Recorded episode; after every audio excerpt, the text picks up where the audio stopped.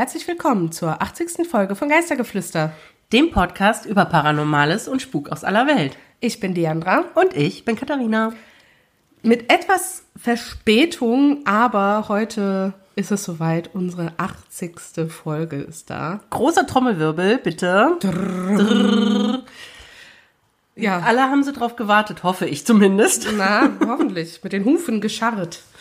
Und wir ja auch, wir freuen uns ja auch, aber vorher ging es halt nicht. Es ist nee, jetzt ein paar Tage Ja, es hat zeitlich nicht so gepasst und das ist halt auch nichts, was man zwischen Tür und Angel aufnehmen kann. Nee. Und die Monsterfolgen, die wir jetzt mittlerweile ja. immer ja rausbringen müssen zur Spezialfolge, die kann man nicht mal eben so aufnehmen. Nee, aber wir sind auf jeden Fall ja ganz baff, dass wir überhaupt an die 80 gekommen sind, dass wir ja. stetig wachsen, immer mehr Ghosties dazu zu, bekommen. Ja, zu uns finden. Ja, immer mehr Ghosties zu uns finden. Und ja, wir sind einfach echt dankbar, dass das so Voll.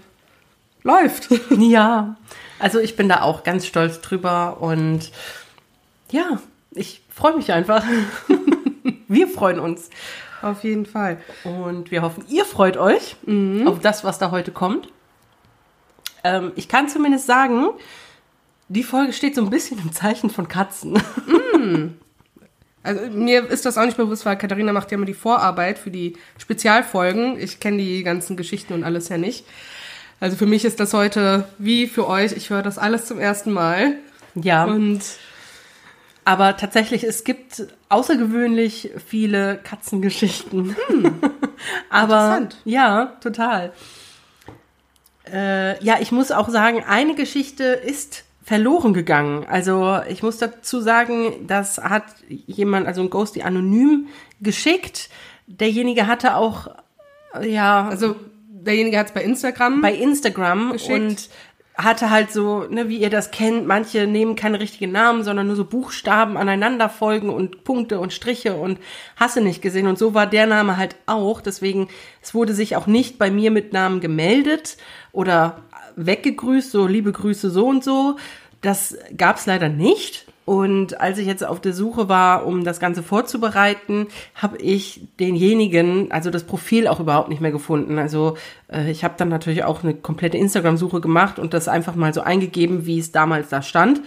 Aber dieses Profil gibt's unter diesem Namen einfach nicht mehr. Also entweder hat derjenige sich gelöscht ja. Oder halt komplett umbenannt. Ja, ich bin auch wirklich alle möglichen Chats durchgegangen, aber ich hab's nicht mehr wiedergefunden. Es tut mir sehr leid wenn derjenige sich angesprochen fühlt, weil er seine Geschichte oder ihre Geschichte nicht hört, könnt ihr euch ja nochmal melden. Genau. äh, ja, und damit würde ich sagen. Wir haben, was wir beide aber vergessen haben, oh. äh, das ist mir jetzt die Tage irgendwann mal eingefallen. Ja, unser Podcast ist tatsächlich dieses Jahr drei Jahre alt geworden im Ende Juli. Happy Birthday to us. Yay! Yay. Wir haben es äh, komplett vergessen, sonst Absolut. hätten wir da wahrscheinlich noch irgendein Posting oder einer anderen Folge was zugesagt. Ähm, aber ja, drei Jahre. Ja. Wahnsinn. Im Juli war aber auch so viel los. Das stimmt. Und ja, ist einfach ja. untergegangen. Also wir werden aber jetzt dieses Jahr keine Geburtstagsverlosung oder so machen, aber vielleicht machen wir dann was an Weihnachten oder so stattdessen. Genau. Also ja.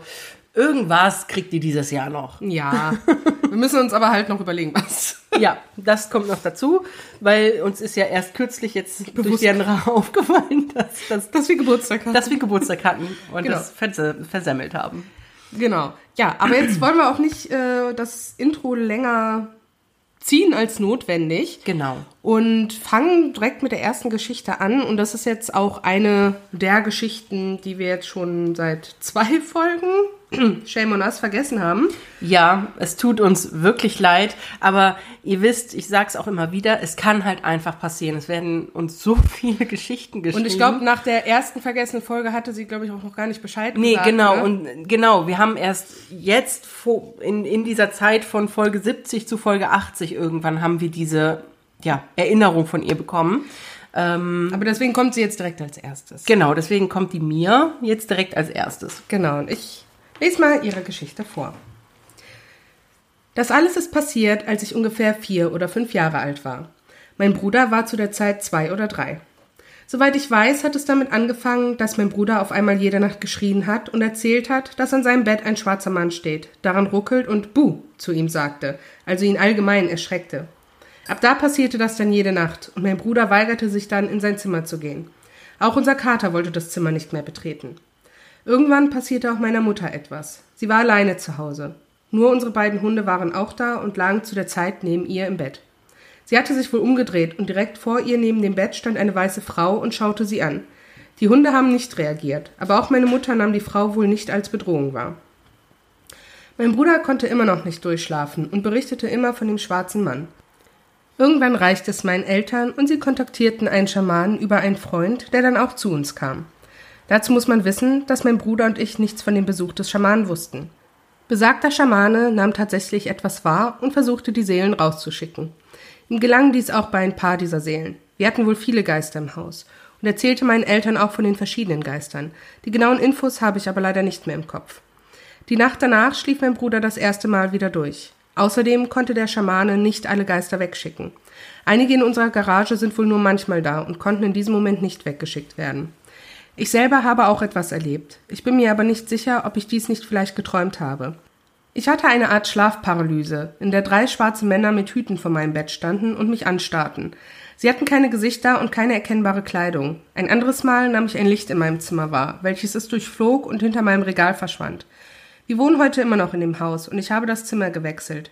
Ich fühle mich schon manchmal beobachtet, wenn zum Beispiel mein Schreibtischstuhl auf mein Bett gerichtet ist, aber momentan beschäftige ich mich sehr viel mehr mit dem Paranormalen und bin vielleicht einfach paranoid.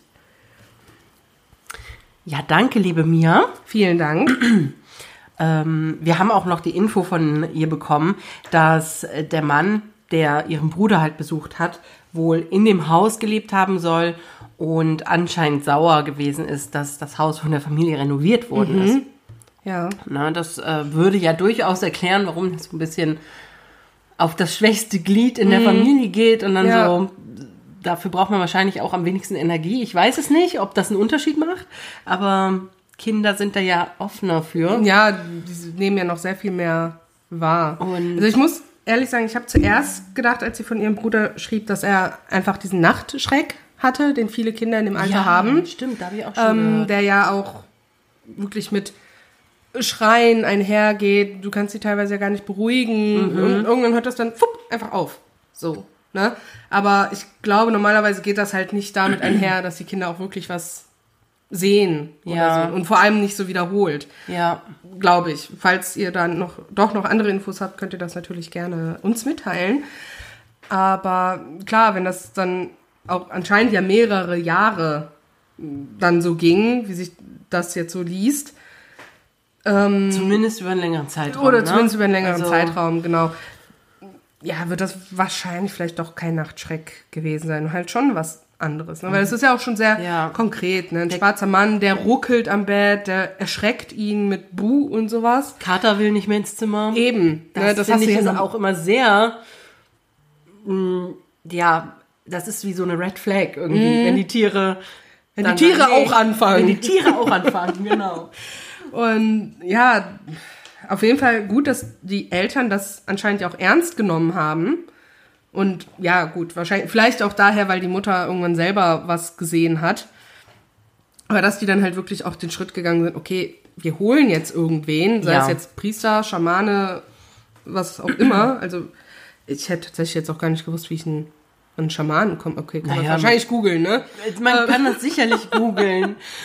ähm, Schaman in meiner Nähe. Ja. Und ja, aber anscheinend sind ja immer noch welche da, ne? Ja.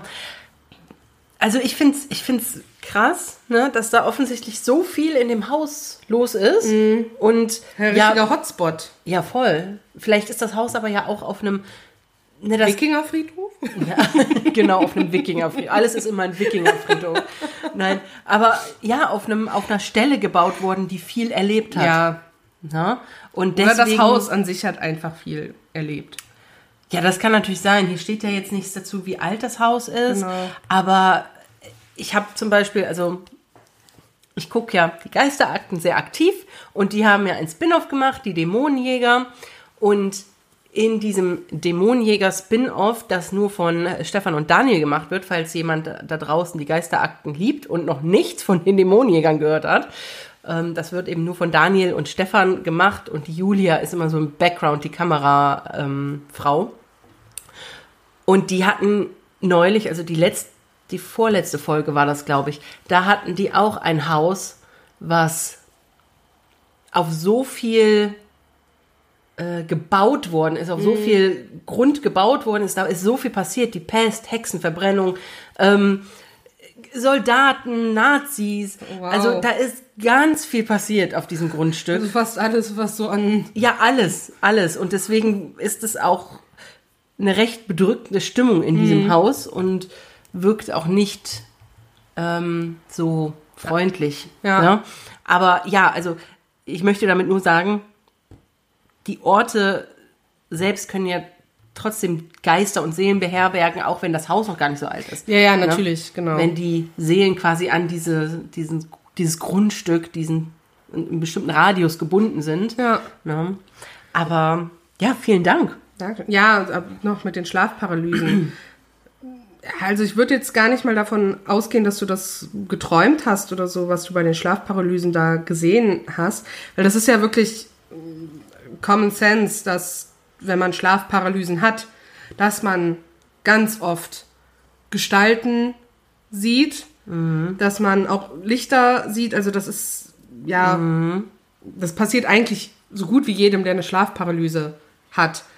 Und deswegen glaube ich nicht mal, dass du das geträumt hast, aber das ist ja einfach, weil dein Körper, dein Geist ist zwar schon wach, aber dein ja. Körper ist nicht so schnell mit hinterherkommen. Ja, Deswegen du genau. dann ja diese Paralyse halt hast, dass du dich nicht bewegen kannst. Ja. Ne? Und da wird ja vermutet, dass einfach das Bewusstsein dann noch ein bisschen Traum mit Realität so vermischt. vermischt. Ja. Ne? Also wird das schon vielleicht so eine Art Traum gewesen sein, aber nicht in dem Sinne, dass du es dir jetzt, sag ich mal, ja, nicht eingebildet hast, ne? Aber ja, das ist halt ganz normal bei Schlafparalysen, sag ich mal, dass ja. man so Dinge sieht. Ja, und meistens sind es halt unheimliche Sachen. Ja, das ist leider so. Deswegen ist das Ganze halt eh so unheimlich. Ich habe noch nie von einer Schlafparalyse gehört, wo jemand sagt, mir ist ein Engel begegnet. Nee. Ehrlich gesagt. So. Oder was Positives. Ne? Mhm. Ne? Also gut, ich muss sagen, das Licht finde ich jetzt per se nicht schlimm. Nee, das Licht. Ne? Wenn so ein Lichtlein durch den Raum fliegt, das ist eher, ich glaube, so ein bisschen interessant. Ja, also das klingt ja schon eigentlich eher positiv, sage ich Na? mal, ne? So ein Licht. Gut, drei schwarze Männer mit Hüten nicht. ist dann wieder nicht so Nein. schön. Nee. Aber ja, es ist krass. Dennoch finde ich das, ich weiß nicht, ich mag einfach Häuser, in denen was passiert, in denen was ist, in denen man sagen kann, wir wohnen da jetzt schon so lange und das kann einfach nicht einfach so sein, mhm. einfach normal sein. Und ich finde das immer so spannend, wenn die Leute dann von ihren Häusern, ihren Heimen, ihren Zuhausen, Zuhausen? Zuhause, von ihrem Zuhause berichten und äh, sagen, ja, das und das und das ist mir aufgefallen, mhm. ob da nun was dran ist oder nicht, ob das nicht rational erklärbar ist oder nicht. Ne? Das sei einfach dahingestellt. Aber wir sind ja hier, um auch die nicht so rationale Seite mal zu beleuchten. Genau. Und zu bequatschen. Mhm. Auf jeden Fall vielen lieben Dank, mir. Dankeschön. So, und jetzt würde ich sagen, machen wir die Sprachnachricht, also wir blenden jetzt die Sprachnachricht ein von der Monika. Mhm. Sehr gerne. Und die hat uns nämlich auch was zu erzählen. Ich bin 1974 geboren und wuchs in den 70er und 80er Jahren in einem kleinen, sehr konservativen Dorf in Oberbayern als fünftes Kind meiner Eltern auf. Meine Eltern hatten ein älteres Wohnhaus mit großzügigen Schuppengebäuden nebenan und Garagen gemietet. Wie gesagt, alt, aber fein. Groß genug für uns, wenn am Wochenende alle da waren und wirklich schön in der Natur gelegen.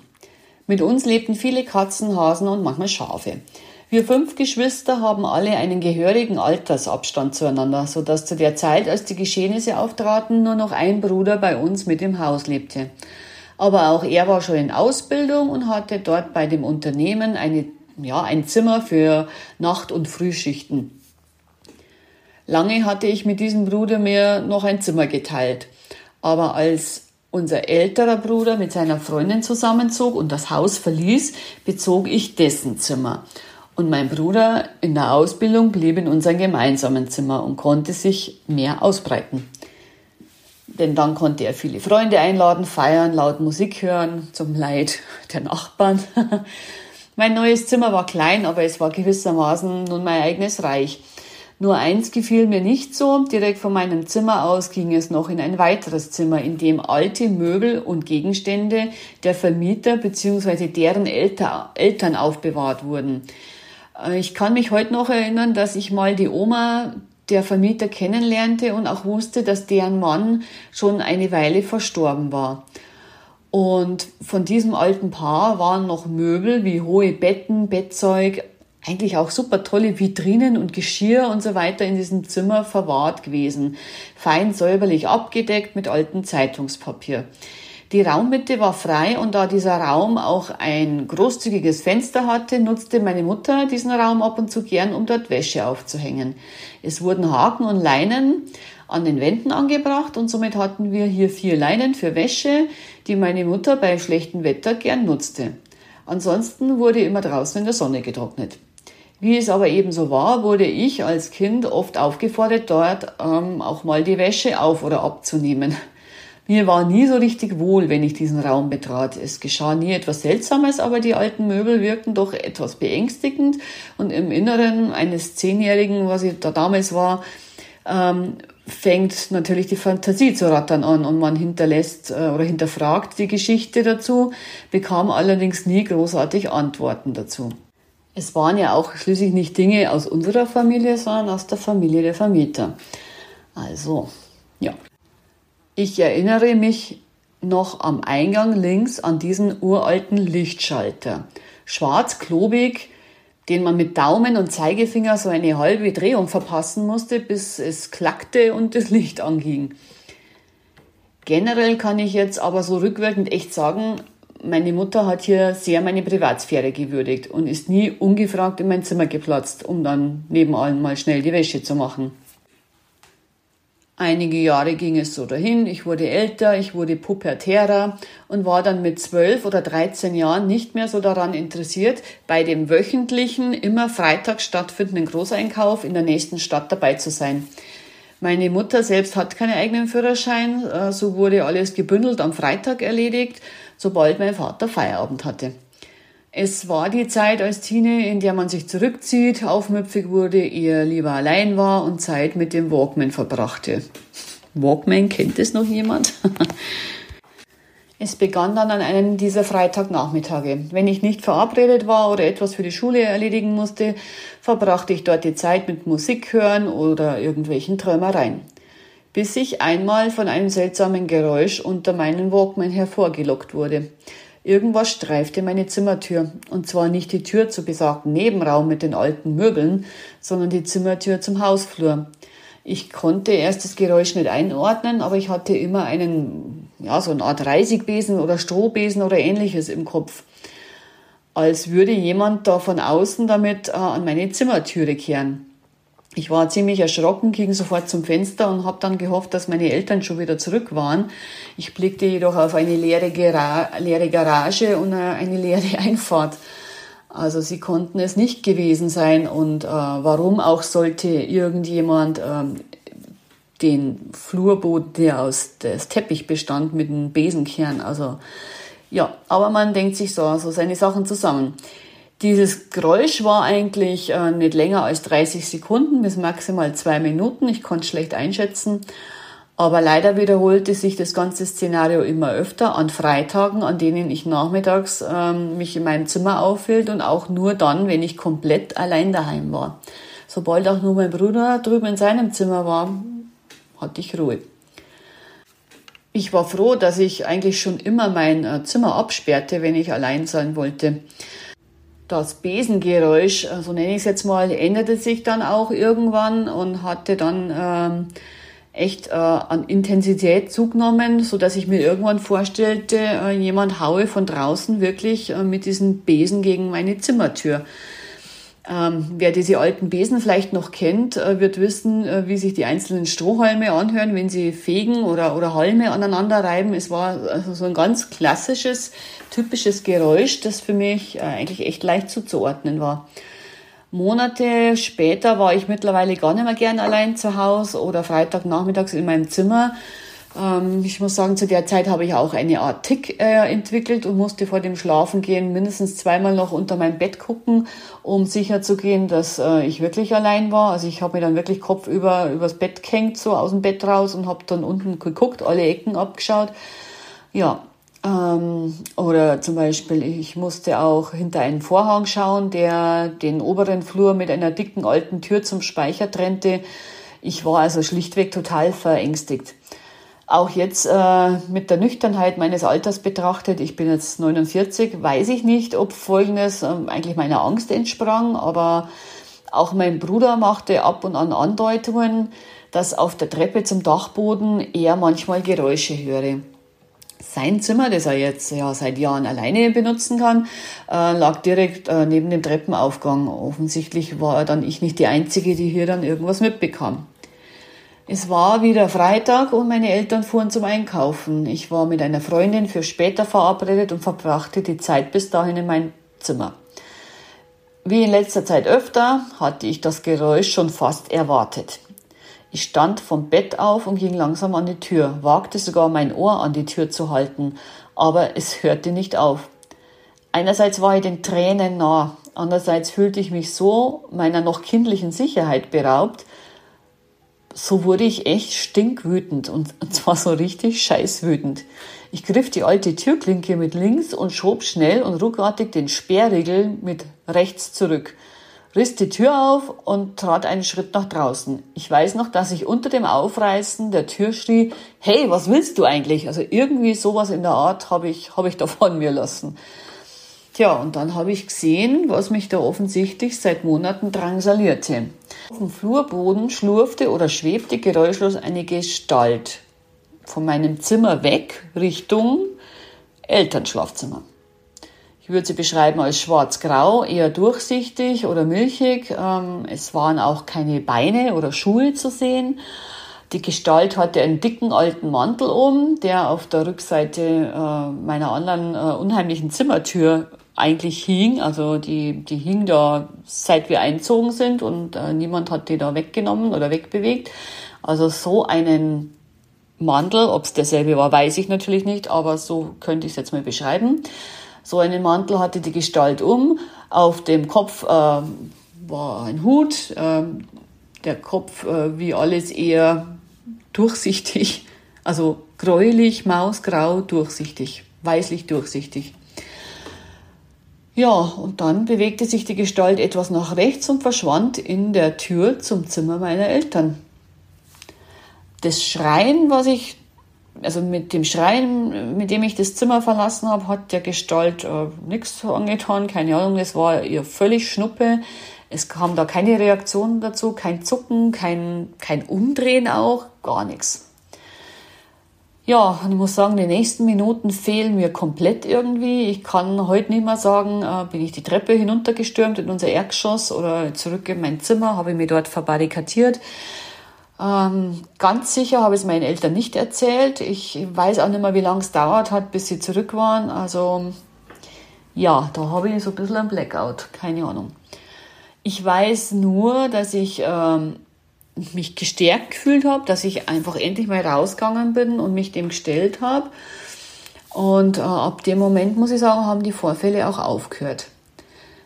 Ähm, selbst damals in den, meinen noch echt jungen Jahren war mir klar, dass dieser Mann wohl der Mann der Oma des Vermieters sein musste und er vielleicht nicht einverstanden war, dass äh, dieser Raum noch genutzt wird oder ähm, nebenan jemand wohnt oder generell, dass dieses Haus von von vermeintlich Fremden bewohnt wird. Äh, wahrscheinlich hat er sich gewundert, wer, wer wir sind, oder er wollte einfach nur gesehen werden oder registriert werden. Vielleicht wollte er sein Territorium abstecken, was auch immer. Aber er war eigentlich ganz, äh, also er war ganz und gar nicht bedrohlich. Heute, nachdem ich viele solcher Geschichten kenne, tut es mir fast leid, dass ich den so angeschrien habe. Aber ich denke, er war einfach noch nicht im Licht angekommen und irrte in seinem alten Haus umher und besuchte auf dem Raum seiner alten Möbel vielleicht. Oder vielleicht suchte er seine Frau und war verzweifelt. Ähm, eigentlich kann ich ja froh sein, dass ich nur dieses Geräusch vernahm, weil äh, die Gestalt durch mein kleines Zimmer wandeln zu sehen, boah, das hätte mir keinen Spaß gemacht. Also ich glaube, dann äh, könntest mich jetzt in der Klapse besuchen. Und nein, meine Eltern habe ich nichts davon erzählt, ähm, wer da äh, in ihr Schlafzimmer schlich. Ähm, Natürlich war ich neugierig, ob von deren Seite irgendwas kam, aber die haben da nichts mitgekriegt, nichts gespürt, äh, keine Vorkommnisse. Einzig mein Bruder und später ein paar gute Freunde wissen Bescheid und ja, ihr jetzt nun. Ja, ihr Lieben, das war meine Geschichte, meine allererste paranormale Erfahrung. Ich hätte ein paar Geschichten zu erzählen, äh, aber diese hier ist schon eigentlich die heftigste, weil ich den Mann halt einfach wirklich sah und nicht nur die Geräusche vernommen habe. Mittlerweile lebe ich mit meinen Lebensgefährten wieder in einem älteren Haus und auch dort haben wir beide schon Erfahrungen gemacht. Ähm, manchmal, wenn es mir gerade nicht passt, ähm, eben wenn ich recht gestresst bin oder fertig werden muss, dann, dann ja, ich will nicht sagen, ich spreche mit diesen Mitbewohnern, aber ich gebe ihnen deutlich zu verstehen, dass ich sage, ich habe jetzt keinen Bock auf diesen Schabernack. Also ich sage dann auf Stopp, jetzt aber heute nicht. Also heute habe ich keinen Nerv dafür. Aber wir gehen generell recht respektvoll damit um. Äh, es ist ähm, auch bei uns so, wenn wir Putztag haben und, und die Stühle wieder am, am Tisch äh, gerichtet werden, dann sind die immer ein Stück weg vom Tisch, damit es einfach einladend wirkt. Und ähm, ja, keine Ahnung, irgendwie glaube ich auch an so Zwischendimensionen. Vielleicht, vielleicht hockt sich da manchmal jemand hin oder verweilt da ein bisschen, ich weiß es nicht. Auf alle Fälle äh, soll sich hier jeder wohlfühlen. genau. Äh, ich habe eigentlich geglaubt, dass ich diese Gabe, nennt man das so, ich weiß es nicht, ähm, solche Dinge zu fühlen verloren hätte. Ich wurde aber letztes oder vorletztes Jahr nach dem Tod eines guten Freundes meines Bruders eines Besseren belehrt. Aber es hält sich in Grenzen und äh, ich kann gut damit um, umgehen und damit leben. So, das war meine Story. Äh, ich wünsche euch einen schönen Abend. Eure Moni. Ciao. Vielen lieben Dank, Moni. Wir freuen uns ja immer wirklich sehr, wenn unsere Ghosties als ihre Erfahrungen als Sprachnachrichten schicken und ja. wir dann auch mal so ein paar Stimmen von euch hören und halt, es ist natürlich immer was anderes, wenn das in den eigenen Worten vorgetragen Auf jeden Fall. wird als von uns. Auf jeden Fall. Also das ist ja auch, das wirkt ja dann auch direkt viel authentischer und genau. es ist halt wirklich, als wenn jemand einem die Geschichte dann Erzählt. face to face erzählt. Ne? Genau. Gut, wir sehen uns jetzt natürlich alle nicht, aber es ist schön zwischendurch dann, glaube ich, auch mal bei so langen Folgen vor allen Dingen andere Stimmen zu hören. Genau. Nicht immer nur uns. Die das so ein bisschen auflockern vielleicht. Genau. Und die einfach ihre Geschichte in ihren eigenen Worten, in ihrem eigenen schönen Dialekt erzählen. Und ja, das ist einfach toll. Jetzt zur Geschichte, zu dem Mann, mhm. zu dem alten Raum, die alten Möbel. Das ist unheimlich. Auf jeden Fall. Also ich kann da absolut verstehen, dass du da, ähm, ja, dich auch natürlich lange nicht getraut hast, vielleicht auch nachzugucken, was das denn jetzt genau ist, ne? Und dass das aber irgendwann halt auch, ja, irgendwann war äh, das Maß voll ja. und dann wird man halt auch irgendwie sauer. Aber dass du dich dann halt auch getraut hast zu sagen, ey, was willst du? Und Tür auf und ja, und damit hat, hat wohl niemand gerechnet, so nee, in etwa. Ne? Ich habe ehrlich gesagt gedacht, so, ne, als ich das gehört habe, so, jetzt ist da nichts. Oder mhm. so, ne? Da ist einfach nichts. Man hört das Geräusch, man öffnet die Tür und wie so oft findet man nichts, sieht man nichts. Geräusch ist weg. Geräusch ist weg. Aber nein, hier ging tatsächlich eine Art Gestalt fort von der Tür. Ja. Und das ist schon ja nicht son ja doch sonderbar auch, aber das ist schon bemerkenswert auch. Ja. Weil das wirklich nicht so oft vorkommt. Nee, und vor allem so eine detailreiche Gestalt mit diesem Mantel, den du ja als Mantel aus diesem einen Zimmer identifizieren konntest. Ja. Und Hut hat er, glaube ich, auch an. Also, ja. man hat halt klar gesehen, dass es ein Mann ist. Also, ja. da gehört schon viel Kraft, glaube ich, auch für diesen Geist halt zu, ne? sich so klar zu hervorzurufen. Ja. Ich finde es auch, ich find's auch total sympathisch, dass du gesagt hast, es tut mir schon jetzt schon fast leid, dass ich den so angeschrien habe. Ich kann das total nachvollziehen. Ne? Die meisten Seelen sind ja dann doch irgendwie verloren und geistern im wahrsten Sinne Ja. des Wortes rum auf der Suche nach ja, dem Licht. Ja, aber man muss natürlich auch sehen, vor allem so als Teenie oder so, man hat natürlich Ja. auch einfach Angst, ne? Vor allem, Natürlich. wenn das irgendwie auch immer passiert, wenn die Eltern nicht da sind und gut, es ist natürlich Ja. auch gut, in Anführungsstrichen, dass dein Bruder zum Beispiel auch Sachen gehört hat. Ne? Also, dass das Ja. nicht nur eine Sache ist, die dir passiert. Ich glaube, das beruhigt einen dass selber. man Bestätigung bekommt. Genau, dass man Bestätigung bekommt, dass man nicht allein ist, dass man nicht verrückt wird, sondern dass andere das auch mitkriegen. Ja.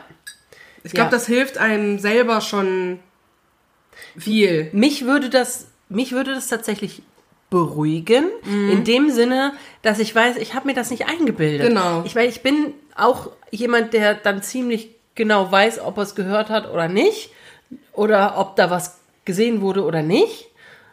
Aber wenn du jemanden fragen kannst, so, ey, hast du das auch gehört oder gesehen? Und derjenige sagt, ja, dann weißt du direkt, okay, hier ist gerade wirklich was Mhm. Ja, das passiert. ist halt ein ganz anderes Feeling, als wenn jemand Ja. sagt, äh, nein, nee, hast du gehört, hast du gesehen. Ne?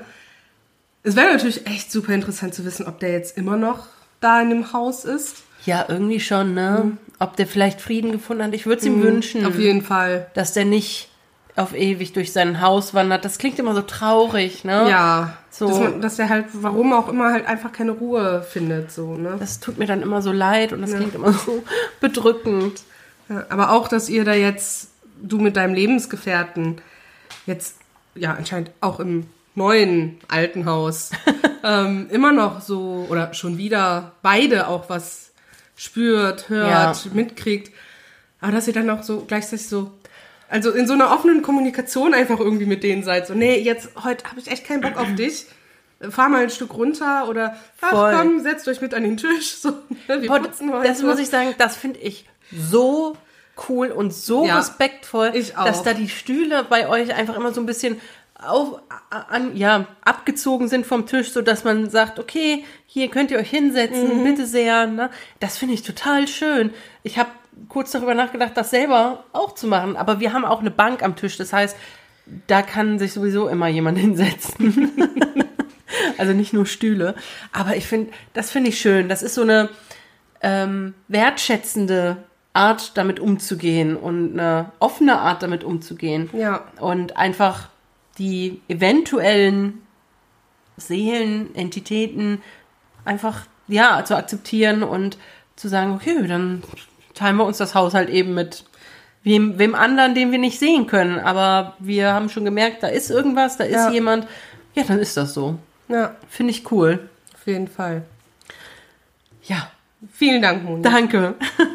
Es war eine schöne Geschichte. Auf jeden Fall. So, und dann gehen wir jetzt weiter zur nächsten Geschichte. Die wird wieder von äh, uns vorgelesen, also von mir genauer gesagt. Die ist von Jana und da lese ich euch jetzt einfach mal vor. Meine Freundinnen und ich haben zu viert häufig Gläserrücken gemacht. Es hat die meiste Zeit auch funktioniert und war sehr spannend. Wenn uns mal eine Antwort zu unheimlich war, haben wir uns lieber direkt verabschiedet und nach einer neuen Präsenz gefragt. Eines Tages passierten gleich zwei sehr spannende Dinge. Wir kamen in Kontakt mit einer sehr freundlichen Präsenz namens Ellie. Es machte sehr viel Spaß, ihnen Fragen zu stellen, denn sie gab sehr schnelle und umfangreiche Antworten. Um aber etwas auszutesten, ob hier wirklich eine Präsenz anwesend ist, stellten wir eine Zukunftsfrage, was eigentlich ein Tabu ist. Wir fragten Ellie, wann sie denkt, wann die Mutter der Freundin nach Hause kommt, bei der wir gerade sind. Die Antwort war 3 Uhr. Zu diesem Zeitpunkt war die Freundin noch der Meinung, dass dies nicht sein kann, denn ihre Mutter käme nie so spät nach Hause. Irgendwann verabschiedeten wir uns von Ellie und fragten die Mutter am nächsten Morgen, wann sie genau nach Hause kam. Und ihre Antwort war tatsächlich so um 3 Uhr. Das fanden wir zu diesem Zeitpunkt schon sehr, sehr spannend. Aber das Krasseste und zugleich etwas Unheimliche kam erst ein paar Tage später. Da war ich allein zu Hause und das Telefon klingelte. Ich dachte mir natürlich nichts dabei und nahm ab. Eine ältere Dame begrüßte mich freundlich und fragte daraufhin, ob denn Ellie zu Hause wäre und an das Telefon kommen könnte. Zu dem Zeitpunkt habe ich tatsächlich nicht an das Geschehene beim Gläserrücken gedacht und habe ihre Frage verneint. Ich sagte ihr, dass sie sich wohl verwählt hatte. Kurz nachdem ich auflegte, klingelte das Telefon erneut, und die alte Dame war wieder am anderen Ende und fragte nach Ellie. Wieder sagte ich ihr, dass sie sich verwählt haben muss. Nachdem erneut aufgelegt wurde, klingelte es wieder und sie fragte wieder nach Ellie und sagte, dass dies die richtige Nummer sei. Ich verklickerte ihr, dass hier keine Ellie wohnt und auch noch nie gewohnt hat. Beim nächsten Klingeln drückte ich die Nummer einfach weg. Kurz darauf kam mir erst wieder das Gläserrücken ins Gedächtnis und ich fühlte mich sowohl etwas ängstlich als auch überwältigt von diesem Vorfall, der vielleicht sogar nur ein Zufall gewesen war. Wie dem auch sei, für meine Freundin und mich steht jedoch heute fest, dass vielleicht eine alte Freundin von Ellie nochmal mit ihr sprechen wollte. Wieso sie bei mir angerufen hat und nicht bei der Freundin, wo wir das Gläserrücken gemacht hatten, ist mir bis heute unklar. Ja, vielen Dank, Jana, für deine Geschichte. Dankeschön.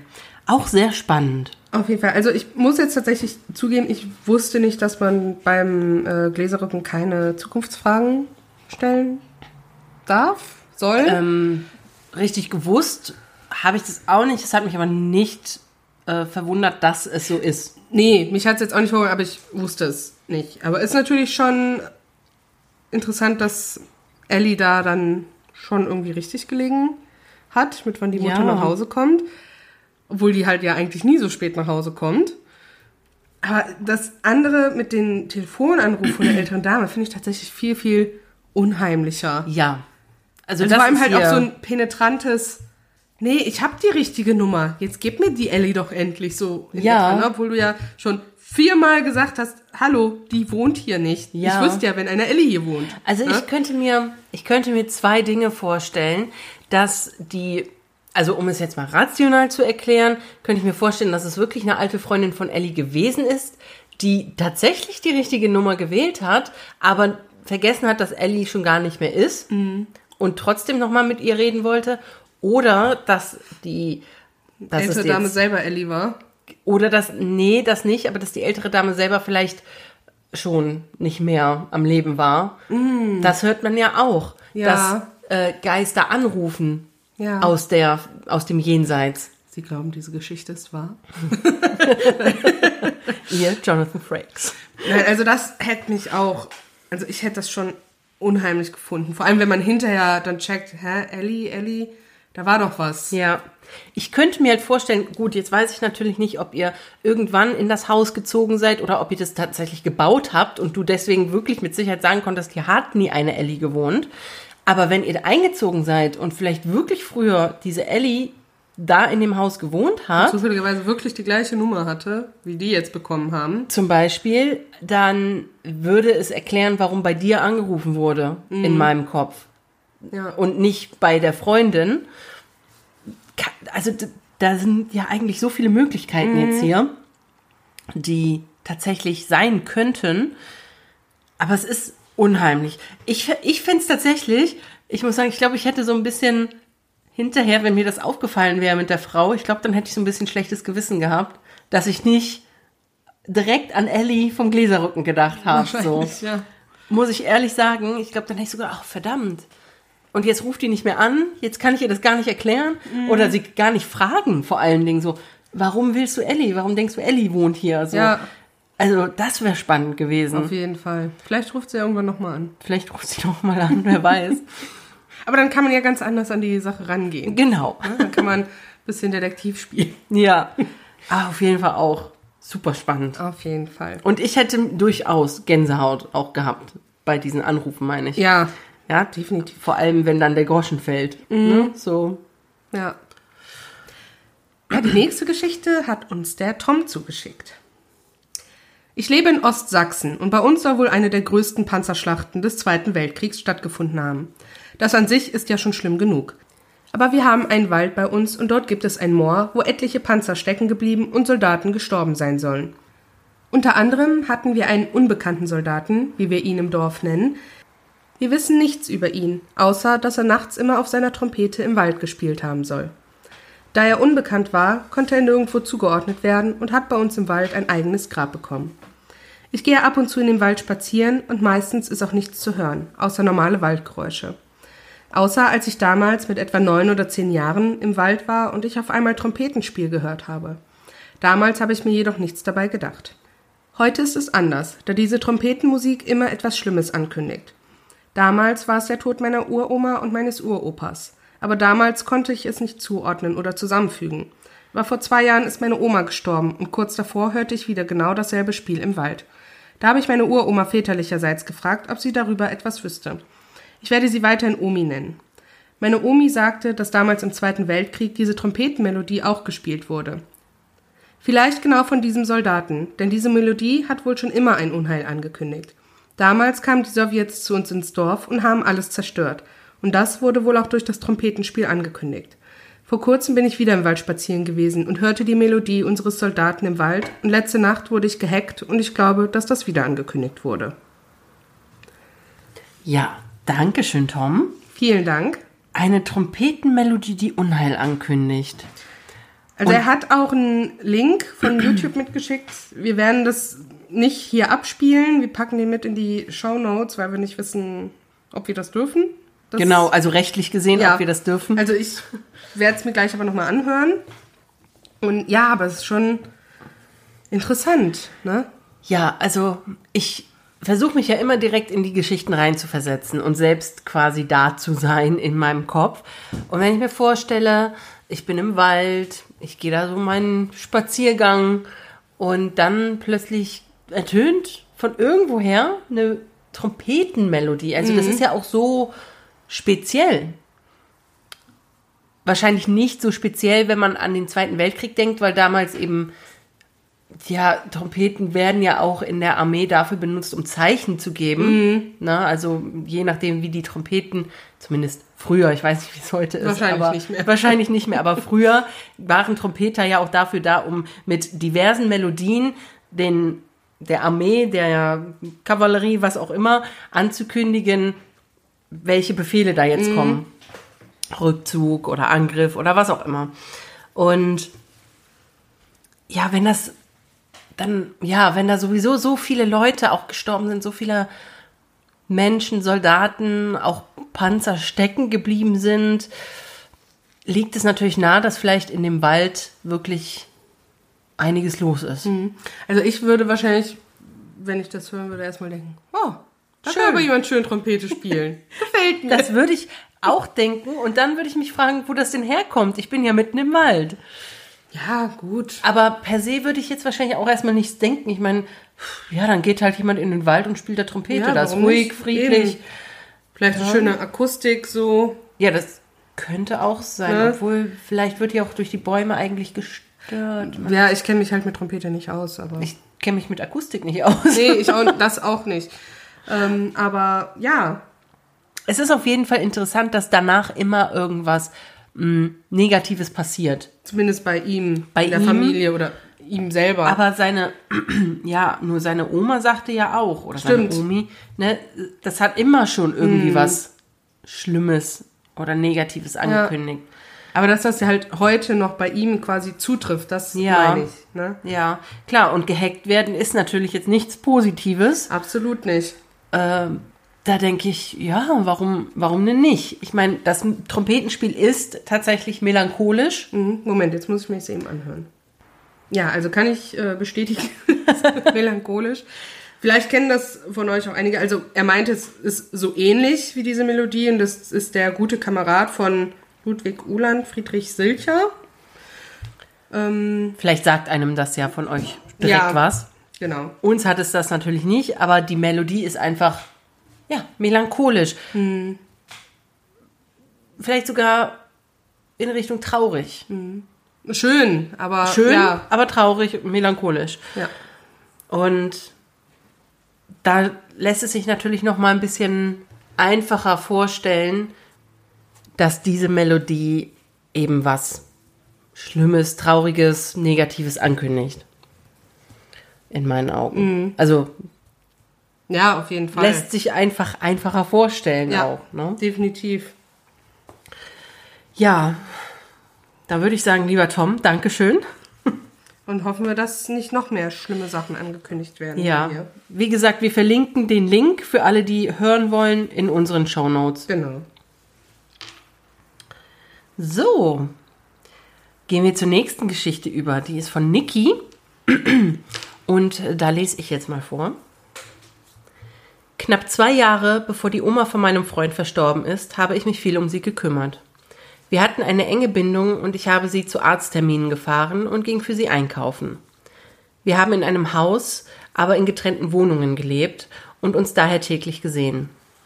Irgendwann ging es ihr gesundheitlich rasch schlechter, so dass sie in die Kurzzeitpflege kam. Dort ist die Liebe dann auch von uns gegangen. Wir waren sie abends noch besuchen und konnten uns verabschieden. In dieser Nacht ist sie dann gegangen.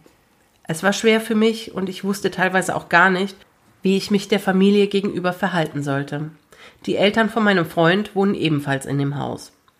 In der ersten Nacht nach Omas Tod habe ich dann geträumt, dass sie ganz doll sauer war und mit mir gemeckert hat, was sie übrigens nie getan hat. Ihre Frage aus dem Traum werde ich wohl nie vergessen. Wann wollt ihr eigentlich meine Wäsche waschen? Oder glaubt ihr, ich werde meine Handtücher nochmal nutzen? Ich war beim Aufwachen sehr verwirrt, aber habe erstmal getan, was Oma sich wünschte. Ich glaube, sie wollte sich auf diesem Weg nochmal verabschieden. Ja, vielen lieben Dank, Niki, für die Geschichte. Eine interessante Art, sich zu verabschieden. Auf jeden Fall. Auf die Handtücher hinzudeuten. Aber ja, natürlich, ich meine, das ist jetzt, glaube ich, nicht das Erste, was man macht, ne? wenn jemand verstirbt. Oh, jetzt müssen wir die Sachen waschen. Nee, eben, da hat man ja, Ja. erstmal ganz andere Sachen im Kopf. Neben der ganzen Trauer, die man ja eh schon hat, muss ja erstmal so viel organisiert werden, so viel Büro Bürokratisches muss erledigt werden. Und klar, Genau. da bleibt die Wäsche von Oma vielleicht halt auch erstmal im Hintergrund, weil Ja. sie braucht sie ja eigentlich nicht mehr. So, Ja, das stimmt. sollte man meinen.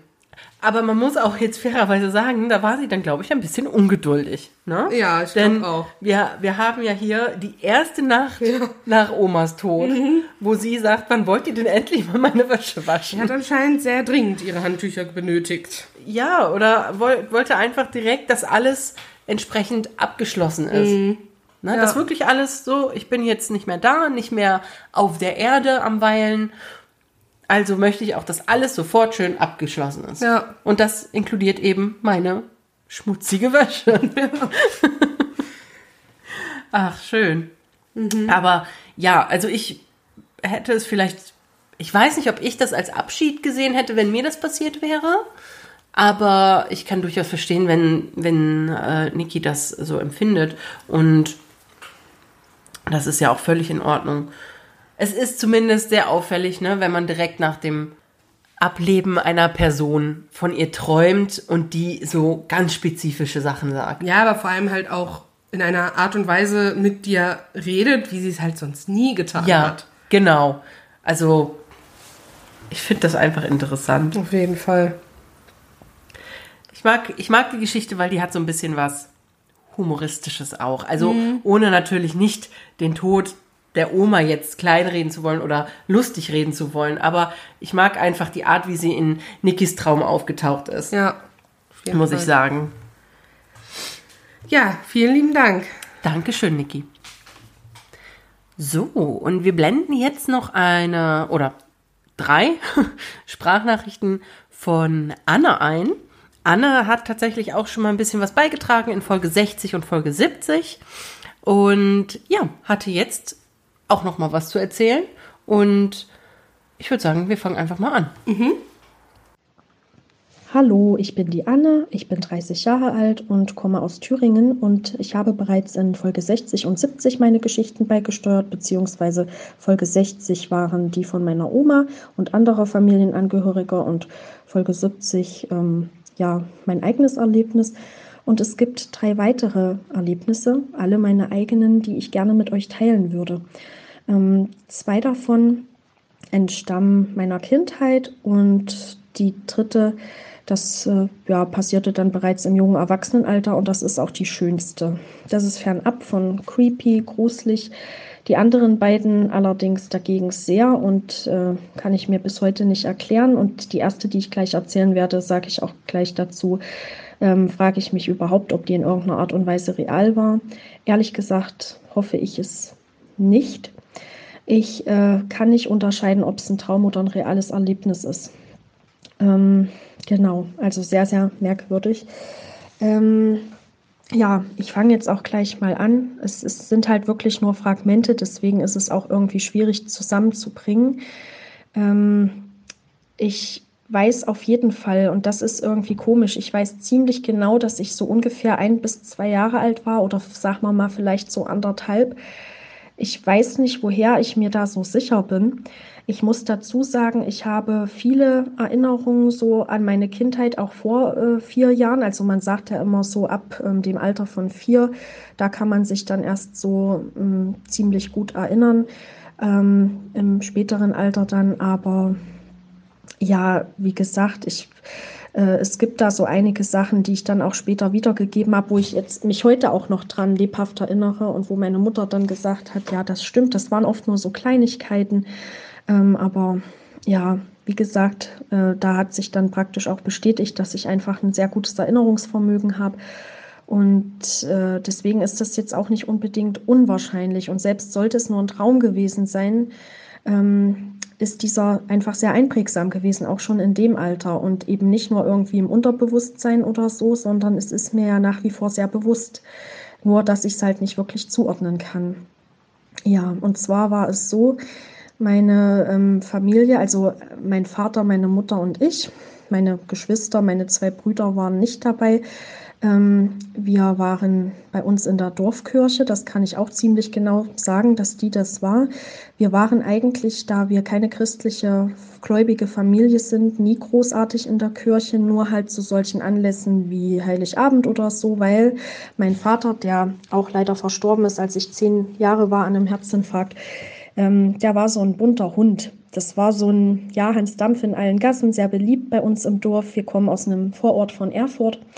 Und ähm, ja, der, äh, wir sind dann ab und zu mal so Heiligabend oder so damit dort gewesen und einfach, ja, die Leute zu sehen, schöne Weihnachten zu wünschen und mehr aber auch nicht. Also, ja, und ähm, ja, das war aber jetzt nicht zu Weihnachten oder so. Also es war eine sehr schaurige Stimmung. Und ich äh, kann mich einfach nur erinnern, dass mein Vater mich andächtig, ähm, ich hatte Angst wie verrückt. Ich weiß auch nicht mehr, ob ich geweint habe, das weiß ich jetzt nicht so genau, aber dass er mich durch eine Gruppe von vermummten Gestalten getragen hat.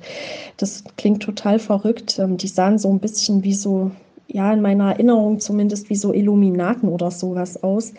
Und die standen halt alle in dieser Kirche und ähm, ja, und es erklang so wie so Choralgesänge oder sowas, äh, nicht Gesänge, so Musik halt, also so wie so Orgelmusik war das eher, genau. Ähm, mehr kann ich auch nicht sagen. Also es ist wirklich nur wie so Fragmente, aber ziemlich das, was ich halt weiß oder an was ich glaube, mich zu erinnern oder an was ich mich erinnern kann, das ist ziemlich klar. Ähm, ja, und ich, ich kann es einfach nicht zuordnen.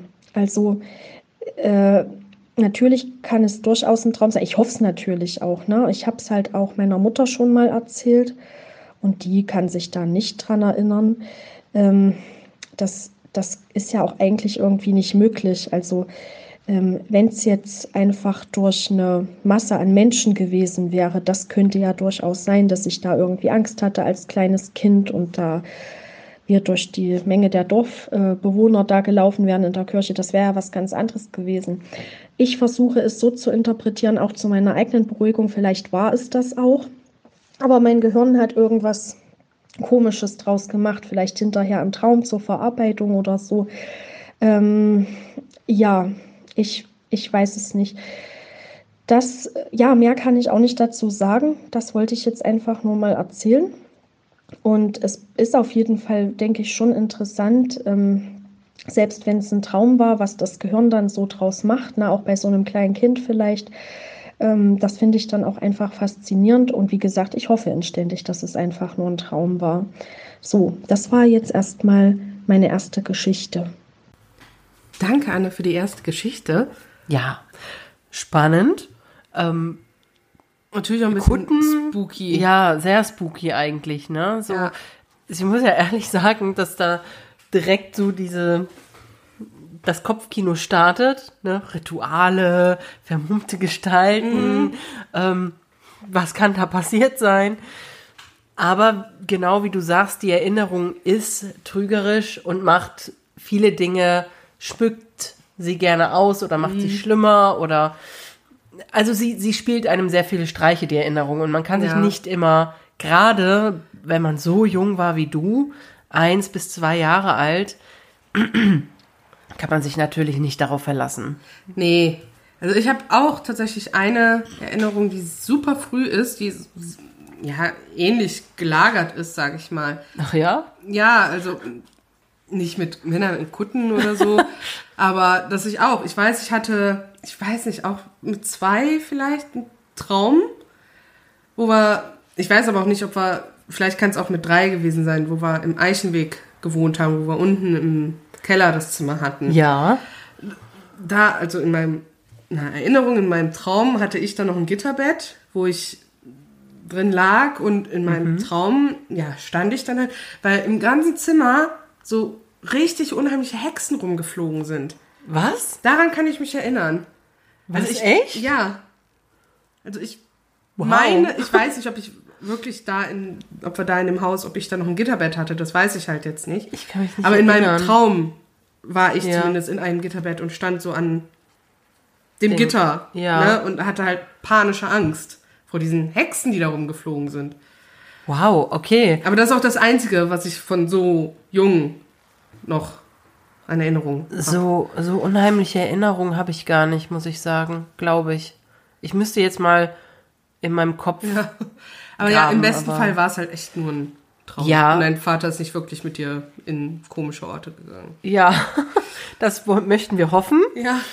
Und ja, also ich würde es tatsächlich ja als als ausgemalte, was das Unterbewusstsein halt daraus gemacht hat, ja. ausgemalte Erinnerungen.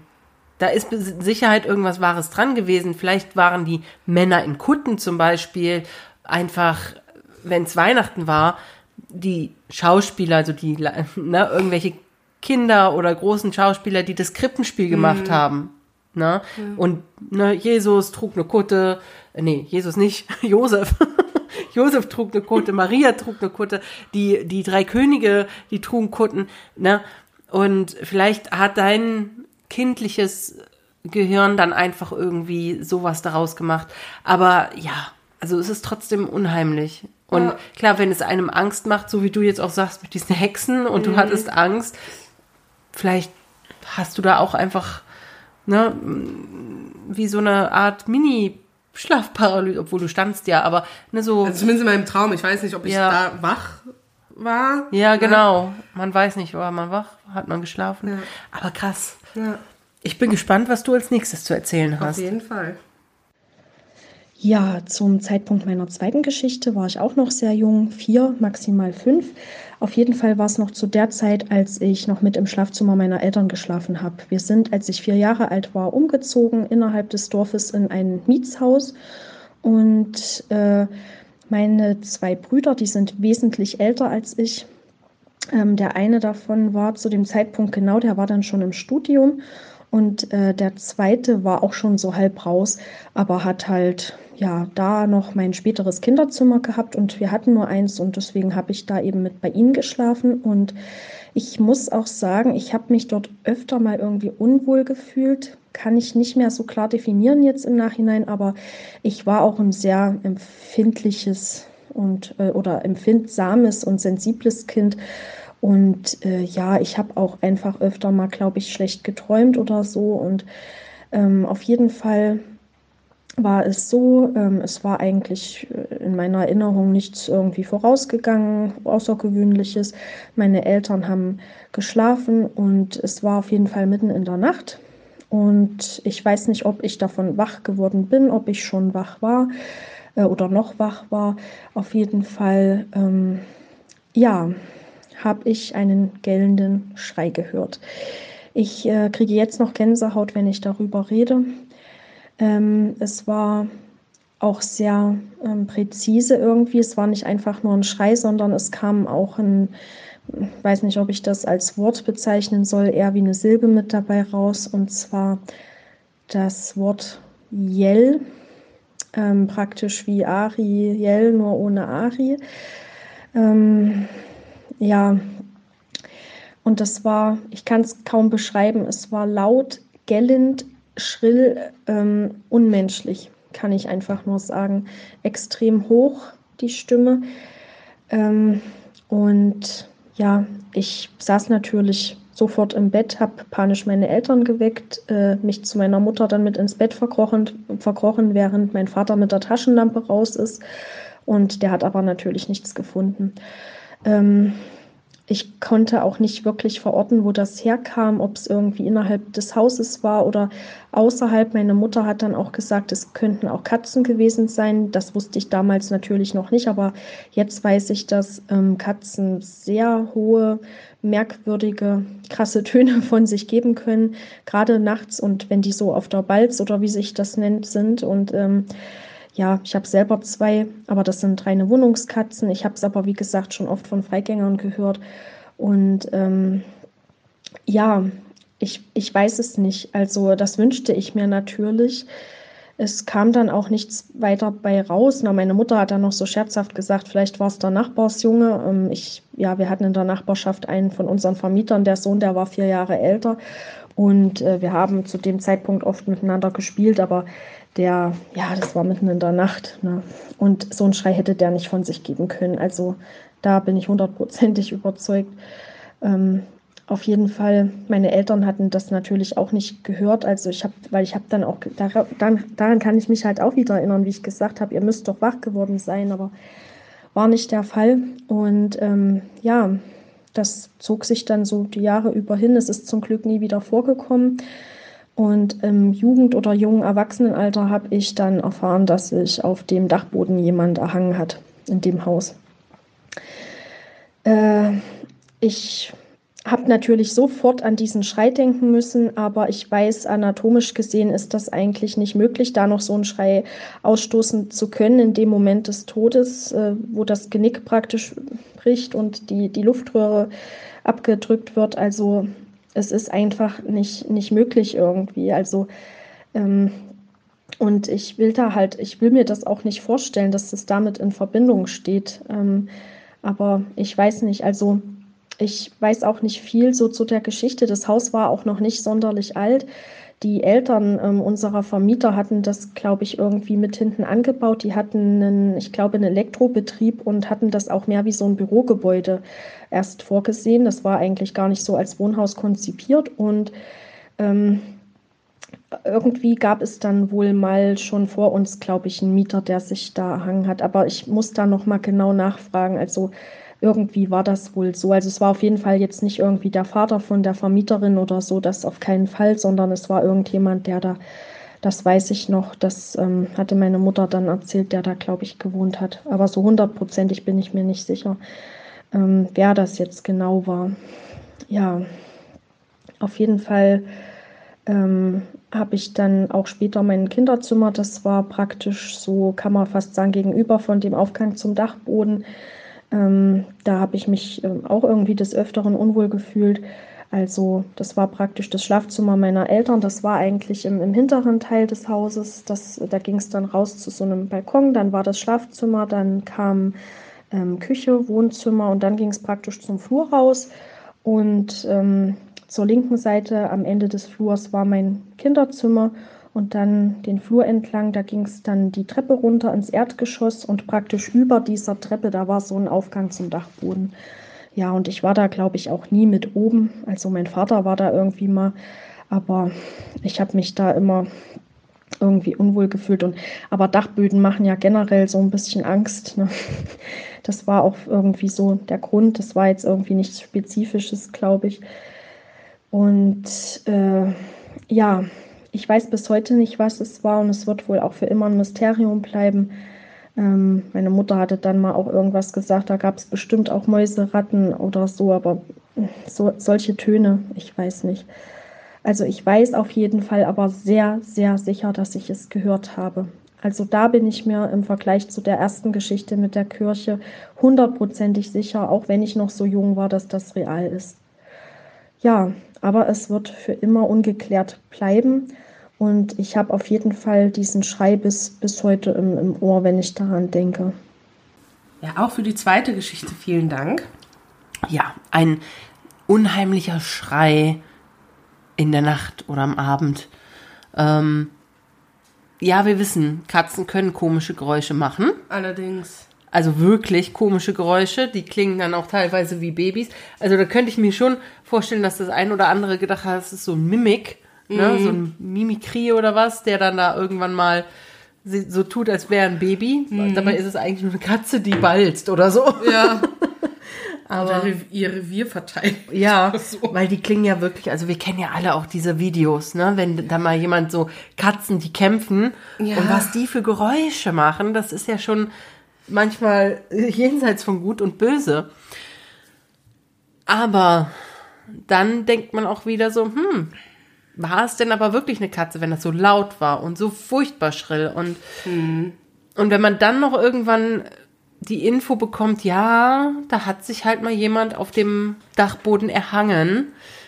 Ja, also ich weiß halt nicht genau, wie das anatomisch funktioniert, mhm. kann mir aber durchaus vorstellen, dass das nicht mehr möglich ist, nee, so krass es, laut zu schreien. Nee, aber es muss ja vielleicht dann auch nicht unbedingt da direkt mit dem Vorgang, sag ich mal, des Erhängens zu tun haben, dieser ja. Schrei, ne, sondern wenn die Person sich anhört, wird sie wahrscheinlich in irgendeiner Form sehr verzweifelt gewesen sein. Ne? Und vielleicht ja. in einer anderen Situation oder kurz vorher oder so. Ja, zum ne? Beispiel so beim Wegtreten des Stuhls oder so. Ja, bevor schreien. sie das gemacht hat, um sich vielleicht nochmal, ja, diesen letzten Step an Mut. Ne? Ja. So, hat man ja manchmal so ein, ah, und jetzt mache ich das. Ja, so, ne? genau. Um, um sich selbst oder weil sie einfach so verzweifelt war, die Person ja, oder so. Ne? Das kann ja auch sein. Ja. Ne? Der Schrei per se durch das, wenn man dann da so reinfällt in das Seil. Das funktioniert, glaube ich, nicht. Genau. Also das schnürt ja alles ab, mhm. das Seil. Dafür ja. ist es ja auch da. Und in der Regel, wenn du es, ich möchte jetzt sagen, wenn du es gut gemacht hast, dann ist dein Genick eh schon gebrochen. Ja. So. Ne? Aber ja, wir wissen nicht. Vorher vielleicht ein Verzweiflungsschrei. Oder vielleicht doch auch einfach nur eine sehr creepige Katze. Ja. Würde, also dafür, dass es halt eine Katze war, würde vielleicht dafür sprechen, dass es nur ein einziges Mal gehört worden ist. Mhm. Ich könnte mir vorstellen, wenn eine Seele da ist, dass das mal öfter, dass kommt, man das ne? vielleicht öfter mal gehört hätte. Mhm. Aber ja, man weiß es nicht.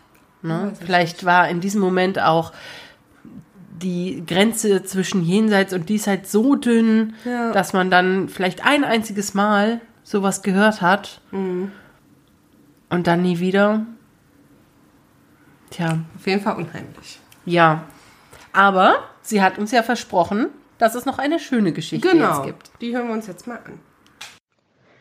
So, und jetzt komme ich zu meinem letzten Erlebnis und das ist wirklich wie versprochen einfach nur entspannend, schön, ich würde sogar sagen fantastisch, fernab von dem ganzen schaurig-gruseligen. Ähm, ja, und dass das Schöne jetzt auch zum Schluss kommt, liegt natürlich auch einfach mit daran, dass ich es jetzt ähm, chronologisch erzähle, vom Alter her. Denn zu dem Zeitpunkt war ich ja dann bereits äh, Anfang 20 und habe zu Hause für eine wichtige Prüfung gelernt. Mittlerweile waren wir auch aus dem Haus, wo der Schrei ertönt war, schon relativ lange ausgezogen. Bereits als ich zehn Jahre alt war, wie gesagt, war da mein Vater verstorben und da bin ich mit meiner Mutter dann direkt vom Dorf in die Stadt nach Erfurt gezogen und ähm, habe zu dem Zeitpunkt auch noch dort gewohnt daheim, weil meine, weil ich eine Ausbildung gemacht hatte noch und mir keine eigene Wohnung leisten konnte. Ja, auf jeden Fall war es dann so, ich war alleine. Meine Mutter war, glaube ich, mit ihrem Lebensgefährten im Urlaub und äh, war recht vertieft, saß in der Küche und äh, die Küche führt auf den Balkon raus und äh, habe gelernt und habe auf einmal vom Balkon her im Augenwinkel was wahrgenommen, eine Bewegung und hatte da aber auch keinerlei Angst oder so, weil es gibt da nun mal auch häufiger Nachtvögel oder irgendwas. Ich habe mir halt auch schon irgendwie gedacht, dass das so was, was tierisches sein könnte. Und ähm, irgendwie, ich glaube, erst bin ich noch nicht aufgestanden. Ich weiß es nicht mehr ganz so genau, weil ähm, dann war nichts weiter und dann habe ich aber nochmal so eine Bewegung wahrgenommen und hatte irgendwie so den Eindruck, da sitzt irgendwas. Und äh, bin dann auch ganz vorsichtig aufgestanden, bin so auf die Balkontür zu und ähm, habe auch nicht jetzt das Balkonlicht angemacht oder sowas, um da nicht irgendwie die Tiere zu verschrecken, also falls es welche sein sollten. Ich wusste es ja noch nicht und ja, gucke so nach draußen und sehe in zwei wunderschöne gelbe, interessierte, aber auch leicht ängstliche Augenpaare. So richtig grelles Gelb. Ja, und das waren zwei wunderschöne weiße Eulen. Also ähm, die saßen da und haben mich total interessiert angeguckt. Und ich war so baff, ich konnte das echt nicht glauben. Ähm, wollte mich natürlich dann umdrehen, mein Handy holen und ja, und da sind sie dann halt weiter weggeflogen. ähm, ich, ich, fand das, ich fand das einfach so ein tolles Erlebnis und vor allem, ich musste dann auch gleich so dran denken, Eulen können ja sowohl, äh, also auch Todesboten sein, ja, aber auch Glücksboten. Und wenn ich jetzt richtig informiert bin, so gerade so, glaube ich, in der griechischen Sagenwelt, ähm, Mythenwelt ähm, sind ja, glaube ich, gerade weiße Eulen auch mitunter Glücksboten. Und ja, und ich habe das dann so als Omen gesehen, weil ich habe für eine Prüfung gelernt, auch in einem Fach, was mir nicht sonderlich leicht gefallen ist. Und ähm, habe dann diese Prüfung tatsächlich auch mit Ach und Krach bestanden. Nicht gut, aber so, dass ich nicht irgendwie nochmal zur Nachprüfung musste oder so. Und das alles andere war mir dann auch egal. Ja, und irgendwie hatte ich einfach den Eindruck, ähm, die haben mir Glück gebracht. Also klar, ich bin da schon so sehr nüchtern, aber durch dieses Erlebnis, ich fand das so faszinierend, habe ich dann so gesagt, ja, die haben auf jeden Fall dazu beigetragen, weil ich musste dann auch so während der Prüfung dran denken und so. Und ähm, leider habe ich sie dann nie wieder gesehen und äh, war einfach mega fasziniert. Ich kann es einfach nur immer wieder sagen. Und ja, das war jetzt meine letzte Geschichte. Und äh, ich wünsche euch auf jeden Fall weiterhin ganz viel Erfolg und viele Zuhörer und weiterhin viele tolle, spannende Geschichten. Ähm, ich freue mich immer total, euren Podcast zu hören. Bin erst später dazu gestoßen, habe daher jetzt in der ganzen Zeit vieles nachzuholen gehabt. Und äh, ja, genau. Auf jeden Fall freue ich mich jetzt auch auf die anderen Beiträge. Macht's gut. Auch für die dritte Geschichte vielen lieben Dank. Ja, das war doch wirklich schön. Auf jeden Fall. Also ich habe, ich muss ehrlich mal sagen, ich finde es total krass, dass gleich zwei Eulen mhm da gelandet Was sind. Was für ein Glück muss man bitte haben? Weil ich habe noch nie eine Eule in freier Wildbahn gesehen, nee. ohne leider Gottes hinter einem Käfig zu sein. Ja. Aber und dann ich finde zwei. Ja, und ich finde Eulen so toll. Mm. Ich liebe Eulen. Eulen sind echt schön.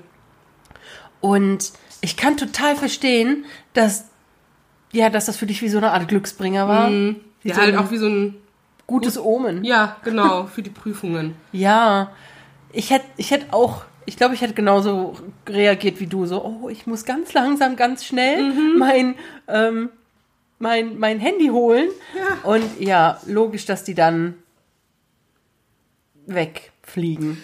Ne? Das ist ja immer so. So, man hat halt so, oh, oh, oh, auch wenn die Katze was äh, Schönes macht oder was Lustiges ja. macht, oh, cool, cool, cool. Ich klappe mein Handy raus und, und dann, dann, sieht die das und denkt, haha, hast du gedacht. Mhm. Ne? Ja. Ja. So sind die Tiere. So sind Tiere. Die wollen sich nicht einfach so mal eben filmen lassen. Ich frage mich immer, wie die Leute das auf TikTok oder YouTube hinkriegen, dass mhm. so lustige Tiervideos stattfinden. Vielleicht haben die einfach den ganzen Tag die Kamera an. Ja. Überall, wo die hingehen. Ja. Aber das ist eine schöne Geschichte. Ja. Vielen lieben Dank dafür. Vielen Dank, Anne. Ja, und dann haben wir jetzt die nächste Geschichte von einem Ghosty, der anonym bleiben möchte. Mein über alles geliebter Seelenkater ist 2019 nach schwerer, kurzer Krankheit verstorben. Zuvor habe ich mir eingebildet, eine besondere Art der Energie zwischen uns zu fühlen, sodass ich ihm meine Energie und Heilung senden konnte, wenn ich ihm auf den Arm hatte oder streichelte und es ihm danach besser ging. Ich bin nicht esoterisch veranlagt, auch wenn das jetzt so klingen mag, aber ich habe ebenso etwas wie Energieaustausch zwischen uns wahrgenommen. Ich gab ihm Energie von mir und ihm ging es besser. So ging das einige Zeit. Ich dachte, ich kann ihn heilen. Leider war das nicht der Fall und der Verlust war so schwer, dass ich auch heute noch kaum ohne Tränen darüber reden oder schreiben kann. Einige Nächte, nachdem er von mir gegangen war, spürte ich ihn plötzlich am Fußende auf meiner Bettdecke. Er hatte dort immer geschlafen, so breit, dass mir selbst manchmal kein Platz blieb. Ich habe das sehr geliebt. Jedenfalls hörte ich, wie sich die Bettdecke zusammenknautschte und ich spürte sein Gewicht auf meinen Beinen. Ich kann mir das nie im Leben eingebildet haben, das war zu real. Ich bin mir sicher, er wollte mir so zeigen, dass er noch an meiner Seite ist, nur nicht für mich sichtbar, dafür umso spürbarer. Und da spürte ich wieder diese Energie, die zwischen uns war. Ich möchte noch kurz erwähnen, dass ich nur zwei Monate nach seinem Tod an Krebs erkrankt bin. Manchmal denke ich, er gab seinen Kampf auf, damit ich Energie für meinen Kampf hatte. Ich bin wieder geheilt, aber er fehlt mir dennoch weiter unendlich. Dankeschön, lieber Ghosty. Vielen Dank. Da hat man ja schon einen kleinen Kloß im ja, Hals, ne? Das ist so eine ja, schön traurige Geschichte. Ja. So. Ich finde das so. Also manchmal würde ich mir wünschen, dass mein Cutter auch so viel Empathie zeigt.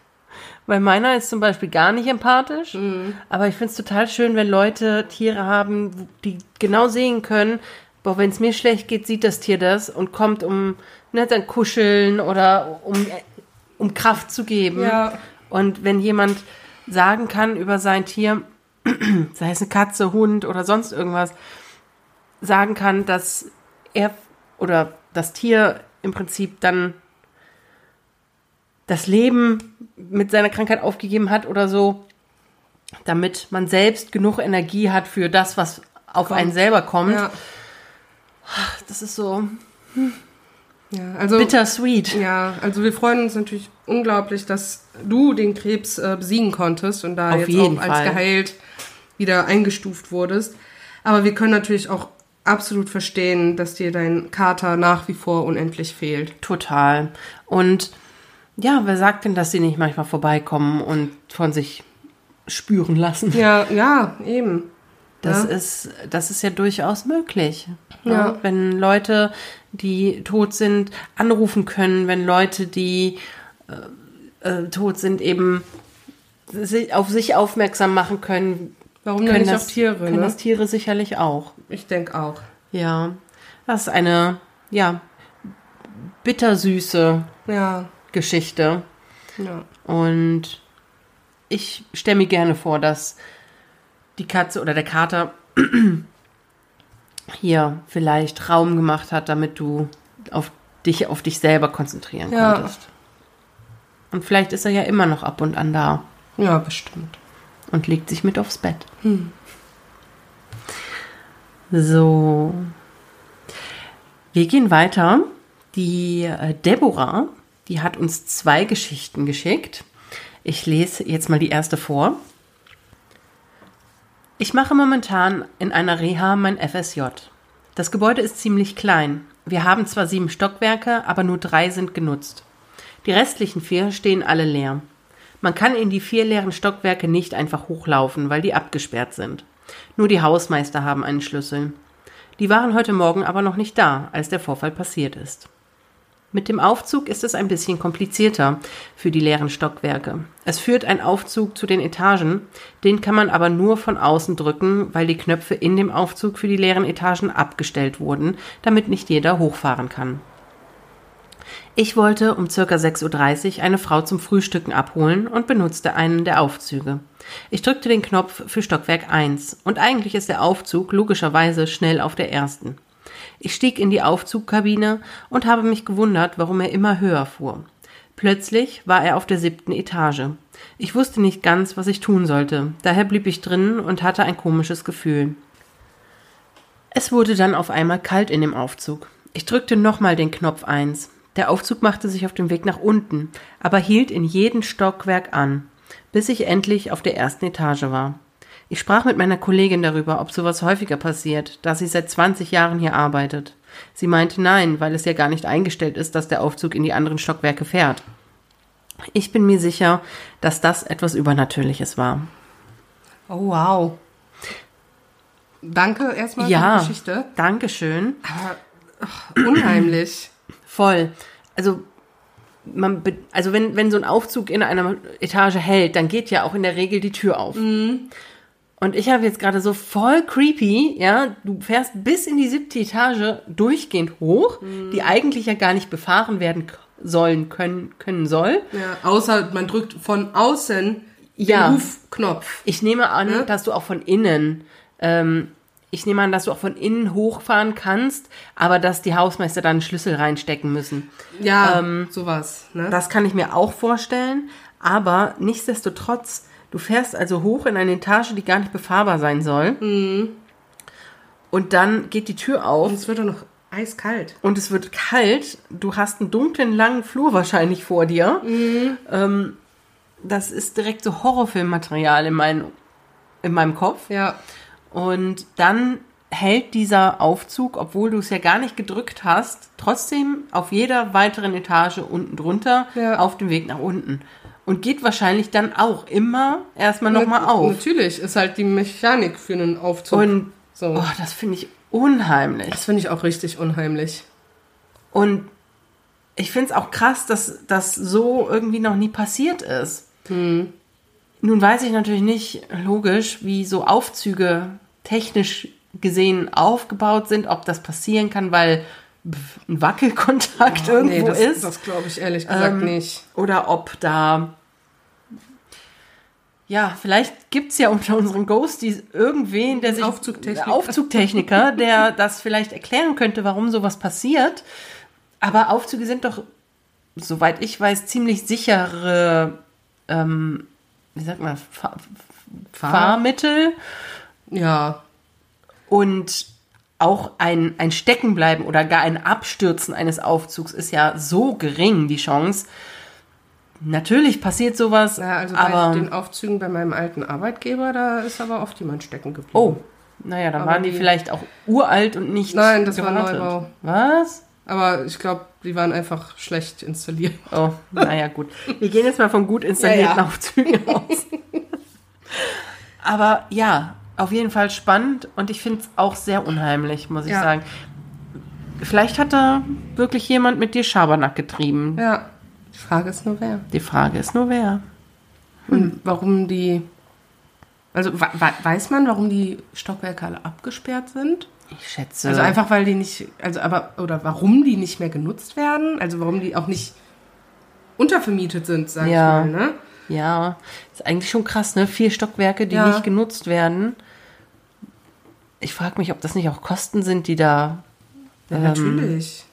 Ja flöten gehen eigentlich. Auch wenn die, ich sag mal, nicht genutzt werden und abgestellt sind, Mhm. äh, abgesperrt, also Licht und Heizung und. Aber du musst ja schon Das ganze dennoch Ge- Gebäude irgendwie. bezahlen. Du musst A, das ganze Gebäude bezahlen, B, musst du ja schon darauf achten, dass in den, zumindest in den Wintermonaten da die Heizung irgendwie an ist, sonst schimmelt ja alles. Mhm. Ja. Und ja, weiß ich nicht.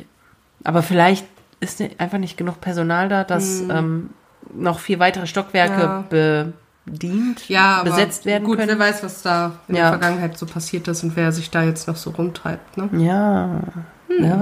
weiß. Wäre auf jeden Fall auch interessant, ähm, falls dir das öfter passiert. Oh, Kannst ja. ja mal zwischendurch Updates geben, Ja. ob das nochmal passiert ist. Das war ja eine sehr aktuelle Geschichte. Ne? Wir haben ja, Ja. gehört, äh, an diesem Morgen, wo sie uns das geschickt hat, ist das Mhm. erst passiert. Und das war jetzt von April. Also, ja. Gut, ich weiß nicht, wie lange ihr FSJ noch geht, aber ach so, ja, das müssen wir ja auch sagen. ja. Ne? Aber vielleicht ist es ihr in der Zwischenzeit noch. Aber Deborah hat ja auch noch eine zweite Geschichte geschickt. Genau. Ich lese die mal vor. Das Geschehene ist letztes Jahr im Sommer passiert. Meine Großeltern und ich haben Fernsehen geschaut und es hat geregnet draußen. Ich sollte nebenbei erwähnen, dass mein Opa zu diesem Zeitpunkt nicht an Geister, Dämonen oder an paranormale Dinge geglaubt hat. Wir schauten also Fernsehen und plötzlich gab es draußen einen Riesenknall. Mein Opa und ich sprangen auf und rannten zur Tür. Es hätte ja sein können, dass etwas passiert war. Wir rissen die Wohnungstür zum Hausflur auf. Es gibt noch eine Haustür, die verglast ist, wo man durchschauen kann. Und da sahen wir ein Wesen. Es sah aus wie ein Dämon. Es war groß und sah aus, als würde Blut vom Körper heruntertropfen. Ich erschrak und knallte die Tür wieder zu. Mein Opa war geschockt. Er hatte das auch gesehen. Ein paar Sekunden später allerdings machte mein Opa die Tür wieder auf, doch es gab keinen Unfall oder sonst irgendjemanden vor der Tür. Das Knallen kam nicht vom Donner. Es war ein anderes Knallen. Ich kann es schlecht beschreiben, doch auf jeden Fall machte es mir sehr Angst. Ich bin mir sehr sicher, dass da was war. Mein Opa glaubt seitdem auch an paranormale Dinge. Meine Großeltern wohnen auf dem Dorf, direkt neben einem Friedhof. Ich bin bei meinen Großeltern aufgewachsen und habe als Kind oft paranormale Dinge erlebt. Wow. Okay, man öffnet mal die Haustür oder beziehungsweise die Wohnungstür und dann steht da einfach mal ein, eine grausige Figur, von der Blut runtertropft. Das ist so unheimlich. Das ist voll unheimlich, vor allem auch so deplatziert Ja. irgendwie. Ne? Also auch wieder gut in Anführungsstrichen in diesem Kontext, dass ihr beide das Ja. gesehen habt. Der Opa hat es ja auch Ja, gesehen. Weil sonst wärst du ja wirklich komplett Banane im Kopf. ja. Also das ich- ist ja wirklich so spezifisch und unheimlich und Mhm. wie du sagst, deplatziert. Voll. Also, Also Total ich, komisch. Ich stelle mir jetzt vor, dass das ein relativ moderner Hausflur ist, ne, so wie man es kennt, Marm, also so so Granitboden, Granitfliesen, Ja, so ein typischer Hausflur ein- halt, ne, ne, ein Treppengeländer. Ja. und dann macht es einen lauten Knall Hm. und dann steht da was, etwas, von dem Blut runtertropft oder irgendeine andere Flüssigkeit, die man zumindest als Blut interpretieren Hm. könnte. Gott, ey, ich finde das echt unheimlich, ey. Das ist unheimlich. Das gibt auch Gänsehaut. Und vor allem finde ich es krass, dass wirklich der Opa das auch gesehen Mhm. hat. Und dann finde ich es noch krasser, dass der danach die Tür wieder aufgemacht Ja, hat. boah, ich, ich hätte mich das ja nicht getraut. Also, Gab es keinen Türspion, durch man, den man hätte durchgucken können? nee, bist du denn Jack? Hat dich denn ein Horrorfilm auf nichts vorbereitet? Ich würde definitiv nicht durch den Türspion gucken. Warum? Ja, stell dir doch mal vor, du guckst da durch und dann guckst du so in den Hausflur und siehst nichts, aber plötzlich kommt so dieses Auge. Ja, aber lieber eine Tür dazwischen. Ja, und dann kommt ein Messer noch durch den Ja, jetzt Durch wird's, den Spion. jetzt wird's aber wild. Ne? Nee, das gibt's in Horrorfilmen. Du kennst das doch. Ja, aber nicht von einem Dämon. Wer weiß? Also ich hätte mich sicherer gefühlt in dieser Situation vielleicht nur durch den Spion zu gucken. Ich hätte mich sicherer gefühlt, die Tür einfach zuzulassen. Ja, wäre ja beim Spion so gewesen. Nein, ich hätte wahrscheinlich genau entgegengesetzt meiner smarten Planung jetzt hier auch die Tür aufgemacht, um nochmal zu gucken. Ganz ehrlich. Ja, aber echt krass.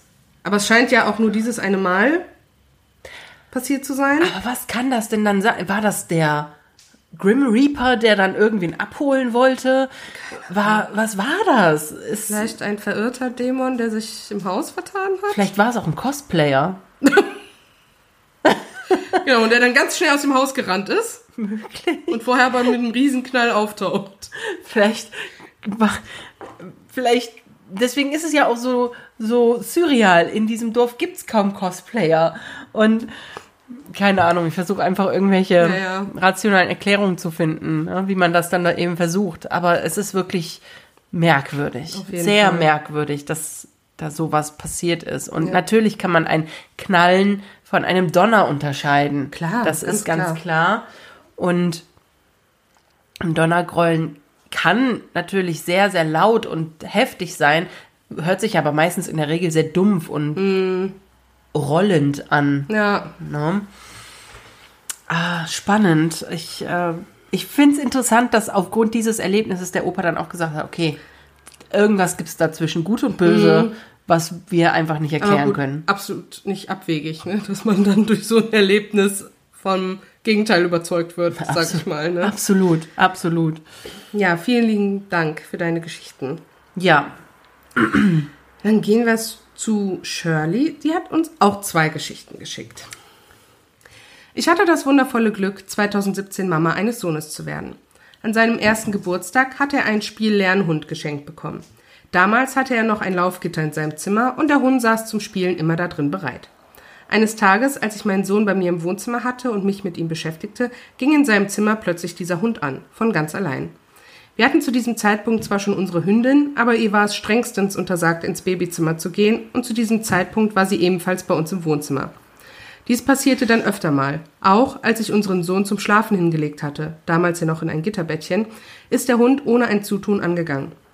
Das hörte erst auf, als mein Mann dem Kuscheltier die Batterie entnahm. Seitdem ist Ruhe und der Hund wurde jetzt nach sechs Jahren in eine Kuscheltierkiste verbannt. Klar kann es ein Defekt gewesen sein, aber das Spielzeug war nagelneu gewesen zu dem Zeitpunkt. Danke für deine erste Geschichte. ja, vor diesen Momenten habe ich ja auch Angst. Bei jedem Spielzeug, was Batterie enthält, bei uns im Haushalt denke ich, boah, fuck, was machst du, wenn das jetzt einfach von alleine angeht? Also, Mitten in der Nacht oder so.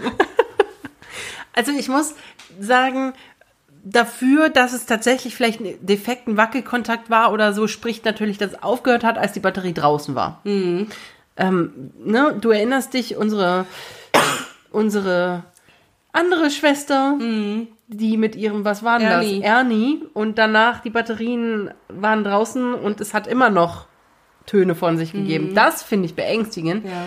Das Also, ist, äh, Weil unser Stiefpapa wollte mir diesen Ernie auch andrehen. Ne? Ich habe gesagt, na, äh, der bleibt hier, dieses Instrument aus der Hölle. Der bleibt hier. Und ähm, ja, aber nichtsdestotrotz ist es unheimlich, weil wenn du, wenn du damit gar nicht rechnest, Ja. ne? so aus dem Nichts hörst du plötzlich so komische Geräusche, Spielzeuggeräusche und man weiß nicht warum und wieso. Meine beste Freundin hatte das auch, dass sie zwischendurch so, so, also hat sie mir erzählt, ich war da nie bei, aber sie hatte auch, weiß ich nicht, was war denn das, eine Puppe oder so, die dann nachts einfach angefangen hat zu lachen oder so? Oh, furchtbar. Ja, schlimm sowas. Also ja, diese Spielzeuggeschichten, sag ich mal, die gibt's ja öfter. ja. Ne, dass die einfach irgendwie Und angehen. es, also, wenn man mal davon ausgeht, es kann natürlich auch sein, dass das vielleicht auch mit der Luftfeuchtigkeit zu tun hat. Ähm, ich habe ja schon mal die Geschichte erzählt, Entschuldigung. Ich habe ja schon mal die Geschichte erzählt, wie ich bei unserer Oma gewesen bin und da hat die Klingel die ganze Zeit geklingelt. Da hat es angefangen, immer zu klingeln. Ich bin runter, da war niemand. Dann bin ich wieder hoch, dann hat es wieder geklingelt. Ich wieder runter, es war wieder niemand da. Beim dritten Mal hat es wieder geklingelt und es war niemand da. Und da wurde mir dann schon Angst und Bange. Und dann hat es auch gar nicht mehr aufgehört. Es kam immer in kürzeren Abständen. Es hatte aber die ganz rationale Erklärung, dass die Klingel Feuchtigkeit gefangen hatte und das irgendwie eine Art Kurzschluss gemacht hat. Und möglicherweise ist es ja auch bei solchen Spielzeugen dann der Fall, die einfach von selber losgehen, dass da irgendwas, ein bisschen Feuchtigkeit oder so reingekommen ist. Ja, kann ja Ne? gut sein. Gerade mit, ne, bei, also klar, bei ganz kleinen Babys wahrscheinlich nicht, aber so kleine Toddler, die dann auch mal ihr Fläschchen haben oder ihren Beaker, der dann da vielleicht rumfliegt und ein paar Tropfen kommen raus und fallen vielleicht auf das Spielzeug. Wer weiß. Vielleicht ist es aber auch dämonisch besessen und macht einen Schabernack mit dir. Vielleicht. Zum Glück kon- ist, läuft der Dämon mit Batterien. Ja. Aber dann gehen wir mal zu deiner zweiten Geschichte. 2019 war ein hartes Jahr für mich. Mir ging es schon lange psychisch nicht gut, wollte es aber nicht eingestehen. Dann bekam ich leider die Nachricht, dass mein Kindheitskater gestorben ist. Ihr müsst wissen, damals lebte ich mit meiner Schwester zusammen und unsere Mutter zwei Etagen unter uns. Irgendwann habe ich den Kater von meiner Mutter hoch zu mir geholt und mich um ihn gekümmert.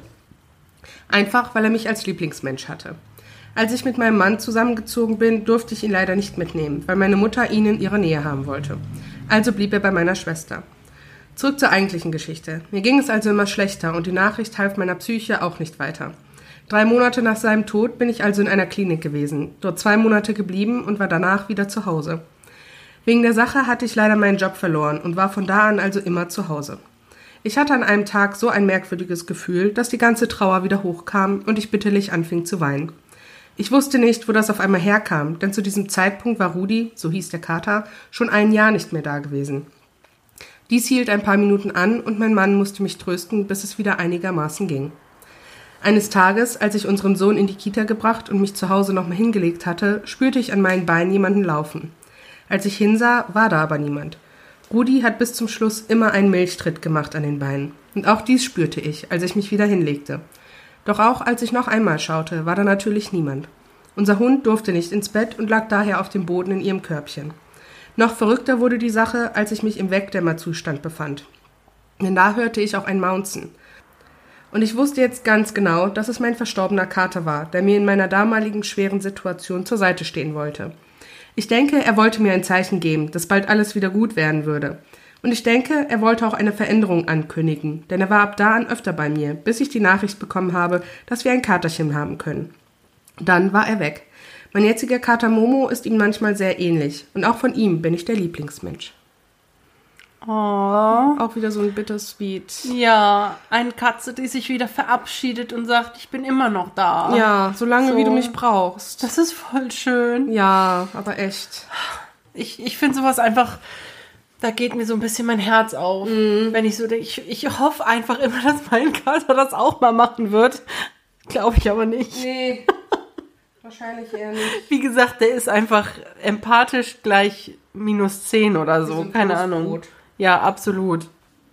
Aber ich finde es einfach schön, dass sie ja auch ein, ja, ein, ein Katerchen hatte, der dann für sie da gewesen ist, bis zu dem Zeitpunkt, wo dann vielleicht sogar der Kater, der jetzt gestorben war, einen neuen Gefährten geschickt hat oder Ja. so. Ne? Also das, das stelle ich mir dann immer so vor. Das ist wahrscheinlich romantisiert. Natürlich, aber Sowieso. man muss sich ja aber- das auch schön denken. Ja, und wenn es einem doch dabei hilft, das Eben, das zu ist ja das- bewältigen. Das ne? ist ja das Wichtige. Ne? man es muss einem man helfen. tut hier niemandem weh mit dieser Vorstellung. Nee, ne? eben. Und deswegen denke ich, das, das ist eine schöne Geschichte. Ja, und wir freuen Fall. uns, dass du jetzt auch wieder einen Kater hast, der dir dein Leben bereichert Ja. und ja, für dich dass es da dir auch ist. hoffentlich besser geht. Und dass es dir hoffentlich besser geht, genau. Ja, vielen Dank nochmal für die Geschichten. So, das war Shirley. Und jetzt haben wir wieder eine Geschichte von einem Ghostie, der anonym bleiben möchte. Da lese ich mal kurz vor. Meine Tochter hat, seit sie auf der Welt ist, einen speziellen engen Draht zu meiner verstorbenen Schwester. Sie fragt immer nach ihr, wollte ihr Kuscheltier haben, wollte ein Bild von ihr in ihrem Zimmer aufgehangen bekommen und sagt seitdem nur noch Maria zu den Kuschelbären. Maria hieß meine Schwester. Und gestern, wie aus dem Nichts, erzählte sie mir, dass sie mit ihr spricht. Sie hat mir zum Beispiel die genaue Situation von ihrem Tod erzählt, mit detaillierten Sachen, die zum Beispiel nur meine Mama und mein Papa wussten und sonst niemand. Und dass die Eltern sehr gute Eltern waren und sie froh ist, dass sie durch den schrecklichen Verlust von meiner Schwester ich ihnen meine Kleine noch schenken konnte und so die Verbindung zu meiner Schwester noch besteht. Meine Tochter sieht sie außerdem als gelblich leuchtenden Stern am Himmel, der immer über uns wacht. Erstmal vielen Dank, Ghosty, für die Geschichte. Und da sind wir Wie wieder schön. bei dem Thema, dass Kinder einfach so viel mehr Wahrnehmen. wahrnehmen. Ne? Also klar, jetzt könnte man natürlich mutmaßen, Auf so hat, vielen Ebenen. hat jemand mit ihr darüber gesprochen und so, aber das sind ja teilweise so spezifische, detaillierte Dinge, mit denen man ja nicht zwingend über, mit einem Kind Ja. drüber spricht. Ne? Die halt schon krass sind. Ja, und es klingt halt auch so, als hätte nicht mal ähm, der Ghost die diverse Umstände vom Tod der Schwester gewusst, Ja, ja, genau. sodass, ja, wer spricht mit dem Kind darüber sonst? Ja. Also kann ich mir halt nicht vorstellen, dass das, dass das irgendwer macht. Nee, So. und vor allem, dass sie das ja quasi auch macht, seit sie, ja, vielleicht nicht direkt auf der Welt ist, ne, aber seit sie sich halt artikulieren kann, Ja. nach was greifen kann und sowas, ne. Das ist ja schon echt krass. Vielleicht ist es ja sogar so, dass so ein kleiner Teil der Seele der Schwester in der Tochter vom Ghosty ähm, drin ist. Ja. So wie so eine kleine Abspaltung. Ne, so, ich, ich lasse euch noch nicht ganz allein.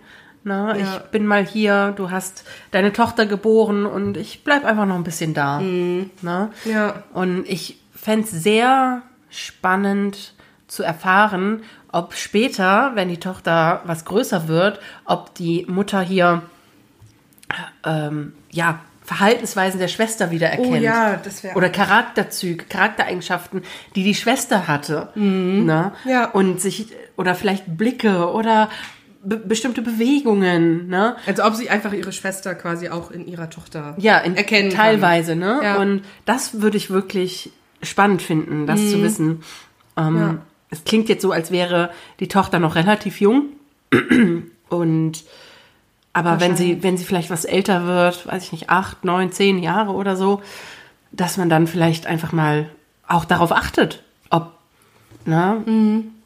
Das, das wäre schon spannend. Mhm. Aber Fall. es ist schön, dass sich das vorzustellen, ne? So, die Schwester ist auch noch oben am Himmel, sie wacht über Mhm. uns. Das, das haben, hört man ja auch ganz oft von Kindern, ne? dass die dann von Leuten sprechen, die die nie kennengelernt Ja. haben. Ne? Und dann plötzlich ein Bild sehen und sehen, ach, das ist doch Oma Henriette. Ja. Oder so, ne? Die die aber nie kennengelernt haben, weil die schon weit vor der Geburt zum Beispiel auch gestorben sind Ja. oder so, ne? Ja.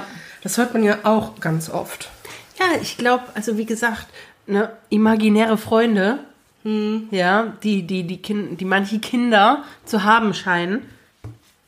Ich glaube nicht, dass die nur vorgestellt sind. Ich Nee. glaube, die sehen da wirklich jemanden Das denke ich auch.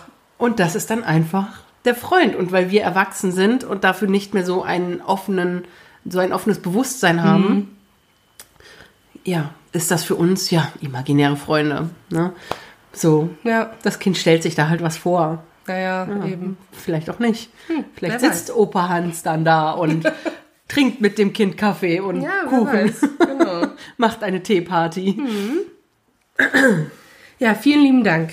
Dankeschön, lieber Ghosty. So, die nächste Geschichte kommt von Robert.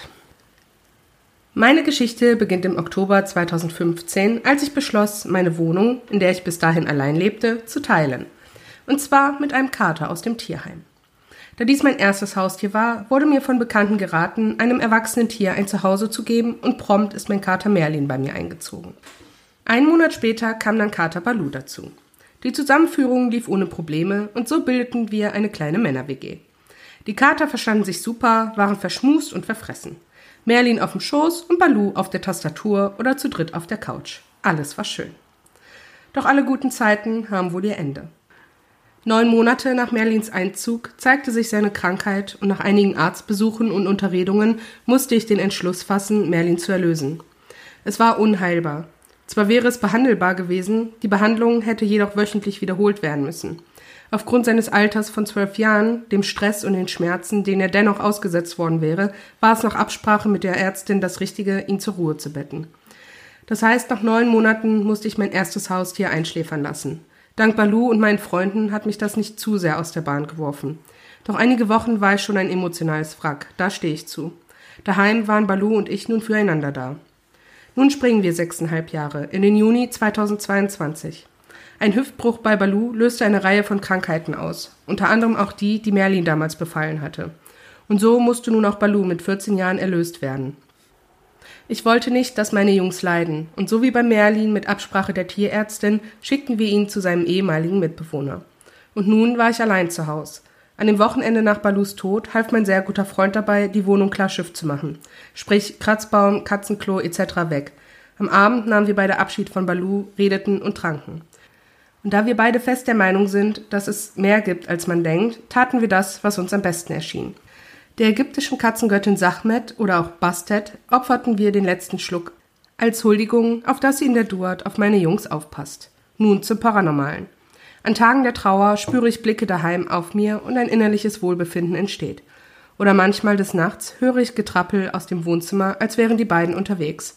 Oder das sanfte Gefühl des Köpfchengebens am Morgen im Bett spüre ich teilweise immer noch. Und das beruhigt mich, zu wissen, dass es irgendwo meinen Jungs gut geht und sie auf mich aufpassen. Schnüff. Ja, vielen lieben Dank für deine Geschichte. Also ich habe nicht gelogen, es ist viel mit Katzen heute. Ne? Ihr merkt es. Ähm, aber Robert, äh, ich, ich finde es einfach auch, ne, so dieses, es tut mir total leid, Ja, ne, so mit, wenn man seinen Tieren Lebewohl sagen muss und einfach entscheiden muss, vor dass allem es auch schon nach so kurzer Zeit. ja, ne? und einfach entscheiden muss, dass es, dass, dass es einfach das Humanere ist, jetzt zu sagen, wir erlösen dich. Ja, Das ist halt einfach schwierig. ja, und dann halt auch noch bei beiden Katern. Ne? Ja. Also auch wenn natürlich ein großer Zeitgap dazwischen liegt, aber trotzdem, ne? beide Kater dann im Prinzip auch wegen dem gleichen letztlich erlösen zu müssen. Hm. Ja, Ja, aber schön, dass auch die beiden noch bei dir da sind. Ähm, er hatte uns auch ein Foto geschickt von dem Altar. Er hat also so einen richtigen kleinen Altar wirklich Oh, aufgebaut für ja. die beiden zur Erinnerung ans Gedenken. Oh. Und das ist, das ist schon echt schön. Und dann zu wissen, dass die vielleicht doch noch irgendwie so ein bisschen da sind und man des Nachts eben das Getappel aus dem Wohnzimmer oder sonst aus der Wohnung hört, wie wenn die da rumlaufen würden. Oder Ja. die Köpfchen, die morgens dann so zum. Ach ja. Also meiner gibt keine Köpfchen, meiner macht Miau. ist auch schön. Man, manchmal, Manchmal kommt meiner auch ganz nah an meinen Mund und riecht jetzt mal, wie mein Mundgeruch ist. Und dann mache ich von diesen Schnurrhaaren auch, die mich im Gesicht kitzeln. Schön. ja. Naja, ist aber trotzdem auch schön und selbst wenn ich das nochmal erleben dürfte, wenn er dann nicht mehr da ist, ist ja auch irgendwie schön. Ja. Trotzdem ist das Köpfchen schon schöner. Schon irgendwie schöner. Ja, aber auf jeden Fall, ja, schön, dass du sie noch spüren kannst. Ja. Danke für deine Geschichte. Vielen Dank. So, Selina ist die nächste. So, und äh, die Selina, die hat uns auch das Arlington Hotel in Hot Springs, Arkansas empfohlen, also in den USA. Haben wir das schon gemacht? Das haben wir noch nicht gemacht, nein. Aber sie gab uns das als Empfehlung, auch weil sie selber schon da gewesen ist. Da handelt auch jetzt gleich ihre Geschichte von. Ah, okay. Und ähm, ja, da soll's spuken. Überraschung. Surprise! Und ich erzähle euch jetzt mal, was sie dort erlebt hat.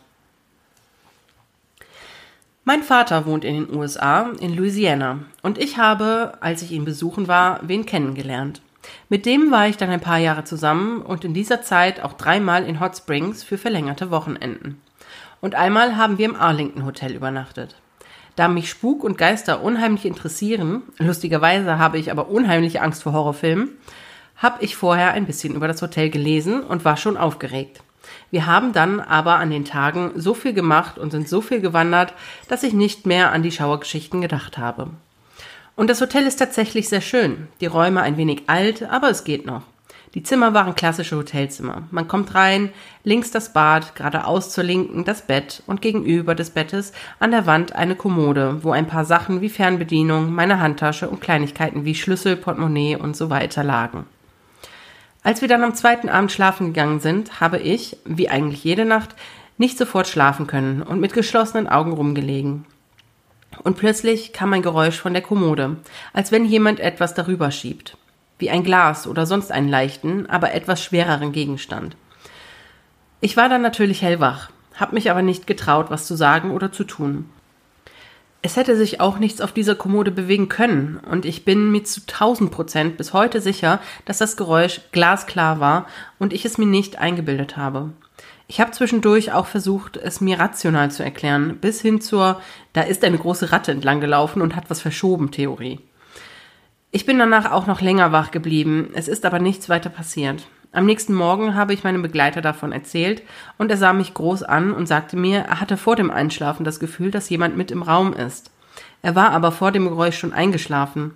Das hat mir dann echt ein Schauer über den Rücken gejagt. An dem Tag sind wir auch abgereist. Vielen Dank für deine Geschichte. Ja, äh, das ist spannend, unheimlich. Auf jeden Fall. Und die Selina ist ja nicht unvorbereitet gekommen hier. Selina hat uns direkt ein Beispielgeräusch geschickt, wie sich das angehört haben Ja. soll. Und das spielen wir jetzt mal kurz ein.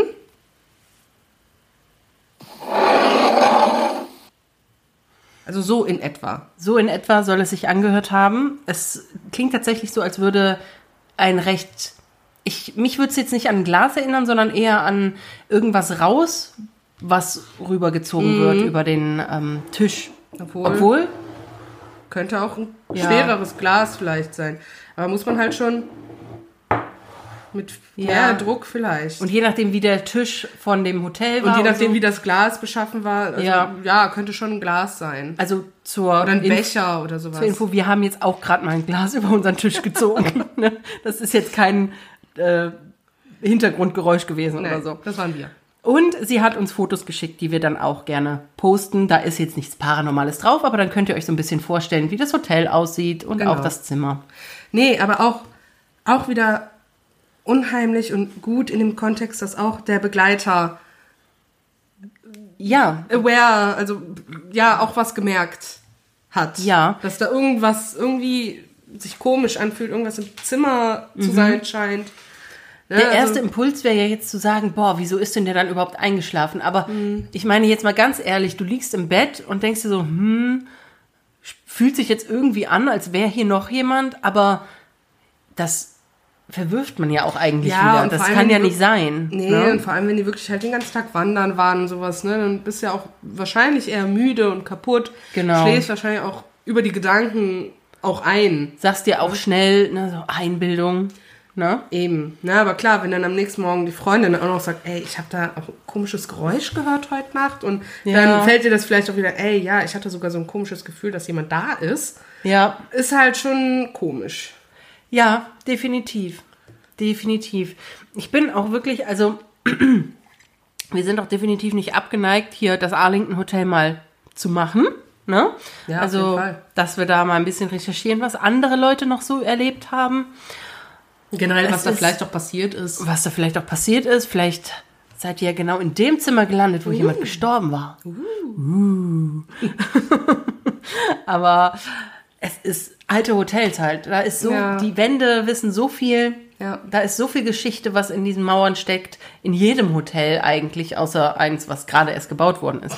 Aber gerade so. Das dauert dann noch mal Arlington 100 Jahre. Ne? Arlington Hotel ist jetzt auch ein älteres Modell. Ne? Mhm. Ja, Und ja, klar. Da wird viel passiert sein. Ganz klar. Ja,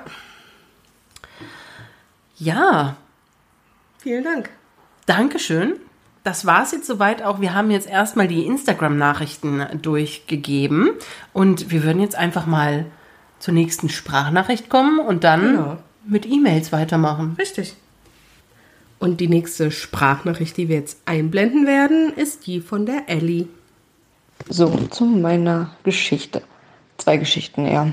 Als ähm, Vorabgeschichte 2016 haben meine Eltern ein Haus gekauft, ein Drei-Seitenhof in unserem Dorf, drei oder vier Häuser entfernt von meinem, von meinem Elternhaus. Und die Vorbesitzerin war eine ältere Dame. Sie war 96, glaube ich. Und eine alte Krankenschwester, die vielen Leuten geholfen hat, sehr bekannt war und auch noch Medikamente selbst hergestellt hat, also Salben und sowas. Ähm, aber sie hat halt sehr zurückgezogen gelebt. Aber sie war sehr bekannt. Ähm, als wir das Haus gekauft haben, also Baujahr umfasst, glaube ich, um 1870, 1880 rum, musste natürlich alles hier vollständig renoviert und also saniert werden. Das Grund, die Grundmauern stehen noch, das Innere ist neu. Und ja, als wir dann schon recht zum Ende hin der Baumaßnahmen waren, war ich alleine im Haus und habe oben ähm, im Dachgeschoss die alten Balken ähm, geölt. Ja, und ich wusste eigentlich, dass ich allein im Haus bin. Und meine Mama hat mich früher als Kind auf Pfiff trainiert. Sie wollte nicht unbedingt meinen Namen immer durch die ähm, Einkaufsmärkte oder so brüllen und hat mich daher wirklich gut auf Pfiff trainiert. Heißt, wenn immer wenn ich auf der Hundewiese stehe, jemand ruft seinen Hund, ist ein Problem, weil ich reagiere mit. So, ich sitze oben im, unter, im oberen Geschoss, mache da gerade die meine Arbeiten und dann pfeift es. Ja, ich reagiere drauf, rufe halt runter, ja. Und es kam halt keine Reaktion, dachte ich, naja gut, dann war es wohl nicht wichtig. Mach meine Arbeit weiter nach ein paar Minuten pfeift es wieder, laut und deutlich. Dann war ich so genervt, äh, hab dann wieder ja gerufen, wer ist da, wer will was? Bin runtergegangen, bin durchs ganze Haus gelaufen, keine Sau da. Dachte ich, naja gut. Unheimlich, aber akzeptiert. Ähm, und die zweite Geschichte war dann halt, dass mein Mann und ich sind dann in das Haus eingezogen ähm, und im unteren Geschoss ist Esszimmer und Wohnzimmer verbunden. Und da ist dann so ein Freiraum. Wir haben einen Robostaubsauger, einen alten, Norbert. Und Norbert fährt eigentlich, also Hindernisse oder so nimmt er wahr und wie halt ein Robostaubsauger ist, er dreht dann um. Ja, und dann stand ich halt in diesem Freiraum und keine Ahnung, hab ihn halt bei seiner Arbeit halt mal so nebenbei beobachtet, weil ja, keine Ahnung, mein Gehirn war gerade der Meinung, er, sie, es müsste das tun. Und beobachte ihn so und er kam auf mich zu, aber nicht direkt auf mich zu, sondern so ein bisschen seitlich. Und genau neben mir nahm dieser Robostaubsauger Norbert anscheinend einen Widerstand wahr und drehte um. Und ja, ich weiß nicht, wie weit ich an Geister glaube. ansehen, auf jeden Fall.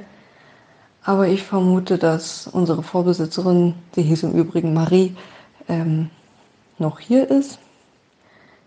Sie war eine liebe, nette Frau. Daher mache ich mir da keine Sorgen, dass sie uns da irgendwas antun würde oder poltern würde. Aber es ist halt doch schon mal unheimlich, wenn in einem leeren Haus entweder der Ruhestaubsauger der Meinung ist, da ist jemand oder ähm, es nach einem pfeift. Genau, das waren meine kleinen zwei kurzen Geschichten über meinen kleinen Hausgeist. Und ich hoffe, dass sie uns weiterhin erhalten bleibt, denn ich denke, sie wird auf ihr Gehöft und auf uns Acht geben. Ja, vielen, vielen Dank, Ellie. Dankeschön. Ein Pfiff und ein kleiner Norbert. Aber äh, wir müssen jetzt mal kurz darüber reden, wieso du nach Pfiff trainiert wurdest. Ja, habe ich jetzt in habe ich noch nie gehört. Kindererziehung auch noch nicht gehört. Das ist so ein bisschen sonderbar. Ein wenig irgendwie. Aber gut, ich meine, wenn das funktioniert hat, dann um Himmels Willen, das ist ja. Vielleicht fällt das unter die Kategorie, ich habe so ein Leinengeschirr für mein Kind. Weißt du, es gibt ja, Ja. auch diese Geschirre für kleine Toddler, ja. die, die manche Mütter ihren Kindern umziehen, damit die nicht, weiß ich nicht, einfach über die Straße rennen oder, oder was. Aber ähm, ja, es ist natürlich dann sehr spannend, dass du dann diesen Pfiff hörst durchs Haus immer wieder. ja, ja, und genau. Da ist nichts. Ja. Jetzt ist die Frage, wenn dieser Haus, der Hausgeist müsste das ja dann auch mm, gewusst haben. ja, natürlich. Ne? So, Man kriegt das ja mit. vielleicht, vielleicht wollte dich einfach ein bisschen veräppeln. Vielleicht. Sie, Ein er. bisschen ärgern. Ja. Hallo sagen. Hallo sagen.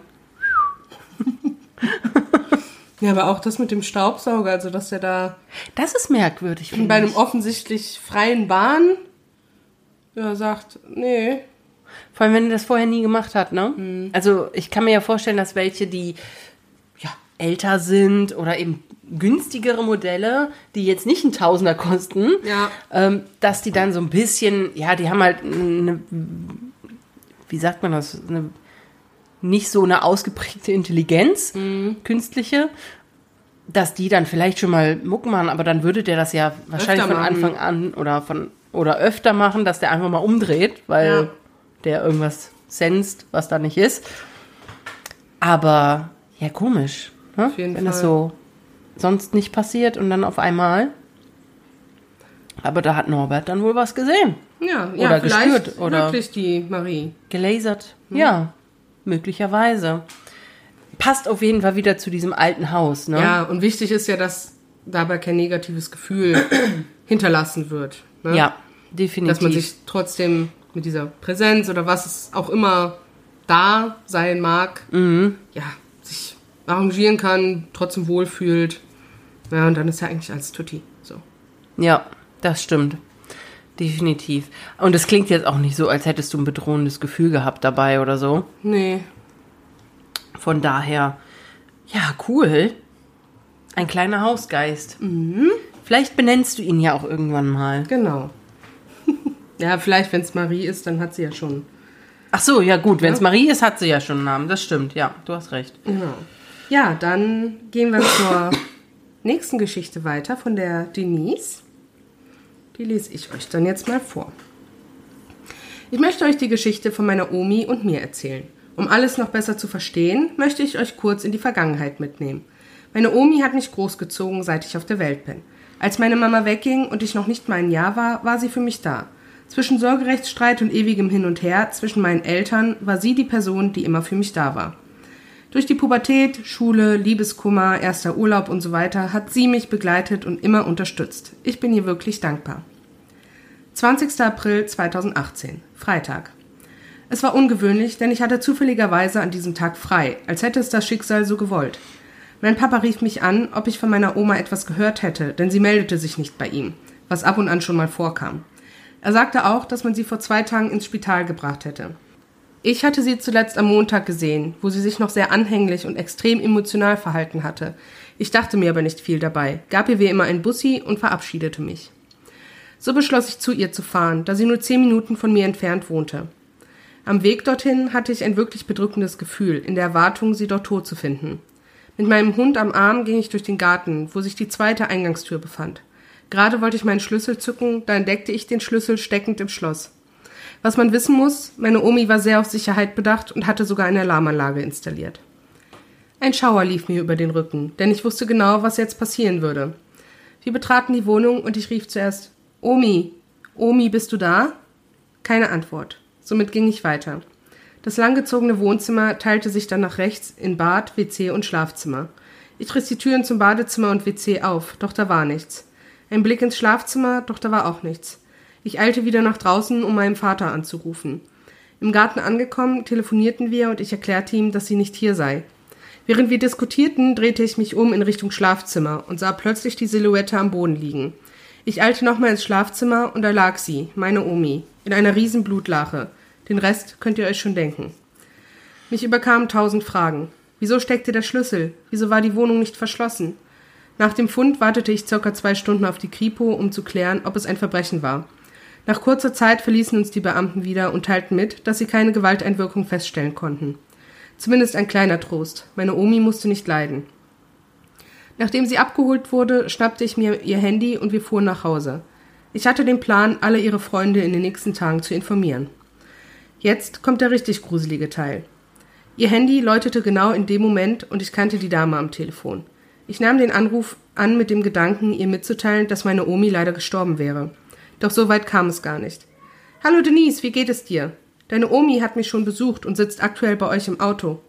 Ich war fassungslos. Die Dame war doch nur ihre Fußpflegerin, so dachte ich zumindest. Wir telefonierten circa eine Stunde und da wurde mir alles klar. Meine Oma wusste, dass sie sterben würde. Darum war sie am Montag noch so anhänglich gewesen bei unserer letzten Begegnung. Dienstags war die Dame vom Telefon bei ihr zur Fußpflege und erzählte mir, meine Omi hätte zu ihr gesagt, Bitte mach mir meine Füße noch schön. Morgen kommt die Haushaltshilfe und pflegt mir noch meinen Garten. Denn wenn jemand kommt und ich da liege, soll alles schön sein. Das Einzige, was mir bis dato nicht klar war, war dieser steckende Hausschlüssel. Die Dame vom Telefon konnte mir auch das erklären. Meine Omi erwartete sie für Freitag. Sie waren verabredet. Auf ihren Wunsch hin steckte der Schlüssel im Schloss, damit die Dame sie finden könne. Doch ich kam ihnen zuvor. In Rücksprache mit der Rettung wurde diese Aussage von meiner Omi auch bestätigt.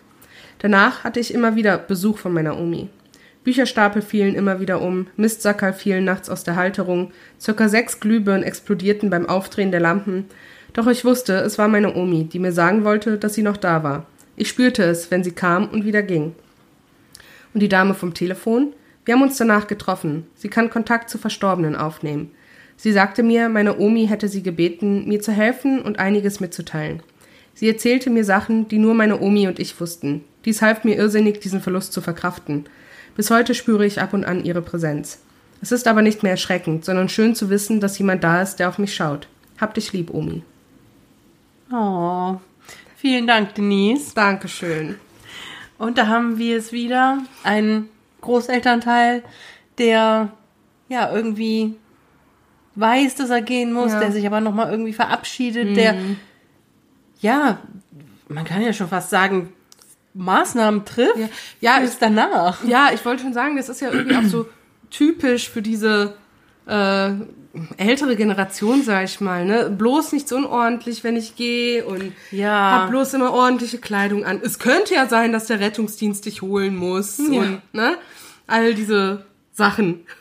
Mach mir bitte nochmal die Füße schön. Ich will nicht, dass jemand meine ungepflegten Füße sieht, wenn ich sterbe. Wahrscheinlich waren die nicht mal ungepflegt, wenn sie regelmäßig zur Ja, Fußpflege eben, ging. eben. Ähm, aber ja, da musste ich dann auch dran denken. Ein bisschen typisch für so Omis. Ja, aber ich finde das total sympathisch. Ja, auf jeden Fall. Also, es tut mir natürlich leid, es wirkt so trotzdem ein bisschen brutal, wie sie da gefunden wurde. Also Mhm. ja, vor allem auch mit dieser Blutlache, ne? wahrscheinlich sie- Kopf ja, angeschlagen. ne? dass sie den Kopf angeschlagen hat. Umso interessanter finde ich aber, dass sie das gewusst hat. ja, Weil es scheint ja so, als wäre das vielleicht eine Art Unfall gewesen. Äh, Oder, oder sie hat das doch geahnt und es war wie eine Art Schwächeanfall und in diesem Zuge ist sie umgekippt und hat sich dann den Kopf angestoßen. ja, Also man sagt ja oft, dass ältere Menschen so kurz vor dem Tod das auch spüren, dass es so bald soweit ist. Beziehungsweise auch umgekehrt, dass sie es ein bisschen heraus, hinauszögern können, wenn die zum Beispiel noch auf jemanden warten, Ja, ja, den sie stimmt. unbedingt verabschieden möchten. Und auch was loswerden wollen Das, oder so. Genau, ne? das, das hört man ja schon. Und ja, vielleicht hat Denise Omi da auch einfach ja eine Ahnung gehabt, Ja. eben, dass sie wirklich wusste, okay, diese Woche ist es soweit. Ja, kann sein, ne? Aber auch schön, dass sie halt nach wie vor, ja, noch bei Denise irgendwie Ja, irgendwie da ist, ist, ne? ne? Noch, noch aufpasst, vielleicht Ja. ein bisschen gutes Gefühl verströmt Mhm. oder gibt oder ausstrahlt. Ja, Das finde ich auch sehr schön. Ich finde es auch interessant, dass die, ja, die Fußpflegerin ja doch so medial begabt ist. Ja. Kann man ja schon fast sagen. Also wenn die sich wirklich da getroffen haben und sie da eine Art Bindung zur Oma hatte Ja. oder hat und sie dann da auch tatsächlich Dinge erzählt hat, die nur die beiden wussten. nur Denise und ihre Oma wussten. Ne? Ja. Das sind dann immer so Sachen.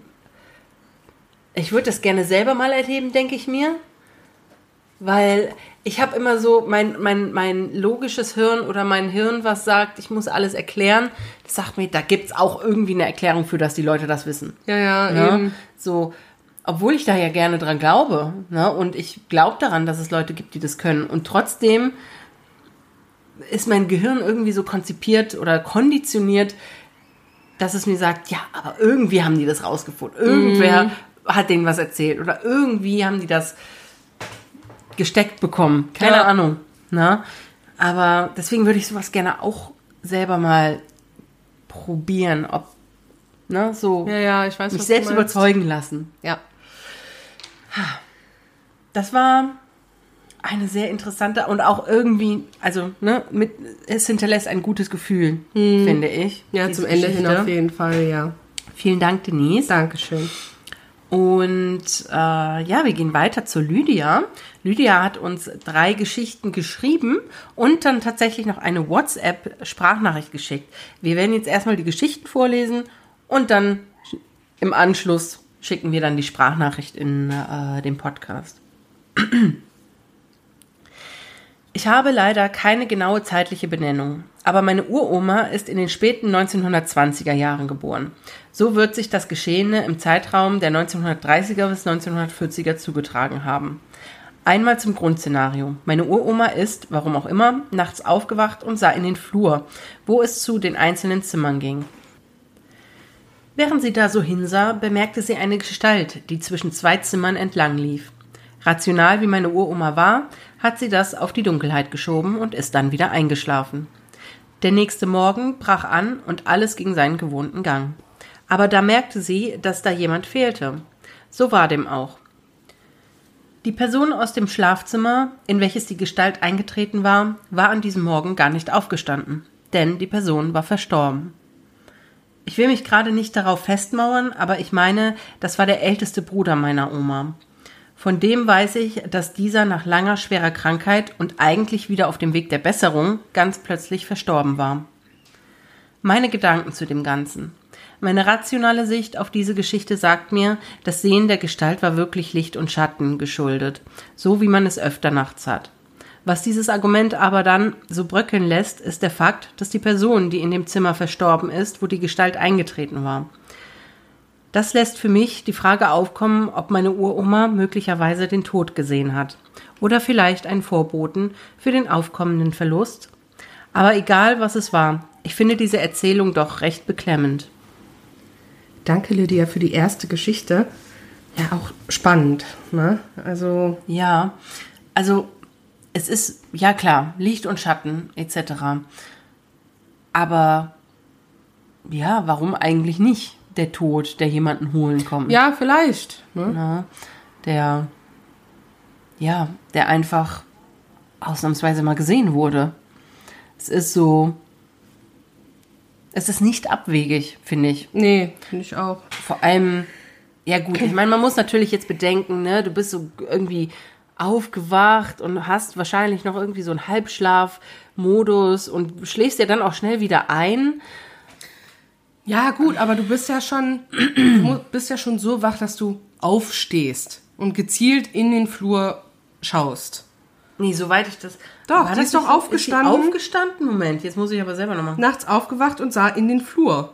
Also das impliziert jetzt für mich, dass sie aufgestanden ist und in den Flur aktiv geschaut Für mich, hat. für mich hat sich das so angehört, als könnte sie liegen bleiben und die Tür war einfach auf und konnte so in den Flur gucken. so. Weißt du? So hat sich das für mich So. jetzt dargestellt. Ja, das kann natürlich auch sein.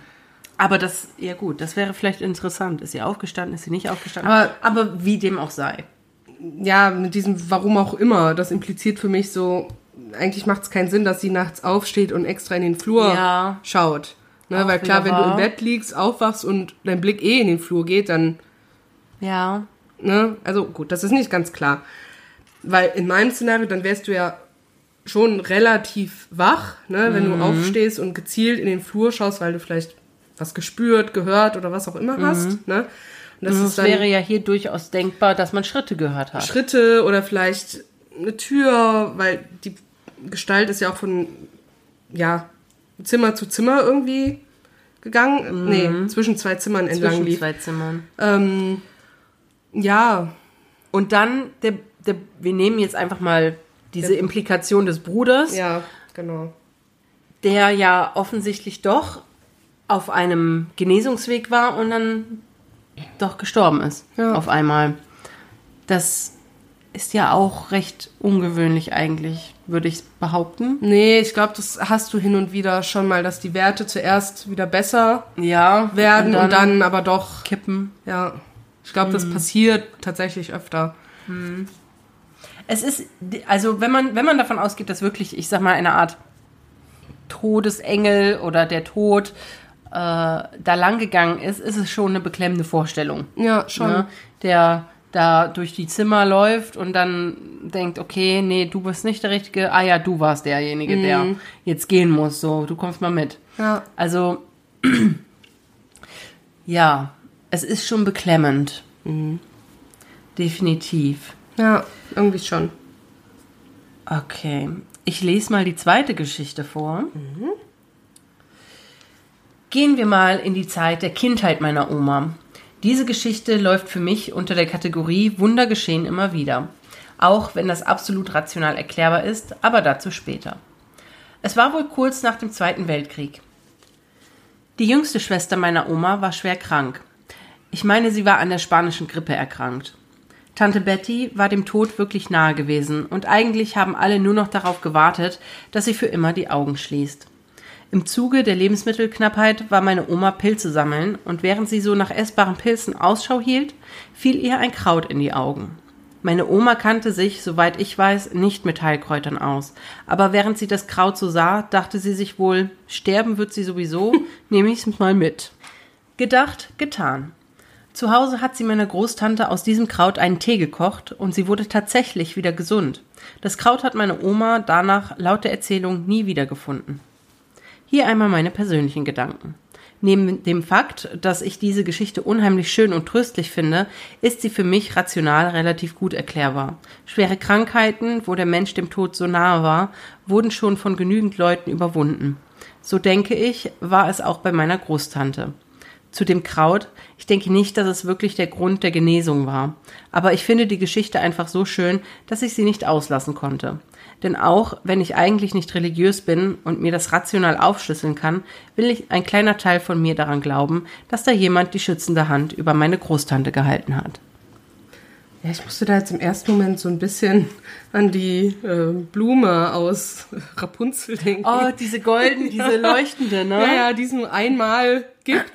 ne? Und deine Oma hat sie halt Ja. gefunden und das war dann der, die Lösung Ja. für die Krankheit, sag ich mal. Ja, stimmt, stimmt. Also, ja, natürlich ist jetzt auch sehr, sehr schwer nachzuvollziehen, ob dieses Kraut, dieses, ich sag mal, willkürliche Kraut aus dem Wald da etwas mit der Genesung zu tun hatte. Ja. Ich denke auch, wenn jemand, ich meine, es gibt ja auch den Placebo-Effekt. Natürlich. Ne? Und wenn jetzt äh, ihre Oma dahin gegangen ist und gesagt hat, hier guck mal, das habe ich gefunden, trink den Tee mal, der hilft dir, ne, also sie wird ja bestimmt irgendwelche, Ja, das ist dann dieser Placebo bei Proxy-Effekt, glaube ich. Also das hast du auch bei Kindern oft, ne? wenn du denen halt diese Globuli-Kugeln ja, gibst. ich will jetzt nicht das denken, was ich sage. Aber weil die Eltern oder die Mütter, Väter dran glauben, dass das hilft, ne, hilft das dem Kind dann auch wirklich. Ja. So, Und ne? m- möglicherweise ist sowas hier ja auch geschehen. Ja. Ne, dass es indirekt eigentlich nicht geholfen hat, aber irgendwie schon. Ja, Ne? Durch, da, durch den Glauben daran. Ne? genau.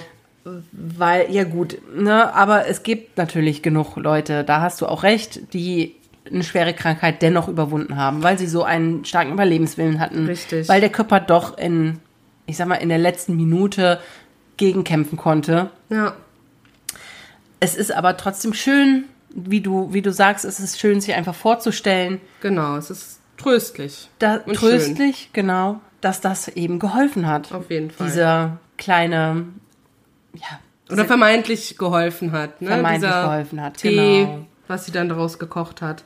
Und dann die Vorstellung, dass die Schwester, die ältere Schwester, ihrer kleinen Schwester geholfen hat. Genau. Na? So. Ja, Und dann die dritte Geschichte. Genau. Das Ganze hat sich in den 80ern zugetragen, genau genommen zwei Wochen vor dem Tod meines Opas. Es hat sich im Wohnzimmer der Wohnung abgespielt, in der meine Mutter aufgewachsen ist. Mein Opa lag da auf dem alten Ledersofa, was im Raum stand. Dann kam meine Mutter herein. Sie sah in diesem Moment zu ihrem Vater, also meinem Opa, und dieser hatte einen bestimmten Punkt starr fixiert und sagte plötzlich aus dem Nichts, Geh weg, geh weg. Dazu machte er Bewegungen, als wolle er wen verscheuchen. Meine Mutter war natürlich ziemlich irritiert, denn es war aufgrund seines Blickes klar, dass er nicht sie meinte. Was war da los? Das frage ich mich wirklich. Merkt der Mensch zwei Wochen vor dem Tod, dass es bald soweit ist, durch Halluzinationen? Aber irgendwie hinterlässt diese Erklärung für mich einen sehr faden Beigeschmack. Ich kannte meinen Opa leider nicht, aber wenn ich so meine Mutter von ihm erzählen höre oder auch von meiner Oma Geschichten höre, kommt mir diese Reaktion von ihm so unpassend vor. Mein Opa war zwar zutiefst gläubig, aber, wie meine Oma, eigentlich sehr auf Rationalität bedacht. Da frage ich mich dann schon, was da los war. Hier bin ich eher gewillt zu sagen, Opa hat da wirklich was gesehen. Ich weiß nicht, das sagt mir so mein Bauchgefühl. Besser kann ich das nicht erklären. Danke auch für die dritte Geschichte, Lydia. Also ich muss tatsächlich sagen, dass ich das gar nicht so abwegig finde, selbst Nee. wenn der Opa rational veranlagt war. Denn wie schon eben einmal irgendwann erwähnt, es ist nun mal so, dass manche ähm, alte Leute vor ihrem Tod das einfach merken. Und wir hatten ja auch schon mehrere Pflegerinnen und Pfleger, die durchaus gesagt haben, ich konnte beobachten, dass alte Leute kurz vor ihrem Tod Anders waren. anders waren oder mit vermeintlich mit irgendwem geredet haben. Ne? Also vielleicht sehen die wirklich jemanden, wen auch immer, der sie vielleicht darauf vorbereitet, abholen kommt. Ne? Also ich finde das gar nicht so ja unlogisch in diesem Fall oder unpassend. Man weiß ja auch nicht, in welchem Gesundheitszustand der Opa jetzt da war. Also es schien ihm ja nicht mehr so gut zu gehen. Dementsprechend muss man dann auch berücksichtigen, dass sich Dinge einfach ändern. Ne? Ja, also ich finde es auch nicht so abwegig. Geh weg, geh weg. Ich würde jetzt sagen, der Opa hatte, wollte nicht gehen. Ne? So, der hatte Er war noch nicht Lust. so weit. Ja, er war vielleicht noch nicht so weit. Und wir haben ja auch hier jetzt gelesen, es war zwei Wochen vor dem Tod. Ne? Also vielleicht wollte er noch irgendwas Machen, Für sich- klären. Genau. Abklären, dass ihn da, dass er da nicht jetzt schon abgeholt wurde und hat dann der vermeintlichen Person oder Geist oder Seele gesagt, nee, nee, hier jetzt noch nicht. Ne? Aber sicherlich ist das irritierend, wenn man in diesen Raum kommt und das mitbekommt. Also ich, Ich glaube denke auch. generell für die Leute, die das mitbekommen, die ja noch bei vollem Verstand sind und, und ganz klar im Kopf Mhm. und die das dann sehen und das nicht zuordnen können, weil da ja sonst niemand ist für Ja. die. Richtig. Ne? Aber ja, wir hoffen einfach, dass, dass, dass nichts Bedrohliches war in dem Sinne, mhm. ne, sondern einfach vielleicht ein Vorbote, ja. der jetzt noch nicht die Erlaubnis bekam, bekommen hatte von dem Opa, mhm. so, ne, der dann eben zwei Wochen später dann nochmal gekommen ist, um, um ja. ihn abzuholen, ne. Ja, vielen Dank. Das waren jetzt die drei gelesenen Geschichten von der Lydia. Dann kommt jetzt noch die Sprachnachricht. Und wir haben ja jetzt noch die Sprachnachricht. Oh, ihr Lieben, ich mit meinen eigenen Erlebnissen anfange, würde ich sehr gerne noch eine kurze Nachkorrektur starten. Ich hatte mit meiner Mutter gerade ähm, nochmal drüber geredet gehabt, weil ich ihr erzählt habe, dass ich euch das zugesendet habe. In der ersten Geschichte hat sie mich nachkorrigiert. Das war nicht meine Urgroßmutter, die die Gestalt wandern sehen hat, sondern meine Oma. So, ein Detail, was ich so gar nicht mehr auf dem Schirm hatte, man tut ja nicht tagtäglich drüber reden, ist ähm, in dem Zimmer, wo die Gestalt rauskam, da lag die Oma Franziska drin. Das war die Mutter meiner Urgroßmutter. Ähm, die Gestalt ist ja dann ins andere Zimmer gewandert und da lag, wie ich richtig vermutet hatte, mein Onkel Erich äh, Bruder meiner Oma. Diese ist auch in der Nacht verstorben. Warum ich die Oma Franziska erwähne, die ist wenige Wochen danach auch verstorben. Was natürlich nochmal den Eindruck für mich verstärkt, äh, hat meine Oma da den Tod gesehen. Was ich echt, wenn man darüber nachdenkt, echt gruselig finde. Natürlich, ne, hatte ich ja auch in der Mail geschrieben, es können die Lichtverhältnisse gewesen sein. Wie auch immer. Manchmal spielt das Auge einen, einen Streich. Trotzdem finde ich den Gedanken echt gruselig. Das wollte ich jetzt nur noch mal äh, nachkorrigieren, damit das alles so seine Richtigkeit hat. Wenn man das schon erzählt, dann sollte man es auch richtig erzählen. So, und jetzt einmal zu meinen eigenen Erlebnissen. Ich habe das gestern versucht, ein paar Mal aufzunehmen, aber da war hier eine so unruhige Kulisse, deswegen hole ich das jetzt nach. Ähm, das Ganze hat sich so um 206, 207 abgespielt. Ich ging zu dem Zeitpunkt äh, in die erste, zweite Klasse. Meine Oma war vielleicht drei, vier Monate tot, so um den Dreh.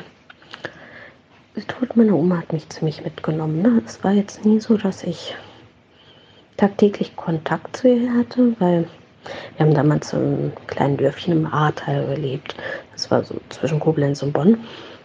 Meine Oma hat in Salzgitter gewohnt. Also es waren endliche Kilometer zwischen, dass so ein einfaches Mal ja über Nachmittag hinfahren unmöglich war. Ne, aber trotzdem, das Verhältnis war sehr, sehr eng gewesen. Ne, ich war auch als Kind zumindest jede Ferien bei meiner Oma gewesen und dadurch das Verhältnis sehr, sehr gut. Naja, dementsprechend war ich ganz schön gebeutelt, dass sie verstorben ist. Ne? Und ja, war an dem Tag eh ziemlich niedergeschlagen gewesen, weil in der Schule hatte ich es nicht so ganz leicht. Ne? Und mit dieser Grundstimmung bin ich damals nach Hause gelaufen und ja, ich war Mutterseelen allein auf dieser Straße gewesen da habe ich plötzlich gemerkt, wie jemand mir so den Arm um die Schulter gelegt hat. Ich habe so richtig die Hand auf meinem Arm gespürt. Ja, habe mich irritiert dann umgesehen gehabt und halt meine Oma neben mir herlaufen sehen. Ne? Rational, ich wusste natürlich, dass sie tot war. Und das, ja, vielleicht was kindliche Einbildung in dem Moment, der Wunsch getröstet zu werden. Aber auf der anderen Seite war das der Moment, der mich sehr grübeln ließ. Ist da noch irgendwas in dieser Welt, ähm, was nicht immer greifbar für den Menschen ist? Ne? Ich habe mir das dann jahrelang versucht, rational äh, ja, tot zu denken in dem Sinne. Ja, weil ich, weiß nicht, irgendwas in mir hatte da so diese Ablehnung lange, lange Zeit dagegen, dass es sowas gibt. Mittlerweile bin ich der festen Überzeugung, es gibt Geistwesen, ne, aber lange Zeit habe ich Leute, die das behaupteten, selbst als absolut verrückt abgestempelt. Ja, danke auch für deine Sprachnachrichten, Lydia. Also einmal halt für das ja, Update, richtig Stellung, sage ich mal, mhm. zu den vorangegangenen Geschichten. Aber auch für deine eigene Geschichte. Das ist, hier haben wir halt auch wieder ja, ein Großelternteil, der noch was beschützend im da ist. Ja, ne? immer noch signalisiert, ey, ich stehe das mit dir durch, du bist nicht allein. Ich gebe dir Kraft. Ich gebe dir Kraft, ja. Und ja, ob es nun kindliche Vorstellung war, Wunschdenken. Ähm, Oder ob es wirklich passiert ist. Ja. Hauptsache, es gibt halt einem ein gutes Gefühl. Vielleicht, finde ich. Genau, vielleicht hast du das in dem Moment einfach wirklich gebraucht, um mit diesem schlimmen Tag oder mit dieser schlimmen Zeit, die du hattest, auch, ja, ganz, ich sag mal, ganz gut umgehen zu können. Mhm. Und ja, warum nicht? Dann geht Oma mal neben dir her und hält deine Hand oder deinen Arm in dem Fall. Ja. Um dir einfach Kraft zu spenden. Eben. Ich finde die Vorstellung sehr schön. Ich auch. Vielen lieben Dank für die ja. vielen Geschichten. Ja, für deinen Beitrag, genau. Ja, und die nächste Geschichte kommt von Cindy, die ich euch jetzt vorlese. Schon als Kind habe ich mich immer dafür interessiert, was außerhalb des für uns Sichtbaren ist. Schon in meinem Elternhaus gab es immer viele Momente, wo ich mich beobachtet fühlte. Aber sonst habe ich dort nichts Ungewöhnliches mitbekommen. Dieses Interesse an dem Übernatürlichen wurde ich aber nie los. Im Erwachsenenalter musste ich dann auf sehr unschöne Art feststellen, dass diese Welt durchaus real ist. Sowohl den Teufel als auch Gott, man kann es auch gut und böse nennen, gibt es in dieser jenseitigen Welt und beides ist dort immer vertreten. Ich muss vorwegschicken, dass ich katholisch erzogen wurde, aber mir die Institution Kirche irgendwann zu menschengemacht vorkam. Ich glaube mehr denn je an Gott und die Bibel, aber ohne die Begrenzung einer Kirche. Mein geistliches Zuhause finde ich in einer kleinen Gruppe von Gleichgesinnten. Jedoch ist selbst dort das Thema Geister und alles, was damit in Verbindung gebracht wird, Dämonen behaftet und man will damit nichts zu tun haben. So wurde auch mir anfangs geraten, alles Dämonische aus dem Haus zu verbannen. Auch hier wurden Steine, Bilder, Symbole als eine Art Portal für das Böse gesehen. Lange Jahre nahm ich dieses Denken auch für mich an, doch irgendwie hatte ich das Gefühl, mich selber dadurch zu verleugnen. Da ich ja immer noch überzeugt bin, dass es Gott laut Bibel gibt und er mein Leben lenkt, denke ich auch, dass er es war, der mir zeigte, dass es da wirklich mehr zwischen Himmel und Erde gibt. Ich musste mich nur trauen, meine Gabe richtig zu nutzen. Doch sich darauf einzulassen, war nicht immer leicht und schön. Aber nun zu dem, was ich dann so alles erlebte. Im Alter von circa 20 Jahren, damals war ich schon mit meinem jetzigen Mann in die Dachwohnung seines Elternhauses gezogen, wurde ich mitten in der Nacht geweckt, weil ich spürte, wie mich etwas am Handgelenk packte. Ich sah im fahlen Licht, das durchs Fenster fiel, einen Kopfumriss mit einer Fratze. Da unser Bett damals so stand, dass meine Seite des Bettes die Wand berührte, dachte ich erst, dass das, was ich sah, nur eine optische Täuschung sei. Doch der Griff an meinem Handgelenk wurde immer fester und zog mich in Richtung Bettrand. Ich war vor Schreck nicht fähig, auch nur einen Ton von mir zu geben. In meiner Not begann ich einfach wortlos zu beten. Klingt für euch vielleicht jetzt doof, aber ich fühle in mir drin, dass das richtig ist. Ab dem Moment hämmerte in meinem Kopf, dass der mir nicht helfen könne und ich mich schon den Teufel verschrieben hätte. Aber ich betete weiter das Vaterunser und Bibelstellen, die mir durch den Kopf schossen. Während alledem schlief mein Mann neben mir und bekam davon nichts mit. Der schläft sowieso wie ein Stein und ist in seiner Tiefschlafphase schwer wach zu bekommen. Irgendwann ließ der Druck an meinem Arm nach und ich schlief fest an meinen Partner gekuschelt wieder ein. Am nächsten Morgen dachte ich nur, was war das denn für ein Albtraum? Aber die blauen Flecke an meinem Handgelenk sagten etwas anderes. Da fragte nun auch mein Verlobter, wo ich die denn her hätte. Ich habe mir damals noch eine Geschichte ausgedacht, weil ich wusste, er glaubt nicht an sowas und würde mir nicht glauben. Noch nicht. Die Flecken waren dann nach circa 24 Stunden auch wieder weg. Solche und ähnliche nächtliche Besuche hatte ich dann über ein Jahr in regelmäßigen Abständen. Sie machten mir zwar Angst, aber ich wusste tief in meinem Herzen, dass ich in Sicherheit war. Mehr als Angst machen konnten diese Fratzen mir nicht. Irgendwann verschwanden diese Angriffe auch wieder. Vielleicht wurde es ihnen irgendwann langweilig, weil ich meine Angst immer mehr zurückfahren konnte. Diese Kreaturen wachsen ja durch unsere Angst und die gab ich ihnen irgendwann nicht mehr. Über die Jahre merkte ich nun, dass ich für diese unsichtbare Welt sehr empfänglich bin. Ich würde mich als sensitiv bezeichnen, als jemand, der sowohl die gute als auch die schlechte Seite erfühlen und unterscheiden kann. Und das habe ich über all die Zeit nun ausgebaut. Als wir vor einigen Jahren nun unser Haus kauften, ein altes Bauernhaus, geschätzt 120 Jahre alt, erzählten uns nach dem Kauf die Mieter, die zuvor dort wohnten, dass es wohl einen Hausgeist gibt. Mein Mann tat es ab, aber ich freute mich insgeheim. Sie beschrieben die Entität als freundlich, aber auch, dass sie nicht geschafft hätten, dass die Seele gehen kann. Ich forschte nach und erfuhr, dass hier mal ein kleiner Junge an plötzlichem Kindstod gestorben sei. Meine Tochter und ich haben auch immer an bestimmten Orten im Haus das Gefühl, beobachtet zu werden. Wir sagten der Seele zu Beginn, solange sie uns nichts tut und uns keine Angst macht, darf sie bei uns bleiben. Sonst haben wir aber nie etwas erlebt. Halt, doch. Im Wohnzimmer haben wir alte Wandleuchter, so in Kerzenform, wie sie früher in so Gutshöfen oder vornehmen Gehöften üblich waren. Die waren noch vom ursprünglichen Erbauer des Hauses da und inzwischen mit einem Dimmschalter angeschlossen. Ab und an flackern diese Leuchter, wenn sie angeschaltet sind. Jetzt sagen vielleicht viele alte Leitungen, Wechselspannung und so weiter. Ja, gebe ich jedem recht, der sich das so erklärt. Doch was uns ins Grübeln brachte, dass immer, wenn ich in dem Fall laut sagte, Egon, so haben wir den Hausgeist irgendwann genannt, lass das bitte, hörte das Flackern auf. Außerdem hören wir ab und an Schritte im Elternschlafzimmer. Sehr schwere Schritte, die wir im Erdgeschoss deutlich hören können und nur, wenn keiner im Zimmer ist. Eine sehr berührende Geschichte möchte ich euch zum Schluss noch erzählen. Mein allerbester Freund, engster Vertrauter und Pate meiner Tochter, elf Jahre, ist vor ziemlich genau ein Jahr nach neun Jahren Kampf gegen seinen Krebs verstorben. Er teilte seinen ganzen Alltag mit uns und wir mit ihm. Die meiste Zeit der Woche verbrachten wir zusammen. Ich übernahm die Pflege und kümmerte mich um alles, was er nicht mehr selber machen konnte. Er ist im Krankenhaus gestorben und ich konnte ihn zuvor nicht mehr sehen. Wir schrieben uns über ein Chatportal noch an dem Abend, als es passierte, und planten meinen Besuch am nächsten Tag. Durch Corona gab es noch Auflagen für die onkologische Abteilung.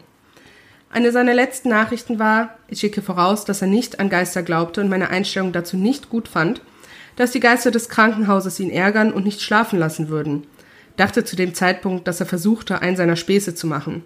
Doch nur einige Stunden später bekam ich die Nachricht, er sei gestorben.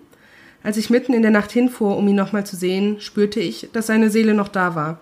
Mein Herz sagte, komm mit, wir gehen. Am nächsten Mittag saßen meine Tochter und ich beim Essen am Tisch und ich saß auf seinem Platz. Plötzlich roch ich ihn und sagte das auch laut. Meine Tochter reagierte so prompt, dass ich nichts entgegnen konnte. Sie schaute mich an, dann schaute sie sich kurz um, sog die Luft um sich auch ganz bewusst ein und sagte dann Stefan, wenn du hier bist, dann lass das Herz an der Lampe wackeln. Über seinem Platz am Tisch hängt ein schweres Drahtherz, was meine Tochter mir mal zum Muttertag geschenkt hatte. Er ist am Muttertag gestorben. Ich schmunzelte unwillkürlich über ihren kindlichen Glauben und wie selbstverständlich sie das annahm und warf nur einen flüchtigen Blick auf das Herz. Und tatsächlich, es schaukelte gleichmäßig hin und her. Einige Zeit später, ich meine es waren schon Wochen, passierte Folgendes. Ich wies gerade meine Tochter zurecht, weil sie eine Abmachung im Haushalt nicht eingehalten hatte. Plötzlich fiel mit einem mächtigen Rums ein altes Spielzeugtelefon aus dem Regal meiner Tochter. Ich hob es auf, schaute meine Tochter an und fragte, wo das denn gelegen hatte. Sie stand mit großen Augen auf und zeigte mir, dass es ganz hinten im Regal hinter einigen Büchern verstaut gewesen war, weil sie es eigentlich nicht mehr nutzte, aber sich davon auch nicht trennen wollte. Meine Kleine machte noch größere Augen, dann setzte sie einen schuldbewussten Blick auf und meinte Mama, sonst hat mich Stefan immer geschimpft, wenn ich das im Haushalt nicht gemacht habe. Ab diesem Moment war meine Tochter davon überzeugt, dass Stefan zumindest ab und an hier vorbeikommt, um nach dem Rechten zu sehen. Oh, vielen, vielen Dank, Cindy. Dankeschön. Da ist ja jetzt einiges los, Auf jeden was Fall. wir besprechen müssen, können, zu haben. Was wir bespre zu, bes zu besprechen haben, so heißt das.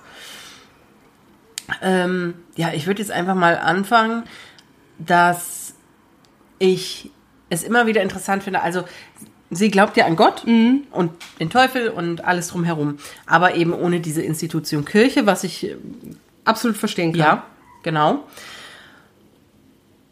Ich finde es aber trotzdem immer wieder ähm, interessant, dass ähm, ja, dass so viele, die eben, ich sag mal, religiös sind, dem, dem So verschlossen Geist- gegenüber so, sind. Genau, die, diesen Geistern, Seelen so abgewandt reag gegenüber reagieren. Ja, also ich auch. weil oder dass das alles direkt dämonenbehaftet ist, wie Mhm. sie auch so sagte. Weil interessanterweise wäre dann eigentlich ja auch Jesus dämonenbehaftet. Er Ich meine, ist ja der zurückgekommen. Er ist von den Toten wieder auferstanden. Ja, also Ne? wenn das nicht dämonenbehaftet ist, dann Ja, puh, ne? also Ich wenn man meine- jetzt halt danach geht. Ja, ich meine, Christen glauben ja nun mal an die Wiederbelebung, oder gläubige Christen glauben an die Wiederbelebung, an die Reinkarnation. Und äh, ja, weiß ich nicht. Also ich finde, da macht man sich dann vielleicht die Welt so ein bisschen, wie sie sich gefällt, äh, wie sie einem gefällt. Weil ich finde, man kann nicht so, so total banal sagen, ich glaube an Gott und den Teufel und Dämonen, aber nicht an Geister. Nee, ich finde das auch Oder ich finde, oder ich finde, Geister sind alle dämonenbehaftet. ja. Was Ist ja, ja überhaupt halt- nicht so ist. nee, eben. Ne? Deswegen finde ich das immer ein bisschen schwierig. Wir hatten das Thema ja auch schon ein paar Mal Mhm. im Podcast. Aber ich fände es halt schön, dass sie trotzdem, also ja, sich eine Zeit lang hat vielleicht auch von dieser einen Gruppe so beeinflussen lassen. Ja, aber dass sie dann ihrem, Ja, dass sie dann ihren Weg wieder genau, ihrem hat. Gefühl auch gefolgt ist und gesagt Ja. hat, nee, nee, das kann so nicht richtig Ich habe da sein. eine Gabe, Genau. merkt da was, ich muss dem nachgehen. Ja.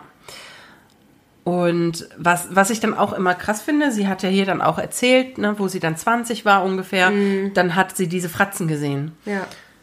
Also auch wirklich ja, fest am Handgelenk Ja, gepackt. diesen, diesen ne? Druck am Handgelenk, das sieht man ja auch schon mal in Horrorfilmen, ne? wenn die dann was geträumt haben, sagen, Ja. oh, das war ein schlimmer Traum. Ja, und dass am sie halt plötzlich blaue Flecke haben überall, haben die ne? blaue Flecke am Arm, am Handgelenk, wo auch immer, ne? wo die dann berührt worden sind oder auch gerüttelt worden sind oder was auch immer. Mhm. Und dass das tatsächlich auch bei ihr so gewesen ist, dass am nächsten Morgen sogar ihr Verlobter gefragt hat, "Hä, was hast du gemacht? Ne, wo kommt das denn her? Mhm. Ja. Weil dann muss es ja wirklich ein richtig, richtig harter Griff gewesen sein. Ich meine, gut, nun sind Leute auch unterschiedlich sensitiv für blaue Flecke. Ich zum Beispiel kriege jetzt nicht so schnell blaue Flecke. Ja, und ich super schnell. Ne? Und so hat man, ich, ich krieg noch blaue Flecke, wenn ich irgendwo gegen renne. Also mit der Hüfte oder so gegen irgendwelche Tischkanten. Ja, dann ja. krieg ich blaue Flecke. Aber wenn mich mal jemand so ein bisschen zwackt oder kneift oder so aus Spaß, da kriegen ja manche auch direkt einen blauen Fleck von. Ich Ja. gar nicht jetzt, ne? Ja gut, so sensitiv ist das bei mir jetzt auch nicht. Aber ja, es ist krass, dass sie dann oder dass, dass, dass du, Cindy, dann einfach auch irgendwann gesagt hast, nee, ich lasse mich da von euch nicht so piesacken. Ja, Und mehr als Angst haben oder Angst machen könnt ihr mir eh nicht. ja, und dann ich aber das auch jetzt durch. genau und dann aber auch irgendwann gesagt hast, das macht mir jetzt keine Angst mehr und den so diesen was ja Dämonen oder dämonischen Nährboden. Fratzen, den Nährboden diesen Fratzen genommen entzogen hast. Ja, Das ist äh, schon stark. ja, ich finde das auch mutig. Ja, Ich weiß nicht, wie ich reagieren würde, wenn ich solche auf einmal anfangen würde, sowas zu Mhm. ich, sehen. ich könnte wahrscheinlich nicht so rational. und mit, mit, mit blauen Flecken mich auseinandersetzen müsste, die einfach da sind und ich habe keine Ahnung, Ja. wo die hergekommen sind. Also 0,0 Würd ich mein Ahnung. Haus sofort ausräuchern lassen oder so. Ja, ich hätte wahrscheinlich auch direkt irgendwie nach Schamanen gegoogelt. Ja. so. Aber auch mit eurem Hausgeist. Also das ist ja schon eher schön. Also das scheint ja ein lieber Der Hausgeist Egon. zu sein, der Egon.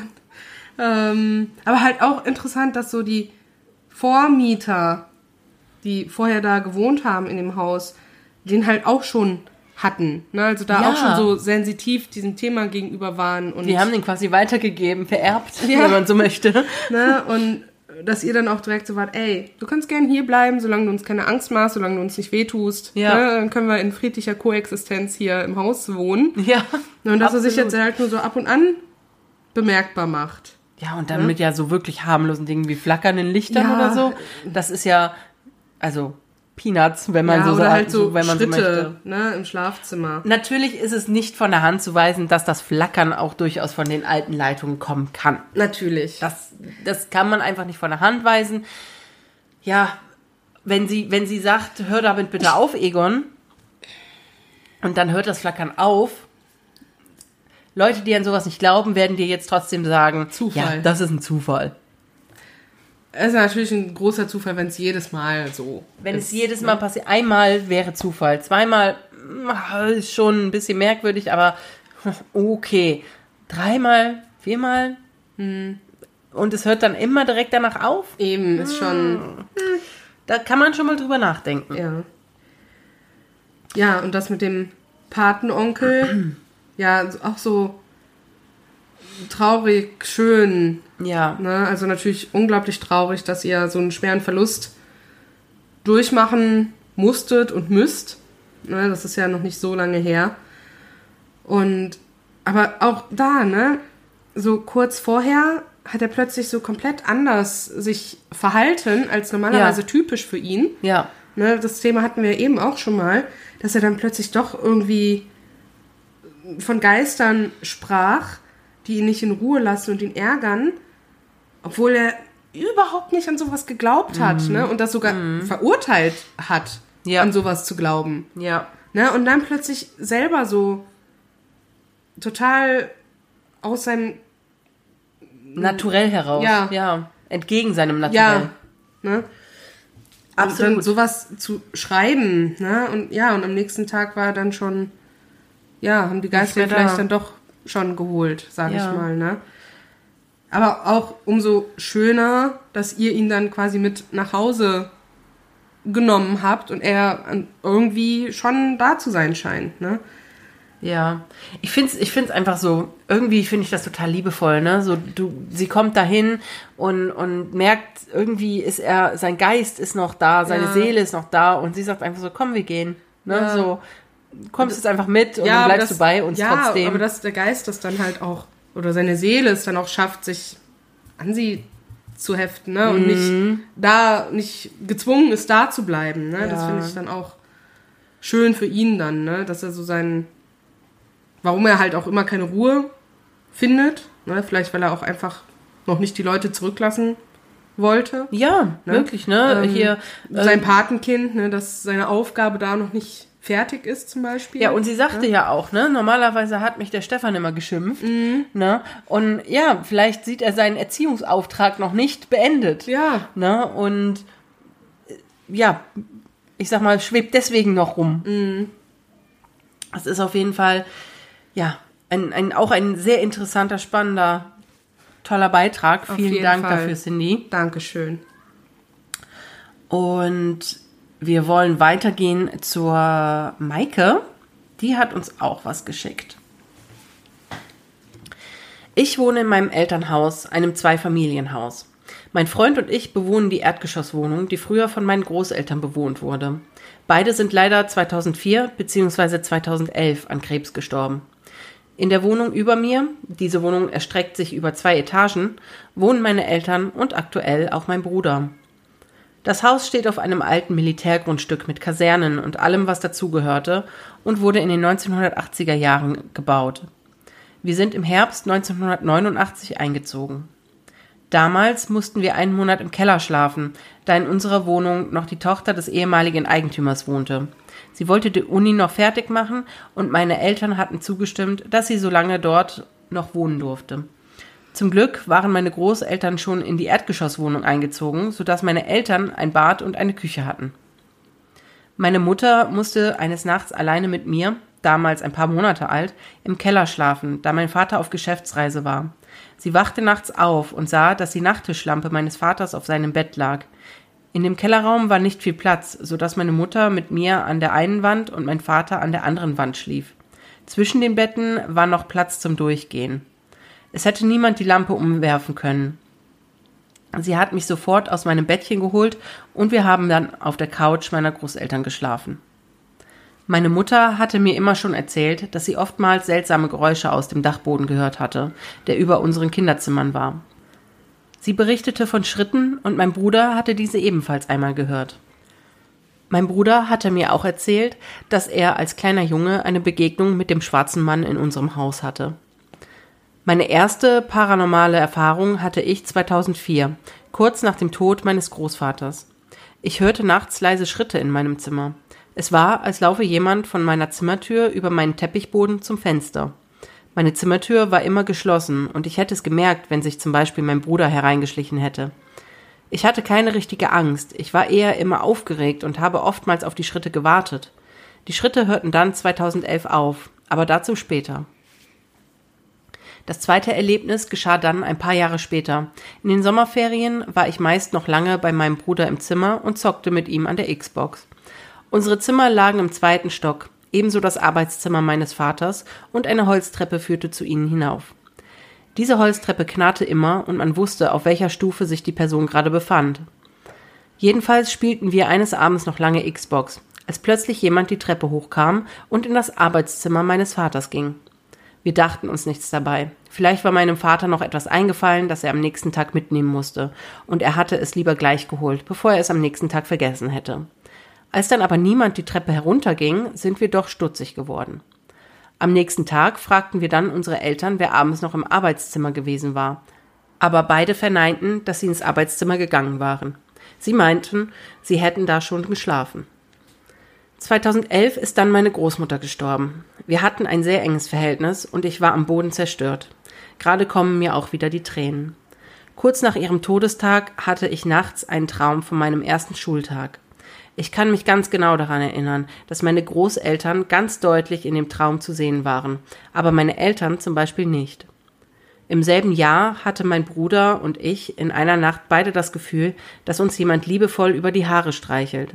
In dieser Zeit hörten auch die Schritte auf. Ich habe das Gefühl, dass mein Großvater auf meine Großmutter gewartet hat und sie jetzt beide zusammen im Himmel sind oder eben dort, wohin man nach dem Tod geht. Ein weiteres Erlebnis hatte ich um 2018 herum. Ich arbeitete zu der Zeit in Brühl bei Schwetzingen. Diesen Ort kennt man vielleicht durch Steffi Graf. An meiner Arbeitsstelle musste ich immer auf eine Schnellstraße L630 abbiegen und dann an der nächsten T-Kreuzung auf den Zubringer zur L599. Am Ende des Zubringers befand sich eine weitere T-Kreuzung mit Ampelschaltung. Ich hoffe, das ist einigermaßen verständlich. Ich stand auf der Abbiegespur zum Zubringer und blinkte nach links. Mir kam ein Auto entgegen, das nach rechts geblinkt hatte. Das heißt, wir beide wollten auf den Zubringer abbiegen. Ich wollte schon losfahren, da schrie es in meinem Kopf, bleib stehen. Zum Glück bin ich stehen geblieben, denn das entgegenkommende Auto fuhr geradeaus weiter und blinkte jedoch weiter nach rechts. Es wäre mir voll in die Seite gefahren. Mein damaliger Kollege hatte an dem gleichen Tag, nur ein paar Stunden später, ebenfalls ein Erlebnis dort. Er stand an der zweiten T-Kreuzung mit Ampelschaltung. Die Ampel wurde grün und er wollte schon losfahren. In seinem Kopf schrie es ebenfalls, bleib stehen, was er dann auch tat. Kurz darauf raste schon ein LKW an ihm vorbei, der die rote Ampel übersehen hatte. Das jüngste Erlebnis hatte meine Mutter vor zwei Tagen. Sie hatte sich abends die Zähne geputzt und beugte sich gerade über das Waschbecken, als sie eine Hand auf ihrem Rücken spürte. Sie sagte, es war eine warme Hand und sie konnte alle Finger spüren. So schnell die Hand auftauchte, so schnell war sie aber auch wieder verschwunden. Ja, vielen lieben Dank auch für deine Geschichten. Ja, Wahnsinn, ja, was da auch wieder passiert ist. Ich finde es so krass, dass du ähm, also ich finde es erstmal total nett oder großzügig von äh, deinen Eltern, dass sie damals gesagt haben, jo, dann schlafen mhm. wir halt im Keller. Ja, auf jeden Fall. ähm, also wahrscheinlich auch einfach, weil es nur so ein, nur noch so ein Mini-Zeitraum von einem Monat war. Ja, ne? ne? Also, also wäre es jetzt für ein Jahr gewesen oder ein halbes Jahr, wäre wahrscheinlich auch gewesen. Nee, wäre aber auch schwierig geworden, glaube ich. Ja, ne, aber da wäre wahrscheinlich dann schon eher gewesen so, nee, komm, such dir was. Mhm. Ne, wir geben dir einen Monat Zeit oder so. Ja. Ne? Aber trotzdem super nett. Ja. Wäre längst nicht jeder so nach einem Hauskauf. Aber, also, eine Kaserne, also die Kaserne, wenn ich das jetzt richtig verstanden habe, das Militärgrundstück gab es schon vorher, länger vorher. Ja. Und erst 1980 wurde dann dieses Wohnhaus noch dazu ja. gebaut, wenn ich das jetzt richtig verstanden habe. Genau. Oder in den 80ern. Ja. Und ähm, die sind dann Ende in den 80ern da eingezogen. Richtig bedeutet, auf diesem Grundstück ist dann offensichtlich einiges passiert. Mhm. Militärgrundstück lässt ja schon vermuten, dass da ja das eine oder andere vielleicht passiert ist. Ja. Und da vielleicht die ein oder andere unruhige Seele immer noch dort ist.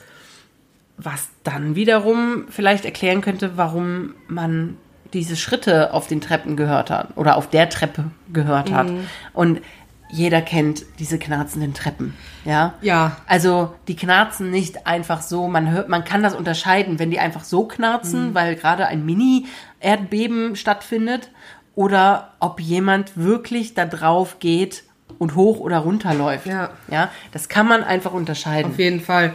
Aber das würde dann halt ja vielleicht auch das mit dieser Lampe erklären, ne? dass die plötzlich einfach nachts auf dem Bett lag, anstatt halt auf dem Nachttisch, wo sie halt Ja. hingehört. Ja. Und so eine Lampe gibt ja auch nicht einfach so um. Und dann halt schon gar nicht so In der Regel nicht. aufs Bett drauf. So, ne? Das wäre dann schon eher ein Sprung für die Lampe. So. Ne? Ja. Ähm, Ja, vielleicht war da einfach so ein Schwall an Energie, Ja. der dann mal kurz so Fump gemacht hat und dann lag die Lampe da. ja. ja, und dadurch kommt vielleicht ja auch diese Begegnung mit diesem schwarzen Mann, ne, den der Bruder hatte. Oh ja. Ne? Ja, ja, vielleicht war das alles eigentlich der schwarze Mann, dieser ominöse, Ja, ne, Wenn- das kann ja ne? sein. Und dass wenn er der sich nicht Bruder, eingebildet wurde. genau, und dass der Bruder ihn dann halt auch mal ja, sehen konnte. Ja. Und vielleicht war dieser schwarze Mann derjenige, der dann auch die Holztreppe, die knarzende, hochgegangen Ja. ist. Und ja, ins Arbeitszimmer gegangen ist Ja. und nie wieder raus.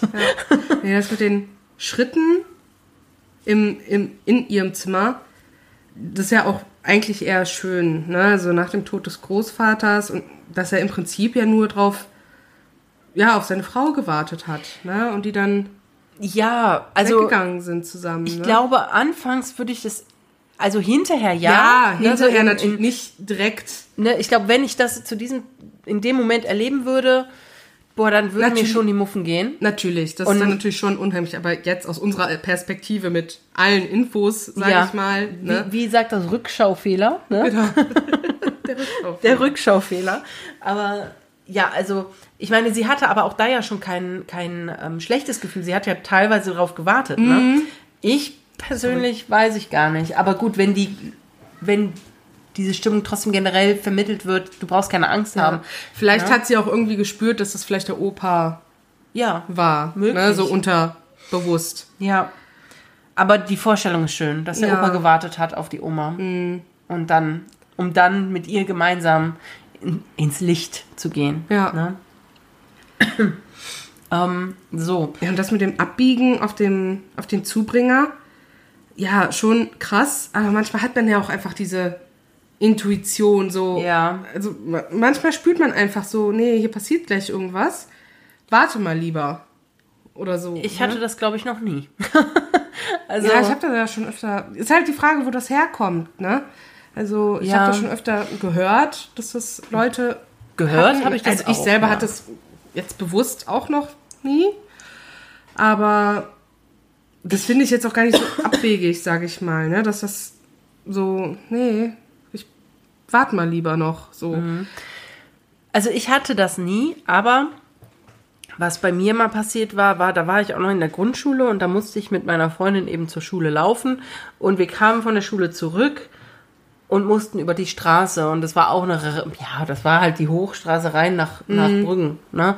Ähm, ich sag mal, das ist die Hauptstraße in den Ort rein. So krass viel befahren war der nicht, aber ich habe auch geguckt, so als, weiß ich nicht, sechs, siebenjähriger Stöpsel und da war nichts und wollte über die Straße laufen und in dem Moment, wo ich angesetzt habe, um über die Straße zu gehen, hat mich meine Schulkameradin so am Torni Tornister zurückgezogen und in dem Moment raste praktisch wirklich auch so ein LKW an uns vorbei. Also wirklich, das war, das waren vielleicht, war vielleicht Meter oder so. Ne? Also Abstand zu dem LKW, weil ich stand da so richtig auf dem Bordstein. Ich, der, war vorher nicht da gewesen. Ich bin, sonst wäre ich ja nicht losgelaufen. ja. Ne? Also das war, sonst wäre ich vielleicht, wenn sie nicht da gewesen wäre, wäre ich dann vielleicht auch jetzt nicht mehr da. So, das war dann keine Intuition, aber das war so ein, ich habe so gedacht, wow, ein Schutzengel, ne? So, keine Ahnung, oder der, mein Schutzengel hat damals meiner Klassenkameradin diese In Eingebung gegeben Ja. oder so, keine Ahnung. Auf jeden Fall ist mir das bis heute noch im Gedächtnis geblieben. Und ja, und wenn dann Leuten eben das, vielleicht der Schutzengel oder so, diese Eingebung gibt, hey, stopp, jetzt nicht weiter oder bleib stehen, Ja. ne? Ja, und offensichtlich funktioniert es und es rettet Leben Ja, in dem Fall. auf jeden Fall. Oder zumindest ähm, setzt es voraus, dass man keine verletzt wird, so. Ne? Ja, Ja, vielen Dank, liebe Maike. Dankeschön. Ja, und die nächste Geschichte kommt von Tina.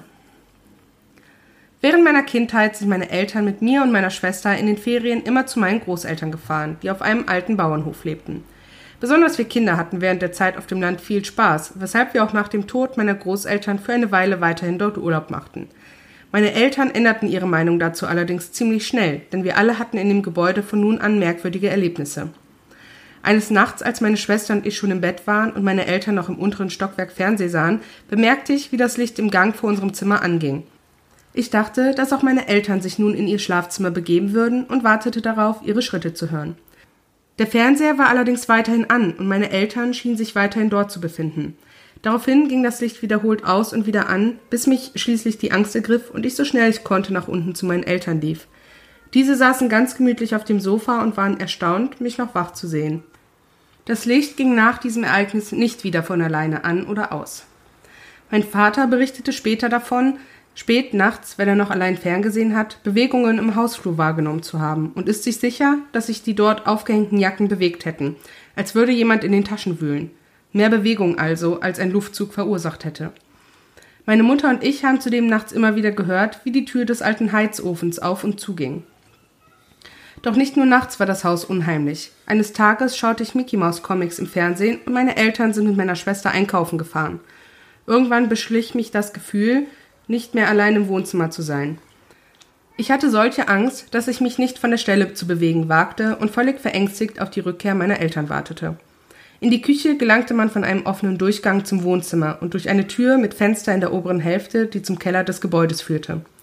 Wenn ich alleine war, habe ich mich nie getraut, zu diesem Fenster zu sehen, da ich aus irgendeinem Grund erwartete, dass jemand zurückschauen würde. Meine Mutter hat mir später erzählt, dass es ihr als Kind damals genauso ergangen ist und sie sich immer mit dem Rücken zur Tür gesetzt hat. Ein weiteres Erlebnis betrifft meine Großeltern väterlicherseits. Diese hatten das Bild eines weinenden Mädchens in ihrem Haus hängen, und ich fand es im Dunkeln immer ganz schlimm, daran vorbeigehen zu müssen. Als ich in meine erste eigene Wohnung zog, schenkte mir meine Omi das Gemälde, da sie weiß, dass ich auf gruseliges Zeug stehe und auch sie dieses Bild ein wenig unheimlich findet. Als ich eure Folge 66 gehört habe, musste ich direkt googeln und das Gemälde ist tatsächlich Teil der Reihe von Giovanni Bragolins Werken. Bisher hat mir das Gemälde allerdings noch kein Unglück gebracht. Es handelt sich aber auch nur um eine Kopie. Als Jugendliche habe ich mein bisher gruseligstes Erlebnis gemacht. Es war mitten in der Nacht und ich habe geträumt, dass direkt neben meinem Bett auf Kopfhöhe jemand stand und mich anstarrte. Dieser Traum fühlte sich sehr realistisch an, so als würde ich tatsächlich im Bett liegen. Als die Figur versuchte, mich zu berühren, bin ich erschrocken aufgewacht. Mein erster Reflex war, die Nachttischlampe einzuschalten. Doch sie ging nicht an. Ich klickte den Schalter mehrmals hin und her und war einer Panik nah. Als nächstes versuchte ich, das Licht auf meinem digitalen Wecker zu aktivieren, um wenigstens etwas Helligkeit um mich herum zu haben. Doch auch dieser funktionierte in diesem Moment nicht. Ich war so verstört und brauchte unbedingt Licht, dass ich aufsprang und zum Lichtschalter an der Tür rannte. Dieser funktionierte zum Glück und blieb auch den Rest der Nacht eingeschaltet. Probleme mit meiner Nachttischlampe oder dem Wecker hatte ich danach nicht mehr. Die nächste Geschichte ist noch gar nicht so lange her. Meine Schwester war zu Besuch bei mir und wir warteten darauf, dass unsere Patentochter, ich nenne sie Helena, von der Schule nach Hause kam. Sie ist die Tochter meiner ehemaligen Nachbarin und klopfte nachmittags regelmäßig an meine Tür. Für diesen Nachmittag waren wir verabredet, da ich ihr Nachhilfe in Mathe gab. Etwas früher als erwartet hörten meine Schwester und ich, wie Lina die Treppe im Hausflur nach oben ging und sich dabei mit einer Freundin unterhielt. Die beiden lachten über etwas und verstummten schließlich, als sie im oberen Stockwerk an ihrer Wohnung ankam. Ich öffnete die Tür zu meiner Wohnung und rief nach oben, ob unser Mathe-Date für diesen Nachmittag noch stehe, doch erhielt keine Antwort. Meine Schwester und ich warteten etwas und gingen schließlich nach oben, um Hallo zu sagen. Doch es öffnete niemand. Ich war etwas verwundert und rief Lina auf ihrem Handy an. Sie nahm ab und meinte, sie freue sich schon auf später, sei aber noch in der Straßenbahn. Im Hintergrund konnte ich die Ansagen der Straßenbahn hören. Sie spielte mir also keinen Streich. Ich sollte erwähnen, dass bis auf meine Eltern im unteren Stockwerk, ich selbst im mittleren Stockwerk und Lina mit ihrer Mutter im oberen Stockwerk niemand in diesem Haus wohnte oder Zugang dazu hatte. Das letzte Ereignis, das erwähnenswert ist, fand auch an einem der Nachmittage statt, an denen ich Zeit mit Lina verbrachte. Wir saßen auf dem Sofa und hörten beide, wie sich die Wohnungstür öffnete und jemand die Wohnung betrat. Da es nur ihre Mutter sein konnte, begrüßten wir sie beide und kamen ihr entgegen.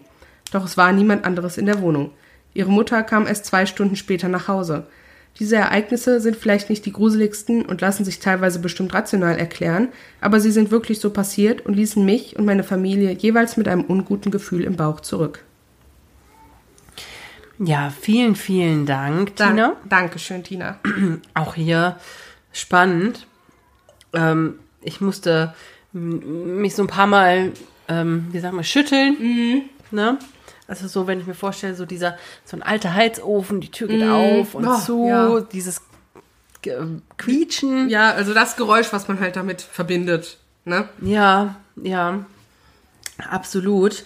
Und auch, ich finde sie wieder so spannend, dass das mehreren Leuten hier passiert. Ja. Ne? Dass mehreren Leuten unabhängig voneinander äh, unterschiedliche Dinge passieren, aber eben alle in diesem Haus. Ja. Ne? Und Spricht ja definitiv dafür, dass irgendwas in diesem Haus ja, sein Unwesen treibt, mit diesem Haus verbunden ist. ja, Ja. das, das finde ich auch. Ich stelle mir auch vor, ne, so wie der Vater gesagt hat, da sind Bewegungen im Flur, die Jacken Rütteln sich ganz komisch. Ja, sch schütteln sich, rütteln sich, ähm, wackeln, bewegen sich. bewegen sich. Ähm, wir haben übrigens ein äußerst weitreichendes Vokabular, wie ihr merkt. Und da, also es ist ja schon ein Unterschied, ob Jacken sich bewegen, weil der Wind vorbeizieht. ja, und ich sag mal, damit Jacken sich bewegen im Wind, muss auch schon starker Wind sein. ziemlich viel Wind Ne, sein. weil damit man da was merkt. wir kennen das alle, Garderoben. Ich weiß nicht, wie eure Garderoben aussehen. Unsere sind immer voll. Ja. Also voll voll mit Jacken. Also, Und die bewegen wa- sich nicht einfach so. Was ich mir vielleicht vorstellen könnte, wo man das eher sieht, ne, wenn da so ein leichter Windhauch geht, wenn das so eine Garderobe ist, wo du die auf so ähm, Bügel oh, oh ja. hängst, ne? So Stimmt, so an eine Reihe quasi und nicht ähm, alle an so einen Haken. Ja, Also- ich habe mir tatsächlich jetzt so eine Hakengarderobe vorgestellt, aber Habe ich zuerst auch, aber das würde mir vielleicht, also nahe, näher, wäre naheliegender, da dann zu sehen, wenn es nur ein leichter Windhauch wäre. Ne? Also das damit zu vergleichen. in unseren jungen Jahren haben wir viel gelesen. Wollte ich nur sagen. Deswegen haben wir jetzt so einen großen Wortschatz. Richtig. nee, aber klar, man sieht natürlich schon, wenn das ja eine andere Art von Bewegung ist als ein Windhauch. Ja, ja. Ist ja bei vielen Dingen. Auch bei einer Tüte. Du siehst ja, wenn das nur ein, so ein leichtes Wabern von so einem Windhauch ist oder ob jemand da drin rumkramt Ja. und sich die dadurch so bewegt. Ne? Korrekt. Ich finde es auch sehr interessant, dass, also hier Tina dann irgendwann auch angefangen hat, sich ein bisschen unwohl zu fühlen, alleine im, im Wohnzimmer. Ähm, und dass dann eben ihre Mutter auch erzählt hat, so, ja, das hatte ich Diese als Kind eine- auch. Diese eine Tür. Diese eine und Tür und War, war mir auch schon immer unheimlich. Genau. Also ganz merkwürdig. Was ich nicht verstehe, ist, warum sie sich dann immer mit dem Rücken zur Tür gesetzt hat. Weil, obwohl, warte mal. Ja, weil sie sich nicht getraut hat, durch das Fenster zu sehen. Weil sie Ja. Angst hatte, dass da was zurückguckt. Ja, aber irgendwie, wenn ich vor einer Öffnung Angst habe, dann will ich die Öffnung im Blick haben, damit sich wär- nichts anschleichen So kann. wäre ich wahrscheinlich auch. Also dann eher so den Blick ins Fenster vermeiden, aber trotzdem die Tür so im ja, Blick haben. ja. Aber so geht jeder anders mit Natürlich. den Situationen Ja. um. Ich finde es auch sehr interessant, dass also ähm, Tina hier offensichtlich eine Kopie von ähm, Bragolins Werken hat, Ja. Mhm. von den weinenden Kindern. Das fand ich total interessant. Wir haben übrigens auch ein Foto davon bekommen von ihr. Das können wir dann posten. Von dem Kind, also von dem Bild. Mhm. Und Ja, falls ihr es noch nicht gehört habt, Folge 66. Folge 66. Springt mal hin und hört euch mal rein, was diese Bilder denn so gemacht haben sollen. Genau. Aber ist natürlich gut, dass du dadurch noch kein Unheil erfahren hast. Ja, definitiv. Was aber auch vielleicht daran liegt, dass es eine Kopie ist. Ich finde es aber sehr, äh, sehr süß von der Omi so, hier, nimm du das Bild mal, du stehst doch auf so ein Zeugs. So, Hauptsache es ist weg aus meinem Haus. so mal eben untergejubelt. ah. Vor allem, weil sie ja selber auch nachts, also wenn sie nachts daran vorbeiging, auch immer so ein, huh, so ein ungutes Gefühl gehabt hat, so, da will ich eigentlich jetzt nicht hingucken oder so, ne? Ja, War auch das mit den Lichtquellen. Also, als sie da diese eine Nacht hatte oder wo sie ja was geträumt hat, ne, dass da jemand neben ihrem Bett steht und sie anstarrt.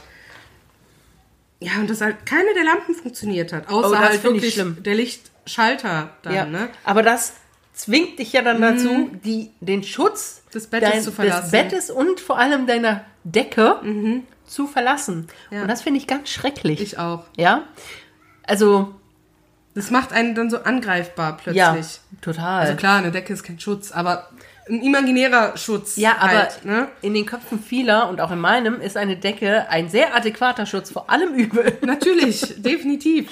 Und fällt eine Atombombe und ich verstecke mich unter der Decke, Hilft auch das. bin ich die Überlebende. Genau.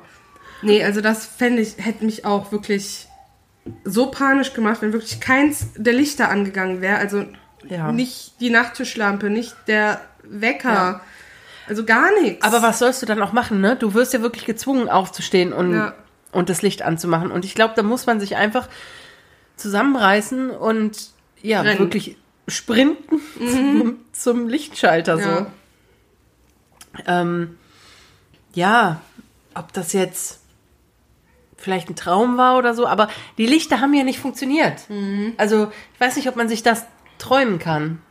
So, Nee. dass das so das glaube ich nicht. bewusst geträumt wird, dass sich das so real anfühlt, dass Lichter nicht funktionieren. Glaube ich nicht. Also, Also be bestimmt, aber sie sagt ja, sie ist ja erschrocken aufgewachen, aufgewachen, aufgewacht. Ähm, ja, weiß ich nicht. nee. ja. Und dann das hier mit den, mit den Mädels, ne? Die dann da durch den Hausflur gegangen sind, offensichtlich, angeblich durch den Hausflur gegangen sind, mit einer, ja, miteinander gelacht haben und geredet haben und dann war niemand da. Ja. Ähm, genauso wie die Mutter vermeintlich durch die Tür gekommen ist und dann war wieder niemand da. ja, ist schon seltsam. Das sind dann wieder so Sachen, hm, wieso? Warum? Weshalb? Ja. Sehr komisch. Aber ja, auf jeden Fall vielen lieben Dank, dass du deine Geschichten mit uns geteilt hast. Dankeschön. So, und dann gehen wir jetzt weiter zum, zum nächsten Beitrag. Der ist von Pixie. Pixie hat uns mehrere Geschichten geschickt tatsächlich. Ich habe jetzt allerdings für diese Folge drei rausgeholt, weil sonst hätte das einfach den Rahmen auch wieder gesprengt. Aber wir können ja dann eventuell in der nächsten Spezialfolge, die dann die 90. wäre, die restlichen Geschichten noch vorlesen. Klingt doch gut. Es lässt sich nämlich so wie so auch so ein bisschen wie so eine Erzählung Ja, baut aufeinander auf. So. genau so ein bisschen aufeinander aufbauen, ganz leicht nur. Aber ich äh, starte mal mit der ersten. An mein allererstes Erlebnis kann ich mich selbst nicht wirklich erinnern. Ich erinnere mich tatsächlich nur noch vage an einen Brand. Was ich weiß, weiß ich aus der Erzählung meiner Eltern.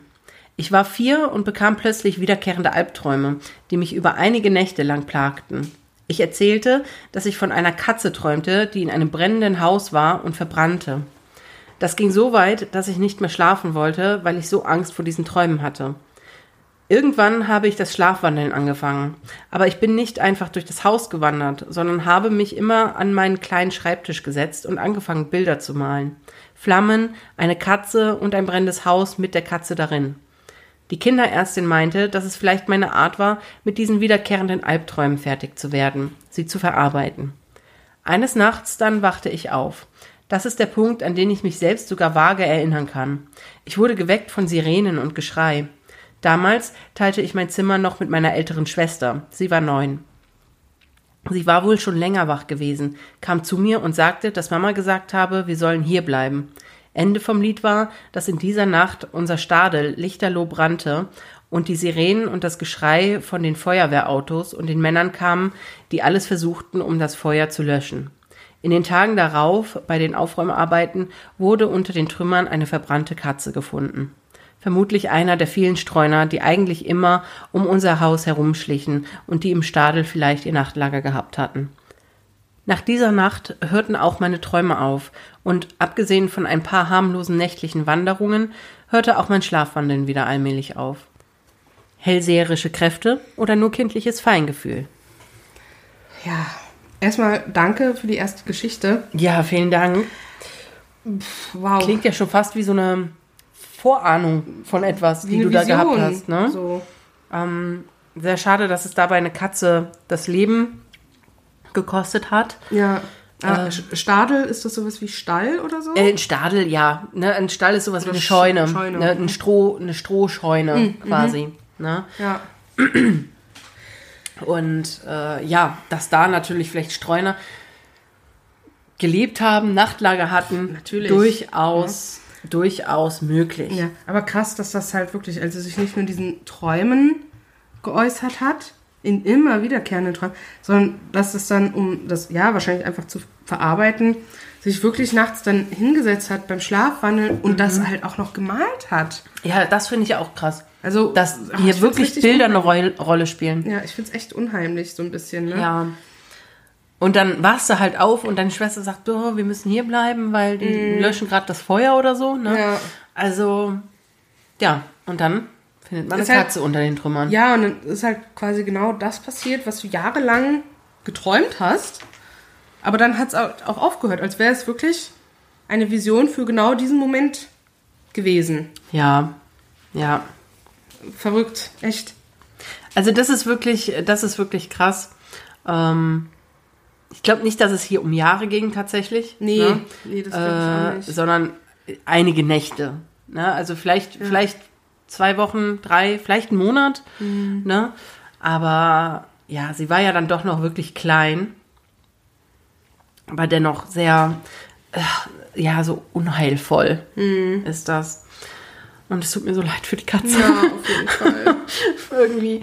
Aber gut, immer wenn Tiere sterben, bin ich auch so.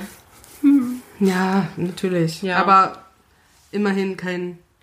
Also Ja. sonst niemand zu Schaden Ja, gekommen. um Himmels so, Willen, ne? natürlich. Ne? Gott sei Dank ist sonst niemand zu Schaden Ja. gekommen. Also ich wollte jetzt nicht sagen. Nein, aber klar, ich, mir wäre es auch total schade um die Ka Katze gewesen, so, ne? Ja. ja. Gut. Gehen wir weiter zur zweiten Geschichte von Pixie. Kurz zu meinen damaligen Wohnverhältnissen. Mein Elternhaus ist ein altes Bauernhaus, viel Holz verbaut, das natürlich bei verschiedenen Wettereinflüssen arbeitet. Es besteht aus drei Etagen. Im Erdgeschoss befindet sich die Küche, das Wohnzimmer und das Schlafzimmer meiner Eltern, sowie ein Bad und Heizungskeller. In der mittleren Etage hatten meine Oma und meine Großtante eine Wohnküche mit Schlafzimmer von meiner Oma, auf das man direkt zusteuert, wenn man das offene Treppenhaus nach oben steigt. Wenn man oben an der Treppe links ums Eck geht, läuft man an einem Geländer einen Flur entlang, wo es zu weiteren Zimmern geht. Wenn ich aus meinem Zimmer kam, konnte ich über das Geländer direkt die Treppe hinabschauen. Ich weiß nicht mehr, wie alt ich damals war. Ich schätze, ich war irgendwas zwischen acht und zehn Jahren. Ich lag im Bett und wollte schlafen. Es war zwar noch nicht sehr spät, aber Winter und daher draußen schon stockdunkel. Als ich kurz vor dem Einschlafen war, hörte ich auf der alten Holztreppe Schritte, als würde jemand von oben in das Erdgeschoss gehen. Erstmal nichts Besonderes. Vielleicht war meine Oma nach unten gelaufen. Wäre nicht das erste Mal gewesen. Ich dachte mir also nichts dabei. Einige Minuten später das gleiche Spiel nochmal. Ja, okay. Vielleicht war meine Großtante auch noch nach unten gelaufen. Dann wieder, etwas später, noch einmal. Immer von oben nach unten.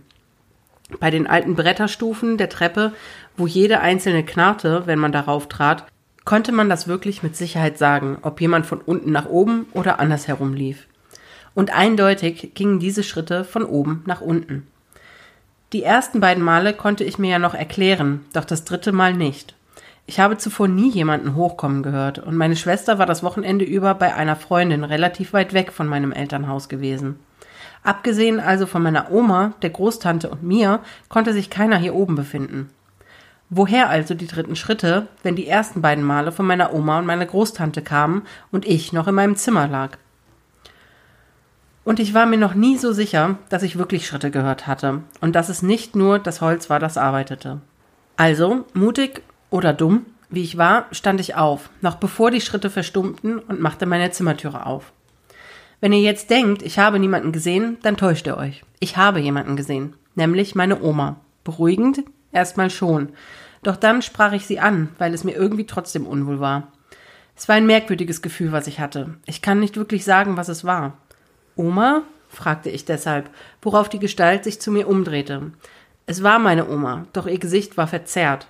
Ein breites Grinsen, so breit, dass es eindeutig nicht mehr menschlich sein konnte, zeichnete sich auf ihrem Gesicht ab, und ihre Augen waren viel, viel größer als sonst, in etwa so wie eine alte Oma-Brille, die die Augen so übertrieben groß machte, wenn man durchschaute, nur noch viel größer.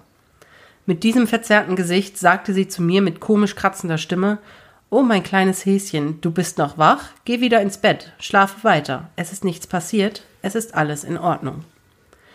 Erstmal keine gruseligen Worte, dennoch in diesem Kontext schon verdammt schaurig. Oder geht das nur mir so?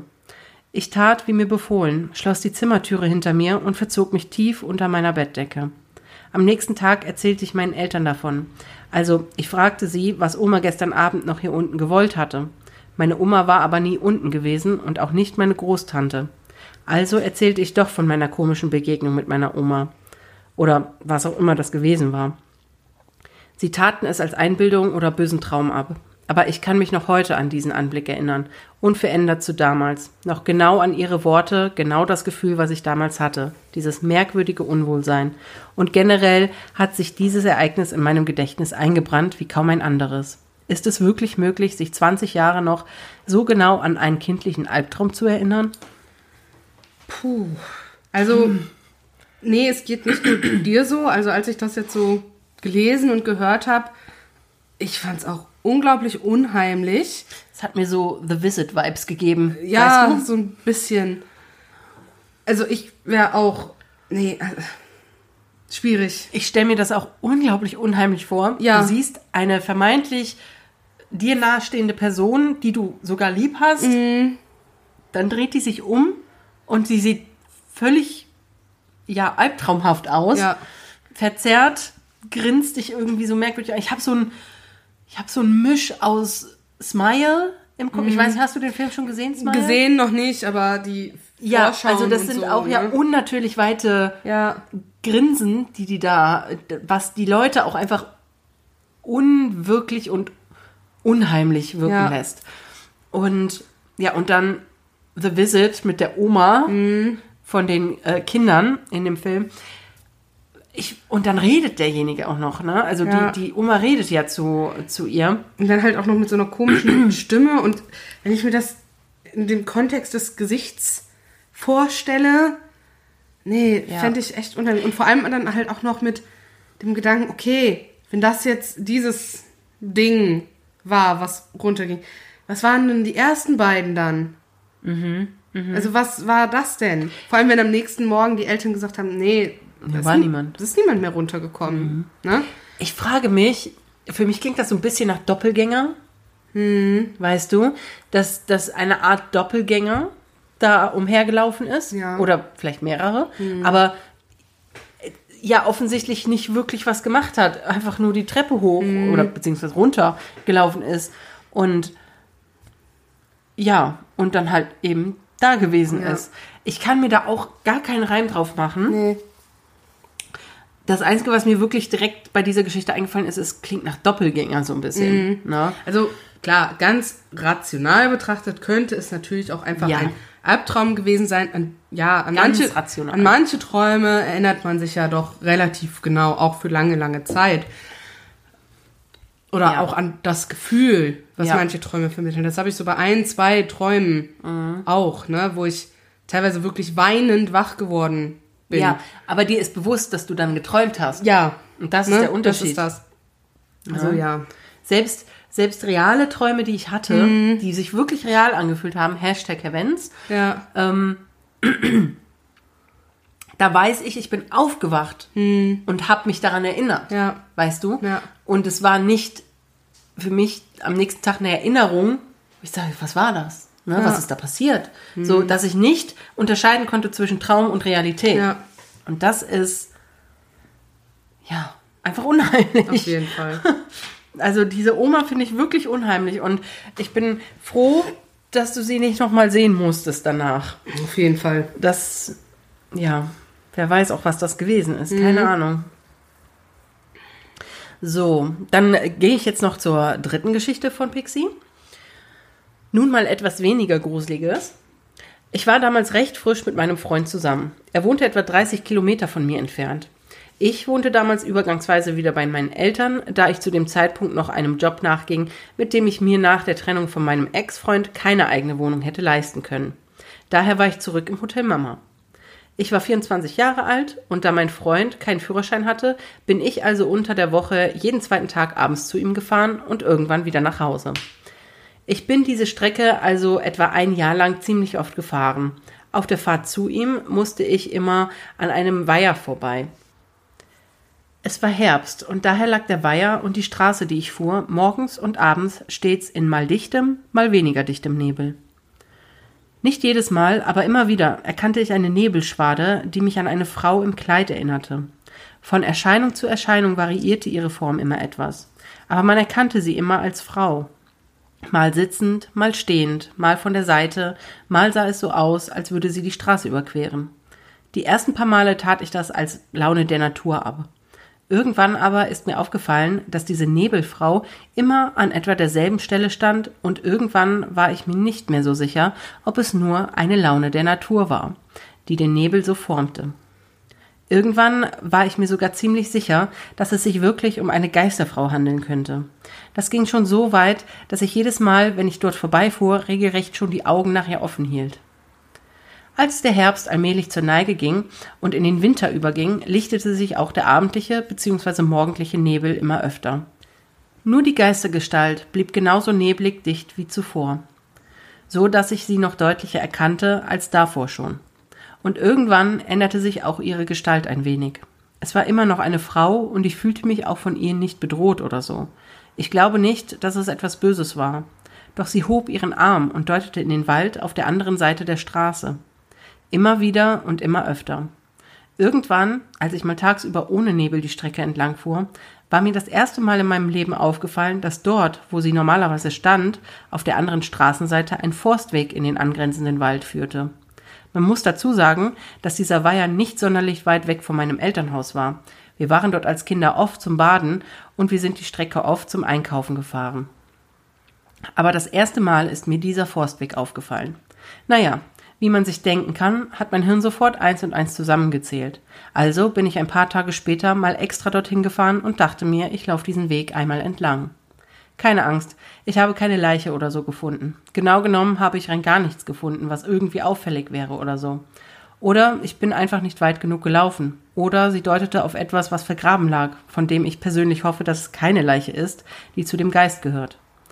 Und um Gottes Willen, ich werde bestimmt nicht den halben Wald umgraben. Vor allem, wenn ich nicht weiß, wo genau ich zu graben habe und man das in fremden Wäldern halt auch nicht einfach macht. Ich habe sie in der Zeit danach, bis ich letztendlich zu meinem Freund gezogen bin, noch einige Male gesehen. Doch nachdem ich diese Strecke, wenn dann nur tagsüber ohne Nebel fahre, habe ich sie seit damals nie mehr gesehen. Vielleicht hat sie auch inzwischen ihre Ruhe gefunden oder vielleicht habe ich mir das doch nur alles eingebildet. Ja, danke auch für die dritte Geschichte, Pixie ja, ja irgendwie so eine sch schöne Geschichte. Ne, ich also, finde, das ist so, so ein bisschen tragisch. Ja. Vielleicht. Ja. So eine Frau, die versucht, also ich meine, man hat ja schon öfter gehört, die weißen Frauen mhm. am Straßenrand, ne? Das sind ja, ja durchaus ähm, Legenden, von denen man spricht. Ja.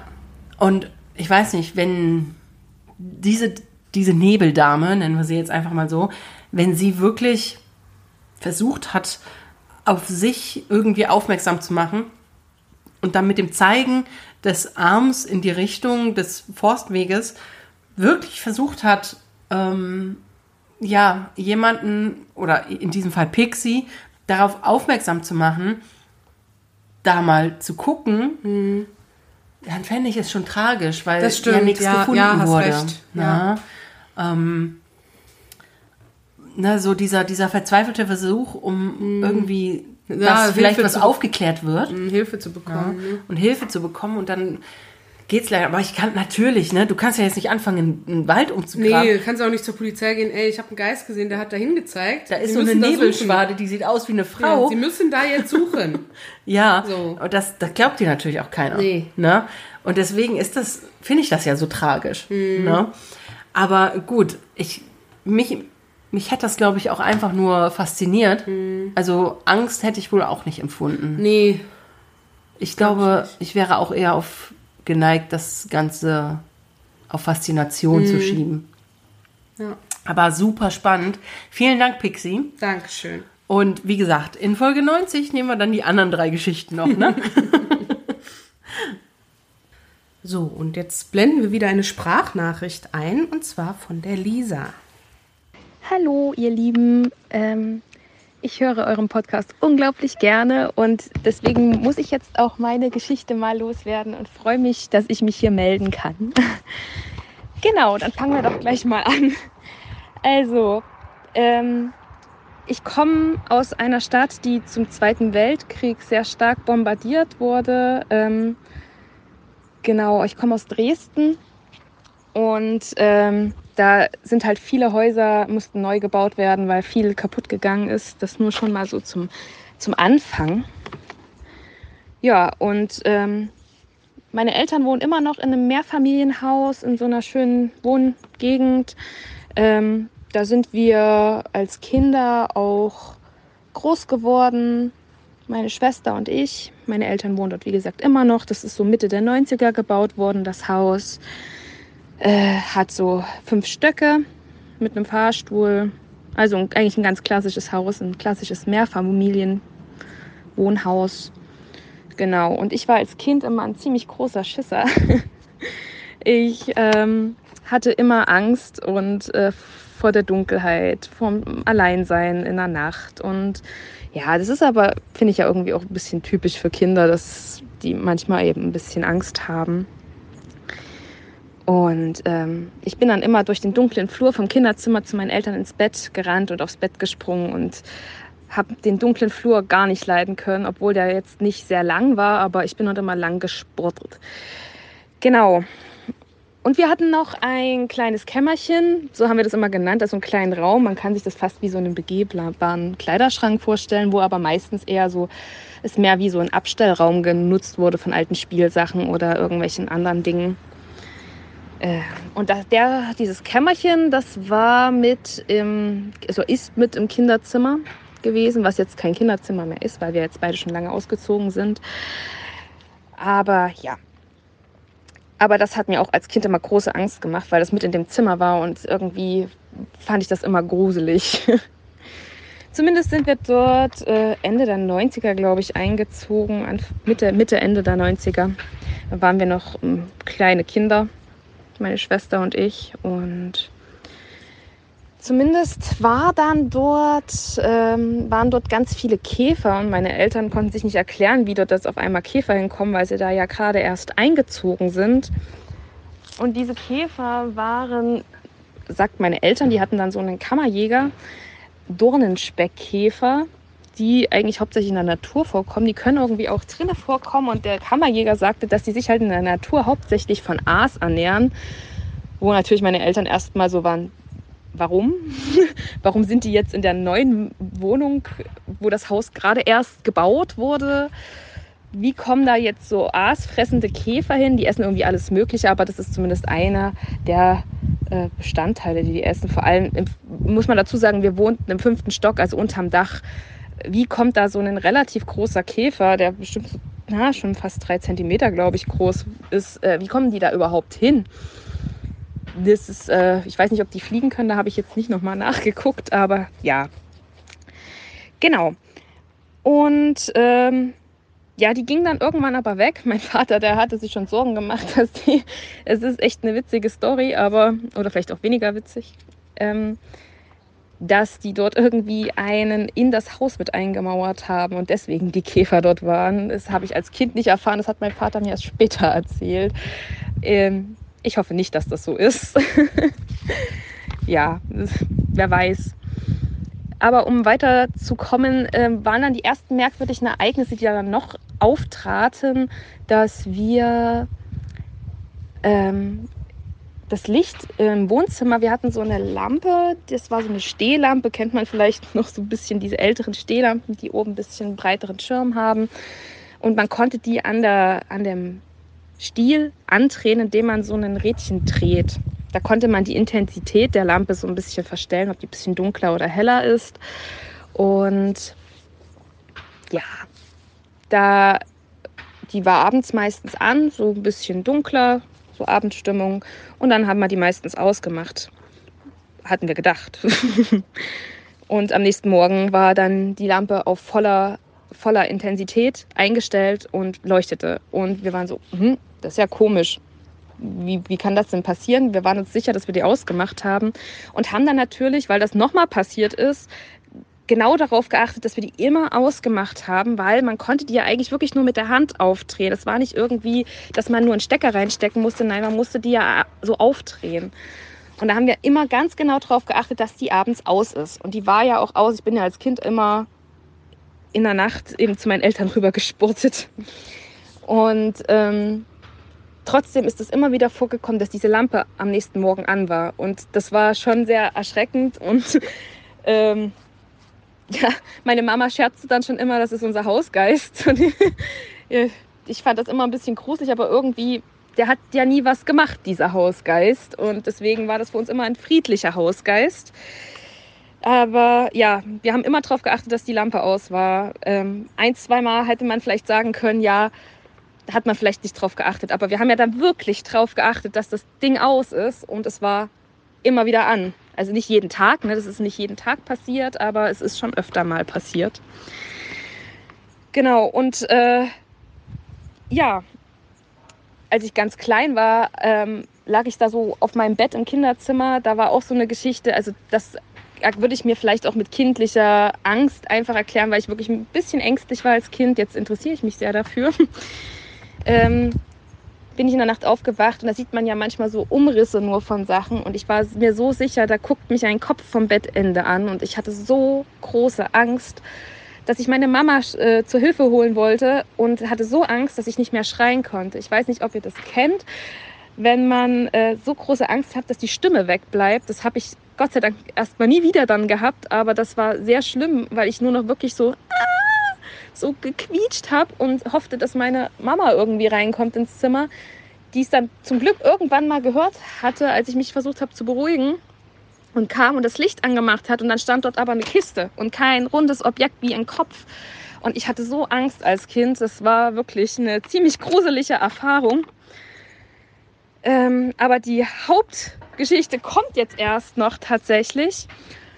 Und zwar ist das die Fernsehergeschichte. Im Wohnzimmer steht bei meinen Eltern, wie es bei vielen Wohnzimmern so ist, ein Fernseher.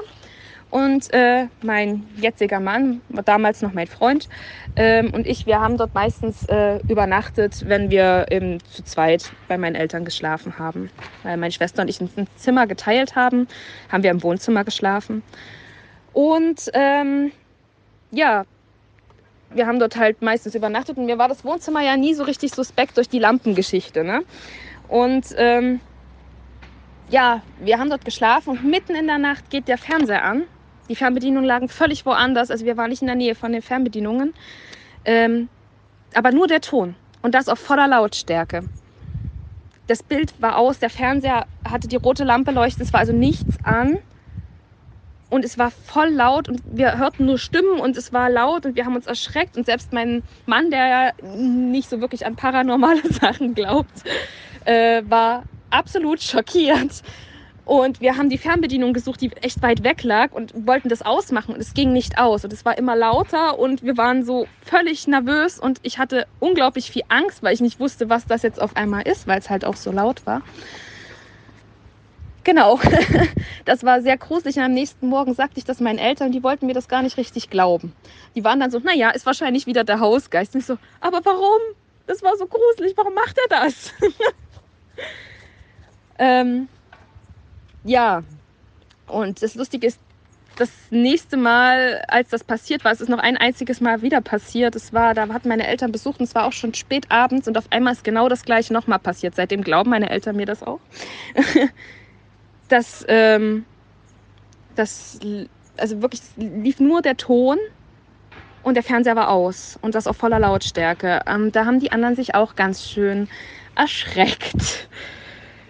Ja, mein Vater hatte mir auch jetzt noch erzählt, dass am Tag, wenn er im Homeoffice manchmal im Wohnzimmer sitzt oder so, dass dort manchmal der Fernseher auch so an Ausklickgeräusche macht, obwohl er gar nicht an ist. Auch mega verstörend irgendwie. Also meine Eltern hatten dann auch kontrolliert, das will ich noch dazu sagen, dass da wirklich ähm, nichts kaputt ist oder irgendeine, irgendwas nicht steckt oder sowas. Ähm, also es war alles drinne und ganz wie es sein sollte. Das ist halt das sehr komische daran. Und ähm, ja, und noch eine andere Geschichte dazu, die auch in dem, also in der Wohnung passiert ist. Also es passiert sehr viel bei uns in der Wohnung. ist ähm, die von dem Kämmerchen, was ich vorhin erzählt habe. Ähm, meine Schwester ist auch der Meinung, dass das passiert ist, weil es ist schon ziemlich lange her. Äh, ist tatsächlich auch, äh, da meistens war das zugeschlossen und da eigentlich konntest du da drinnen auch nicht wirklich laufen, weil es halt äh, ziemlich vollgestellt war. Und dass dort einfach über Nacht dort das Licht an war. Äh, das war dort niemand drinne in dem Kämmerchen die Tage zuvor. Also da muss auch irgendwie das Licht angegangen sein. Und um das Ganze jetzt mal so ein bisschen, wir haben uns natürlich das versucht zu erklären, wie das, wie das alles überhaupt passieren kann. Ich sagte ja am Anfang schon, dass ähm, die Stadt sehr stark bombardiert war und viele Häuser kaputt waren. Und mein Vater hatte dann mal recherchiert, dass genau dort, wo unser Haus stand, vor dem Zweiten Weltkrieg auch ein Mehrfamilienhaus stand, wo irgendwie drinnen eine, glaube, eine Apotheke, sagte er, war dort drinnen und ein Friseur oder so, also zwei Läden unten und oben waren dann Wohnungen. Ähm, und die, äh, dieses Haus wurde halt im Krieg wirklich äh, bombardiert und ist dann in sich zusammengefallen. Er sagte dann, in der DDR war das dann so, dass dort so ein Kohlenlager war, wo die Kohle verkauft haben und erst halt in Mitte der 90er hatten die dort wieder ein Haus hingebaut. Ähm, und tatsächlich haben wir, also wir sagen ja, es ist ein guter Geist, weil er macht ja nichts Böses bei uns, er tut uns nichts an. Es ist jetzt nicht wirklich ein, ich weiß nicht, nicht wirklich ein Poltergeist, weil er macht, obwohl das mit dem Fernseher schon sehr nah daran kommt.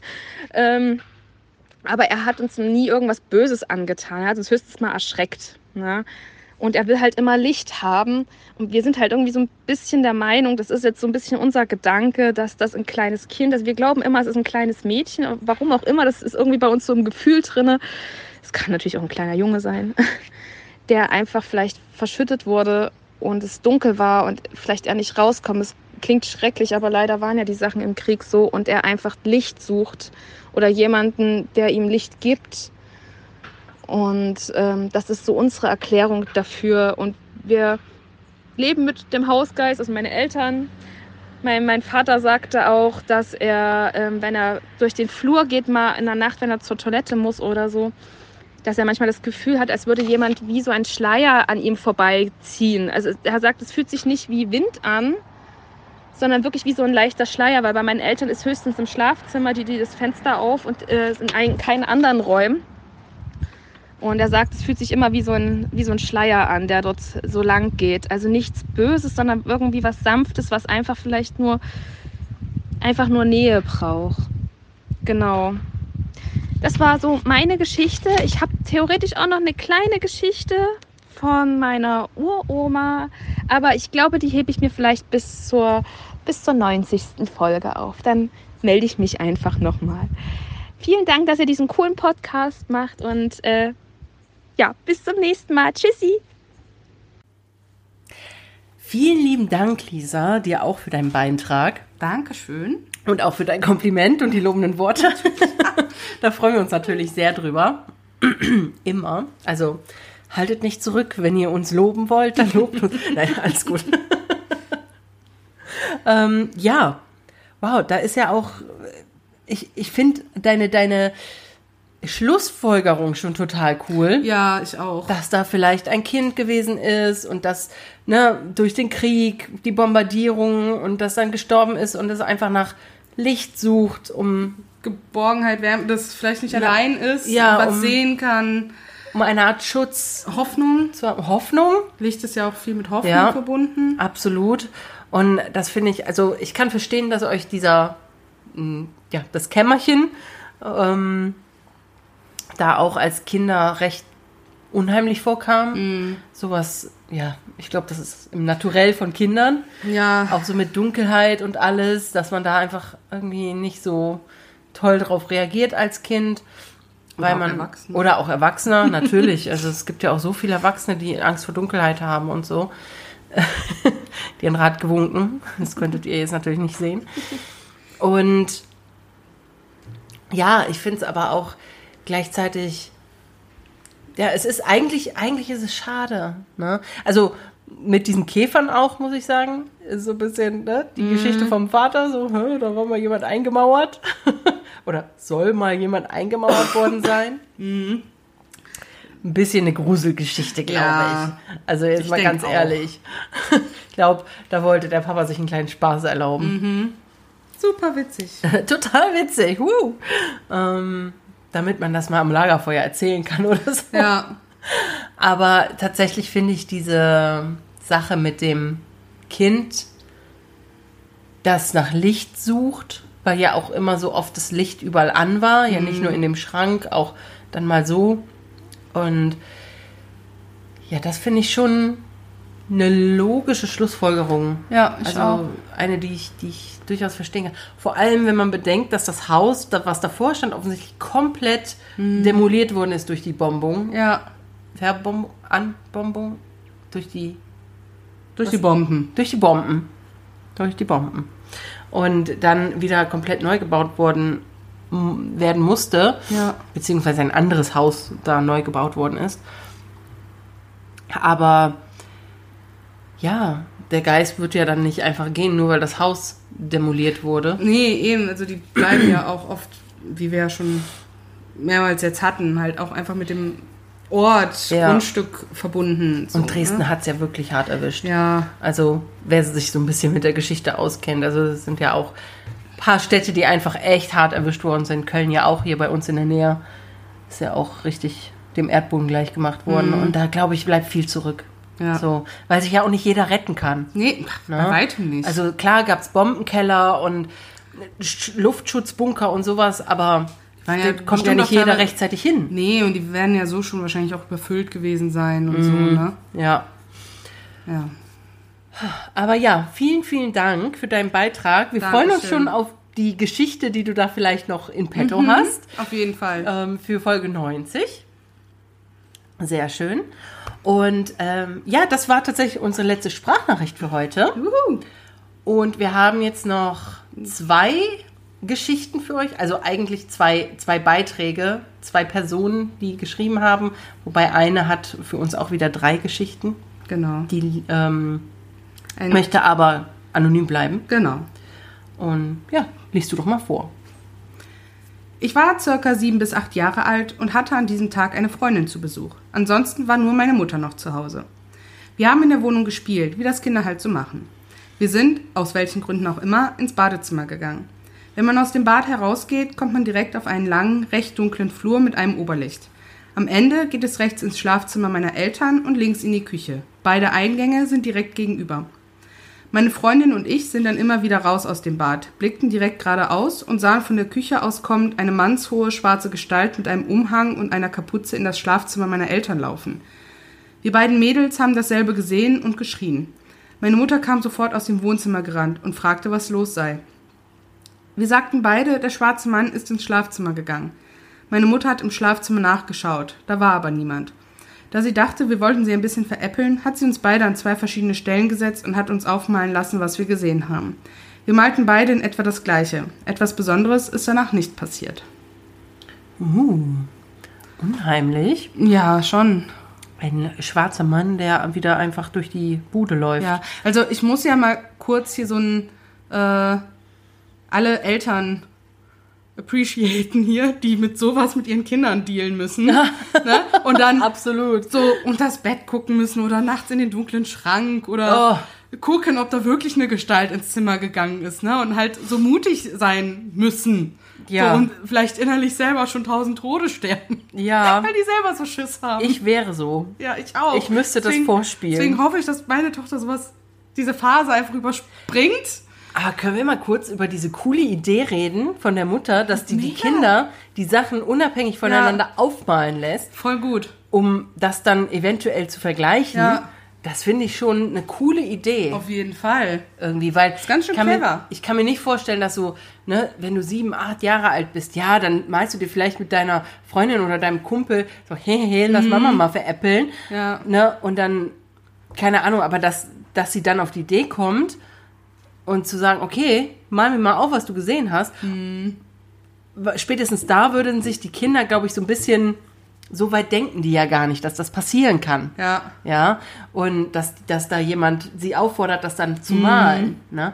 Und ich glaube, da würde dann spätestens sichtbar sein, wenn die sich das vielleicht einfach doch nur ein bisschen ausgedacht haben. Ja, also, also Vorteil für die beiden Kinder ist jetzt natürlich, dass die initiale Beschreibung dieser Gestalt ja schon sehr vage war. Ja, Eine Gestalt mit Umhang und Kapuze.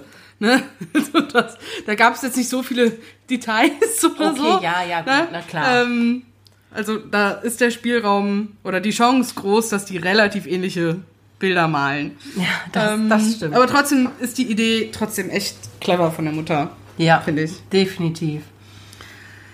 Ja, dann gehen wir doch mal zur. Z also noch als Conclusion, was das gewesen sein könnte, keine Ahnung. Wo das plötzlich herkam. Oder was Ich es weiß nicht, gemacht gibt es, hat. gibt oder, es sowas wie eine gemeinsame Einbildung? Ich weiß es nicht. Ja, vielleicht so hochschaukeln oder so, ne? Je nachdem, was die gespielt haben oder so. Vielleicht haben die im Bad ja auch irgendwas geschnüffelt. Nein, das meinen wir natürlich nicht so. Ja, aber schon komisch, ne? Naja. Gehen wir mal weiter. 2015 ist mein Opa leider schwer an Krebs erkrankt. Letztlich ist er auch daran gestorben. Bevor er gestorben ist, ist mir aber etwas sehr Komisches passiert. Mein Mann und ich wollten erst unseren Urlaub absagen. Meine Eltern sowie auch meine Oma sagten, dass wir diesen Urlaub unbedingt machen sollen, um uns zumindest ein bisschen zu erholen. Das war sowieso ein ganz schlimmes Jahr gewesen. Wir würden immer auf dem Laufenden gehalten werden. So haben wir entschieden, dass wir nun doch in den Urlaub fahren. Ich konnte nachts jedoch leider nur sehr schlecht schlafen, da ich im Zimmer immer dunkle Schatten am Bettrand gesehen hatte. Diese hatten sich sogar bewegt. Mein Mann meinte, ich würde mir das alles einreden, die Fantasie würde mit mir durchgehen. Tagsüber war ich so müde, dass ich oft am Strand eingeschlafen bin. Natürlich habe ich mir immer wieder Sorgen und Gedanken gemacht. Am letzten Abend dieses Horrortrips habe ich etwas Seltsames geträumt. Ich sah meinen Opa schlafend auf einem Rollband. Dieses Rollband ist direkt in einen Ofen gefahren. Ich habe geschrien, Opa, nein, wach auf, wach auf. Er ist dann aufgewacht, hat gelacht, mich an die Hand genommen und ist aufgestanden. Als wir wieder daheim angekommen sind, sagte meine Mutter, dass es ihm sehr schlecht geht und dass wir ihn nochmal besuchen sollen. Er riefe nach mir. Ich konnte mich noch von ihm verabschieden. Zwei Tage nach dem Traum ist er gestorben. Puh, ja, krass. Also auf einem Rollband Richtung Feuer klingt ziemlich eindeutig. Ja, Irgendwie. Ja, ne? natürlich. Also man könnte hier natürlich argumentieren, auch mit den Schatten und sowas, ne, dass das sowieso einfach durch die ganze mentale Belastung, die man hatte, ne, und dann dadurch, dass im Urlaub sonst der anderweitige Stress vom Alltag weggefallen ist und dass sich die dann irgendwie so gelöst haben und dann halt zusätzlich noch dieser Schlafmangel und schlechte Schlaf, Ja. ne, dass das diese Schatten halt begünstigt hat und da vielleicht dann schon, wie der Mann sagte, so ja, dass das eher die Fantasie da durchgeht, ne? Und dann halt auch mit diesem Traum zusätzlich noch klar, weil wenn diese Situation eh mit dem Opa schon so angespannt und schlecht war, ne, dass das Ja. Unterbewusstsein dann sowas daraus macht. Könnte natürlich andersrum genauso sein, dass sie einfach fühlig ist. Natürlich. Ja. Und Meins war jetzt halt auch eher diese rationale ja, ja, Herangehensweise, ne, klar, Weise, ne? logisch. Und dann muss man aber natürlich sehen, ne, wenn jemand fühlig ist, und wir hatten das ja heute auch schon mal, ne, dass man offensichtlich Vorahnungen träumt oder Visionen hat, Mhm. Ja. die man äh, im Traum quasi visualisiert. Ja. Ja, das, ich meine, das ist ein schlimmer Traum, so wie ich ihn mir vorstelle. Auf und jeden ist, Fall. Ähm, ich hatte auch schon Träume, wo meine Omas gestorben sind, Och. auf schlimme Weise. Und das ist Ich habe schon mal geträumt, dass alle gestorben sind. Oh, In, also, ja. wir haben zum Glück nicht die fragliche Gabe, sowas Nee. zu träumen und dass es sich dann ähm, bewahrheitet. Nee. Aber das Schöne, Schöne im Unschönen ist ja trotzdem, dass du dich, dass es halt trotzdem dann noch lange genug gedauert hat, auch wenn das jetzt blöd klingt, dass du dich halt trotzdem noch verabschieden konntest. Ja, Ne? ja. Also das ist ja, Das ist das halt nicht im Positive. Urlaub dann verstorben ist und du Ja. dir dann vielleicht deswegen noch doch noch schlechte Gedanken eingeredet hättest, von wegen, ach, wären wir nicht gefahren, dann Ja. hätte ich ihn noch sehen können, dann wäre ich bei ihm gewesen. Ja, Ne? das ist, das ist jetzt für mich das Positive, was ich da rausziehen würde. Ja, Ne? Ähm, weil ich, ich lebe halt auch so nach diesem Motto, dass einfach nichts so schlimm ist, dass nicht irgendwas Gutes dabei rauskommen Mhm. kann. Auch wenn man das vielleicht nicht sehen kann in dem Moment, ja, aber es gibt aus jeder Situation irgendetwas Positives. Ja. Mag es noch so klein sein. Und das, wenn man Dinge so sieht, hilft das schon auf jeden Fall. sehr Ja. mit diversen Situationen oder Lebensveränderungen umzugehen. Ja. Ja, und dann haben wir noch eine dritte Geschichte. Dies ist nicht mir passiert, aber meinen Eltern. Mein Vater sammelt Geldmünzen aus dem Ausland. Diese bewahrt er in einer Holzkiste in einem Schrank im Esszimmer auf und holt diese so ein bis zweimal im Jahr raus und betrachtet sie. Vor diesem kuriosen Ereignis hat er zugesichert, dass er die Münzen schon sehr, sehr lange nicht mehr aus dem Schrank geholt hatte. Meine Mutter hat im Esszimmer sauber gemacht. Alles, was da so anfällt eben. Die Stühle am Esszimmertisch haben lose Sitzkissen, die man hinten an der Lehne festmachen kann. Sie muss die Kissen regelmäßig sauber machen, da sie zwei Katzen haben, die es sich sehr gerne auf den Kissen gemütlich machen. Als meine Mutter eines der Stuhlkissen hochnahm, fiel ihr auf, dass auf dem Stuhl eine Münze lag, und zwar eine aus der Münzsammlung meines Vaters. Wir können uns nicht erklären, wie sie dahin gekommen sein soll. Um was für eine Münze es sich dabei handelte, weiß ich leider nicht mehr. Euros waren es jedenfalls nicht. Interessant. Kurios. Ja, wie plötzlich Gegenstände einfach irgendwo auftauchen. Vor allem, wenn er wirklich diese Sammlung auch ewig nicht mehr rausgeholt hatte, ne? sodass Ja. man sagen könnte, okay, die ist da vielleicht, der hat die gestern Abend noch Gereinigt. gereinigt so. angeschaut und dann ist sie vielleicht weggerollt unbemerkt oder so, ne? Aber weil so auf einem Kissen, wenn die da schon lange gelegen hätte, würde die ja auffallen, so eine Münze auf so einem Kissen. Oder unter dem Kissen. Oder lag die Die unter? lag oder? unterm Kissen. Sie hat das Kissen Ja, stimmt, und auf da dem lag, Stuhl, die, ja, und da lag ja. die Münze. Aber Aber sie macht ja regelmäßig sauber. sie macht ne? da ja regelmäßig sauber. Plus, also ich meine, ja, hier sind zwei Katzen im Haushalt Mhm. und Katzen treiben ja auch schon mal Unfug. Aber Münzsammlungen sind ja in der Regel in so, einem, in so einer Art Katalog oder Mhm. Buch rein äh, ja, gedrückt, gemacht, gelegt. Ja, reingelegt. ne? Also das würde- so Schutzhüllen Genau. sowas, und das ne? würde voraussetzen, dass eine Katze hingeht, das Buch euch äh, Erstmal das, Büchlein Buch aus dem öffnet, Schrank holen. das Buch aus dem Schrank holt, das Büchlein öffnet, eine Münze daraus rausschiebt mit, mit ihren Tatzen oder so und dann damit spielt und Unters Kissen legt. und das Kissen vom Stuhl legt. Unwahrscheinlich. Möglich, aber eher unwahrscheinlich. Ja, die Wahrscheinlichkeit dürft ihr euch ausrechnen. ähm, ich bin nicht gut in Wahrscheinlichkeitsrechnung, würde aber sagen, das ist höchst unwahrscheinlich. Ich auch, ja. Äh, kurios, dass da einfach plötzlich diese Münze lag. Aber Ja. gut. Irgendwie muss sie da hingekommen sein. Ja, aber komisch, auf jeden Fall. Ihr werdet es wahrscheinlich nie erfahren. Nee, Das finde ich immer so unbefriedigend, ne? Wenn man sowas nicht erfährt. Ja, so, auf jeden wenn das Fall. so ein ewiges Rätsel sein wird. Das ist echt komisch. Ja, aber vielen Dank, lieber Ghosty, für deine Geschichten. Ja, auf Ja, jeden Fall. Und jetzt haben wir noch ähm, eine Geschichte von Eileen und Juliana. Genau. Zwei Schwestern, so wie wir beide. Und tatsächlich das erste Mal, dass wir so eine Geschichte von Zweien bekommen, die das zusammen erlebt haben. Ich finde das ganz cool. Ähm, ich lese mal vor. Das Ganze ist im Oktober 2015 passiert. Unsere Großcousine hatte eine Hochzeit auf der Fraueninsel des Chiemsees geplant und wir hatten vor, mit einigen Freunden und Familienmitgliedern mit dem Zug dorthin zu fahren. Die Anreise war sehr schön und wir hatten uns genug Verpflegung inklusive ein paar Flaschen Sekt mitgenommen. Am Chiemsee angekommen, haben wir dann das nächste Schiff genommen, um auf die Fraueninsel zu kommen. Im Nachhinein betrachtet war der Abend und die ganze Atmosphäre dort vor unserem Erlebnis schon ziemlich mystisch. Aber das fiel uns zu diesem Zeitpunkt natürlich nicht auf, da wir einen tollen Tag hatten, sehr unbeschwert waren und uns auf die Hochzeit am folgenden Tag gefreut haben. Unsere Ferienwohnung befand sich ebenfalls auf der Fraueninsel und wir waren hauptsächlich Frauen, da die meisten Papas oder Partner aufgrund beruflicher Termine nicht mit dabei sein konnten. Dort angekommen, haben wir unsere Koffer ausgeräumt, uns frisch gemacht und am Abend war ein Tisch reserviert, um auf der Insel noch etwas essen zu gehen. Nach einem leckeren Abendessen wollten wir wieder über die Insel, die nicht besonders groß ist, zu unserer Ferienwohnung laufen. Das Restaurant, in dem wir essen waren, lag direkt neben dem Kloster, welches sich ebenfalls auf der Insel befindet. Wir sind in kleinen Grüppchen gelaufen. Unsere Mutter und wir waren schon etwas weiter vorne, als die Gruppe hinter uns laut anfing zu schreien. Es sei dazu gesagt, dass zwei der drei Frauen, die geschrien haben, wirklich nicht an übernatürliche Dinge glauben, geschweige denn sich damit beschäftigen. In der Ferienwohnung angekommen, erzählten sie uns dann, warum sie geschrien haben. Sie waren gerade auf der Höhe der Klostermauer, als sich eine Mischung aus Schatten und Rauch bildete und ähnlich eines Joggers durch sie hindurch gerannt ist. Das Ganze ging so schnell, dass sie nicht ausweichen konnten und es auch nicht kommen sahen, aber alle drei haben es gesehen.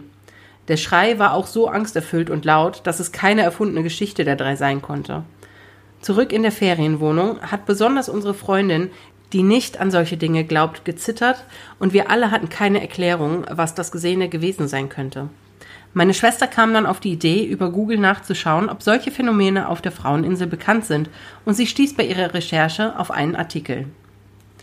In dem Kloster der Fraueninsel soll vor vielen Jahren eine Nonne namens Katharina gelebt haben. Diese traf sich heimlich mit einem Mann auf der benachbarten Krautinsel und wurde daraufhin ungewollt schwanger. Vom Kloster ausgestoßen und vollkommen hilflos sprang sie eines Nachts vom Klosterturm und verstarb. Seitdem heißt es, spukt sie in jeder ersten Vollmondnacht im Oktober auf der Insel und um das Kloster herum. Keiner von uns kannte diese Geschichte zu diesem Zeitpunkt und ich muss zugeben, dass diese Geschichte uns nicht gerade beruhigte. Zumal man bedenken muss, dass es tatsächlich die erste Vollmondnacht im Oktober war. Das Mystische an der ganzen Situation ist, dass die Fraueninsel eine sehr kleine Insel ist, von der man ab einer gewissen Uhrzeit nicht mehr wegkommt, da schlicht und ergreifend keine Schiffe mehr fahren. Das heißt, es befinden sich nachts kaum Einwohner auf der Insel und bis auf dichten Nebel, das Geklapper der Boote, einem Restaurant und natürlich dem Kloster hört und sieht man nichts. In dieser Nacht war der Nebel so dicht, dass man nicht mal das Ufer des Sees und die restlichen Inseln sah. Keiner von uns hat ein Auge zugetan und dementsprechend haben wir sehr müde am nächsten Tag die Hochzeit besucht. Am späten Nachmittag kamen wir auf eine Idee und wollten bei einer der Nonnen des Klosters unsere Geschichte erzählen, in der Hoffnung, sie könne uns etwas beruhigen. Im Klosterladen angekommen, fragten wir sie, ob auf der Insel und im Kloster mystische Erscheinungen und Begebenheiten vorkommen, und darauf antwortete die Nonne mit einem einzigen Wort Absolut. Sie erklärte uns, dass vor allem an der Klostermauer, neben der sich auf dem Klostergelände übrigens der Friedhof befindet, einige Energiemeridiane zusammenlaufen und es daher schon mehrfach zu solchen Erscheinungen gekommen ist. Früher, ohne Handy, Internet und sonstigen Störfaktoren, seien die Menschen und Bewohner allerdings empfänglicher für solche Energien gewesen. Wir feierten anschließend die Hochzeit und wurden zugegebenermaßen auch von ein paar Gästen belächelt. Es war trotz der Ereignisse eine superschöne Hochzeit und es kam auch nicht zu weiteren Begegnungen. Ja, vielen lieben Dank erstmal für die Geschichte euch beiden. Ja, danke schön. Und ja, auch super spannend. Also auch generell diese ganze Insel und dass es da halt, ja, auch echt generell spuken soll und auch die Nonne das ja auch, also die Nonne das bestätigt hat. Ja, Ne? Ich möchte dass es hier da oft zu mysteriösen, unerklärlichen Geschehnissen kommt. Ich möchte hier wohlwollend darauf hindeuten mhm. und das wertschätzend auf ähm, jeden Fall bemerken, dass hier durchaus bestätigt wurde, was ja, die Mädels am Tag zuvor gesehen haben. Ja. Ne? Oder gefühlt haben. Jeden Fall. Ähm, ja, aber krass, also ich wusste gar nicht, dass es offensichtlich so viele Inseln im Chiemsee gibt. Mhm. Ich nee. kenne aber auch den Chiemsee nicht. Also das muss ich dazu ehrlich sagen. Eben. Ich finde die Vorstellung, da ist auf so einer kleinen Insel mitten in einem See zu heiraten ziemlich cool. Ja, das mit einem Kloster und allem. Echt schön. Das klingt richtig schön, richtig romantisch und richtig cool.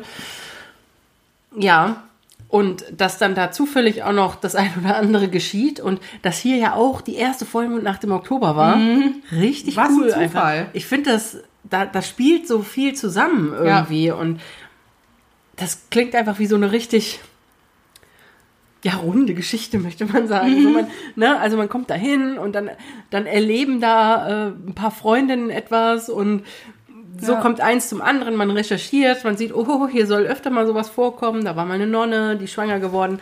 Ne? Und dann mhm. sagt noch eine Nonne, bestätigt das Ganze, ja, ja, hier passiert schon mal was. Ne? Mhm. Ja, das ist ganz normal.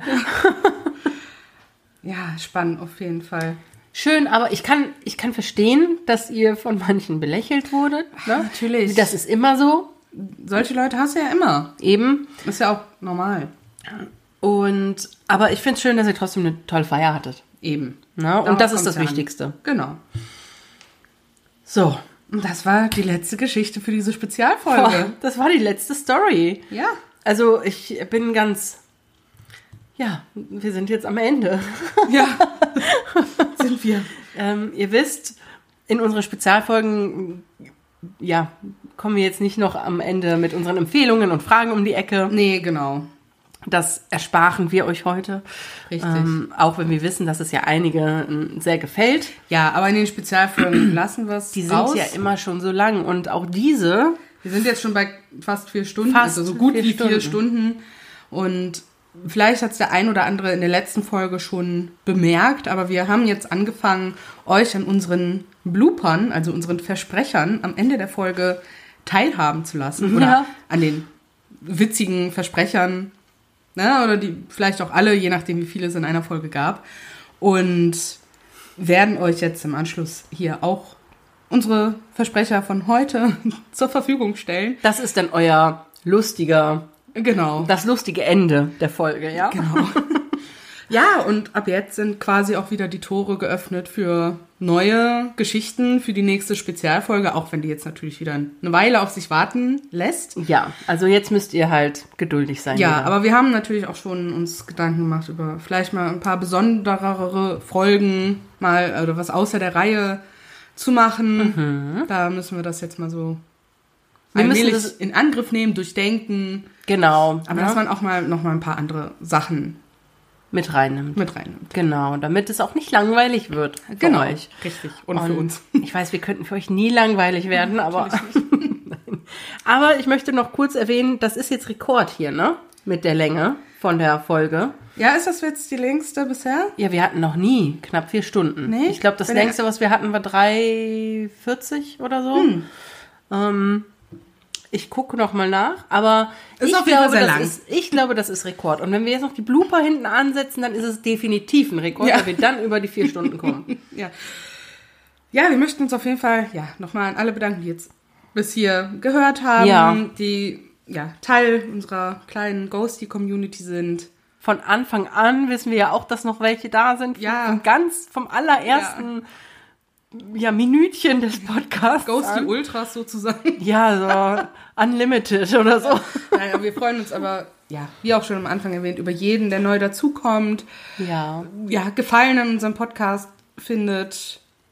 Ja, jeder ist willkommen. Ja, Jeder ist willkommen, der sich für sowas interessiert, auch wenn man selber vielleicht nicht unbedingt daran glaubt, aber das ist ja auch, dient ja auch so ein bisschen der Unterhaltung. ja, Ne? eben, genau. Und äh, ja, es ist einfach schön, neue Leute in der Community zu haben, in der Ghosty Base quasi. Und ja, es ist schön, dass ihr da seid. Ja, und damit verabschieden wir uns aus dieser sehr, sehr langen Spezialfolge und ja, hören uns in zwei Wochen wieder. Bis in zwei Wochen. Ciao. Tschüss.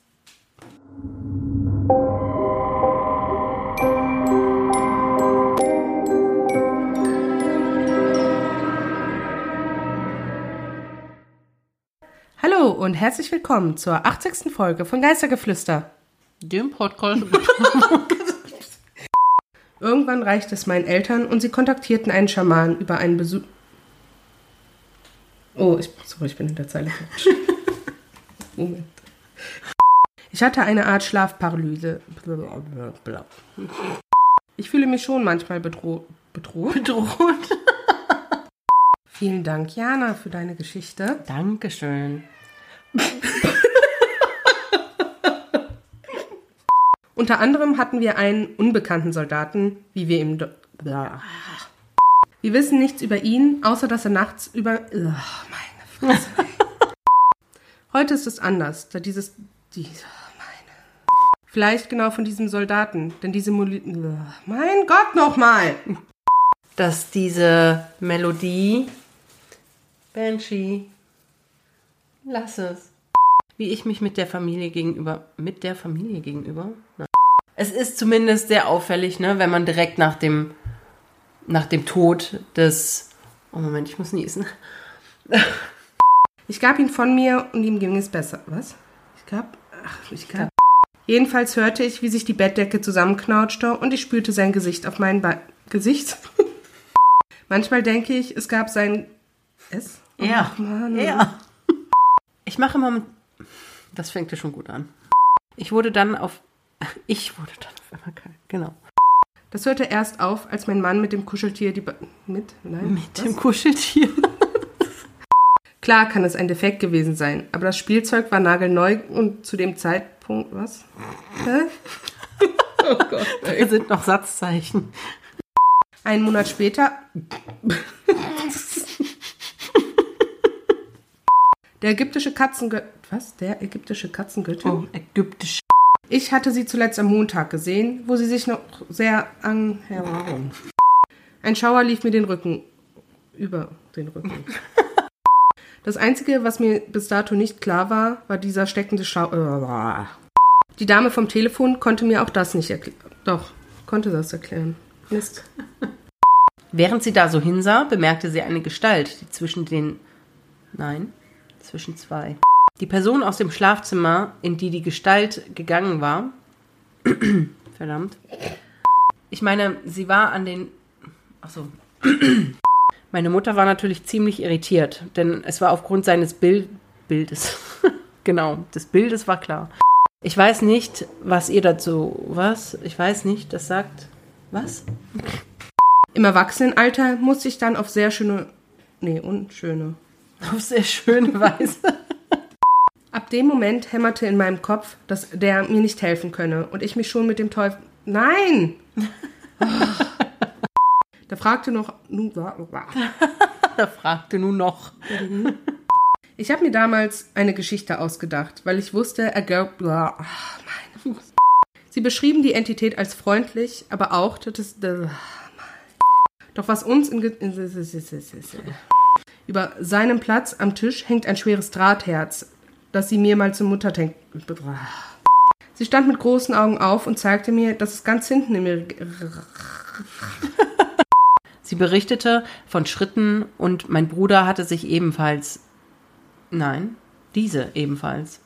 Mein Bruder hatte mir auch erzählt, dass er als kleiner Lu Lunge. Die Ampel wurde grün und er wollte schon losfahren. In seinem Kopf schrie auch hier, bleib stehen. Schrie auch hier? Was ist das denn?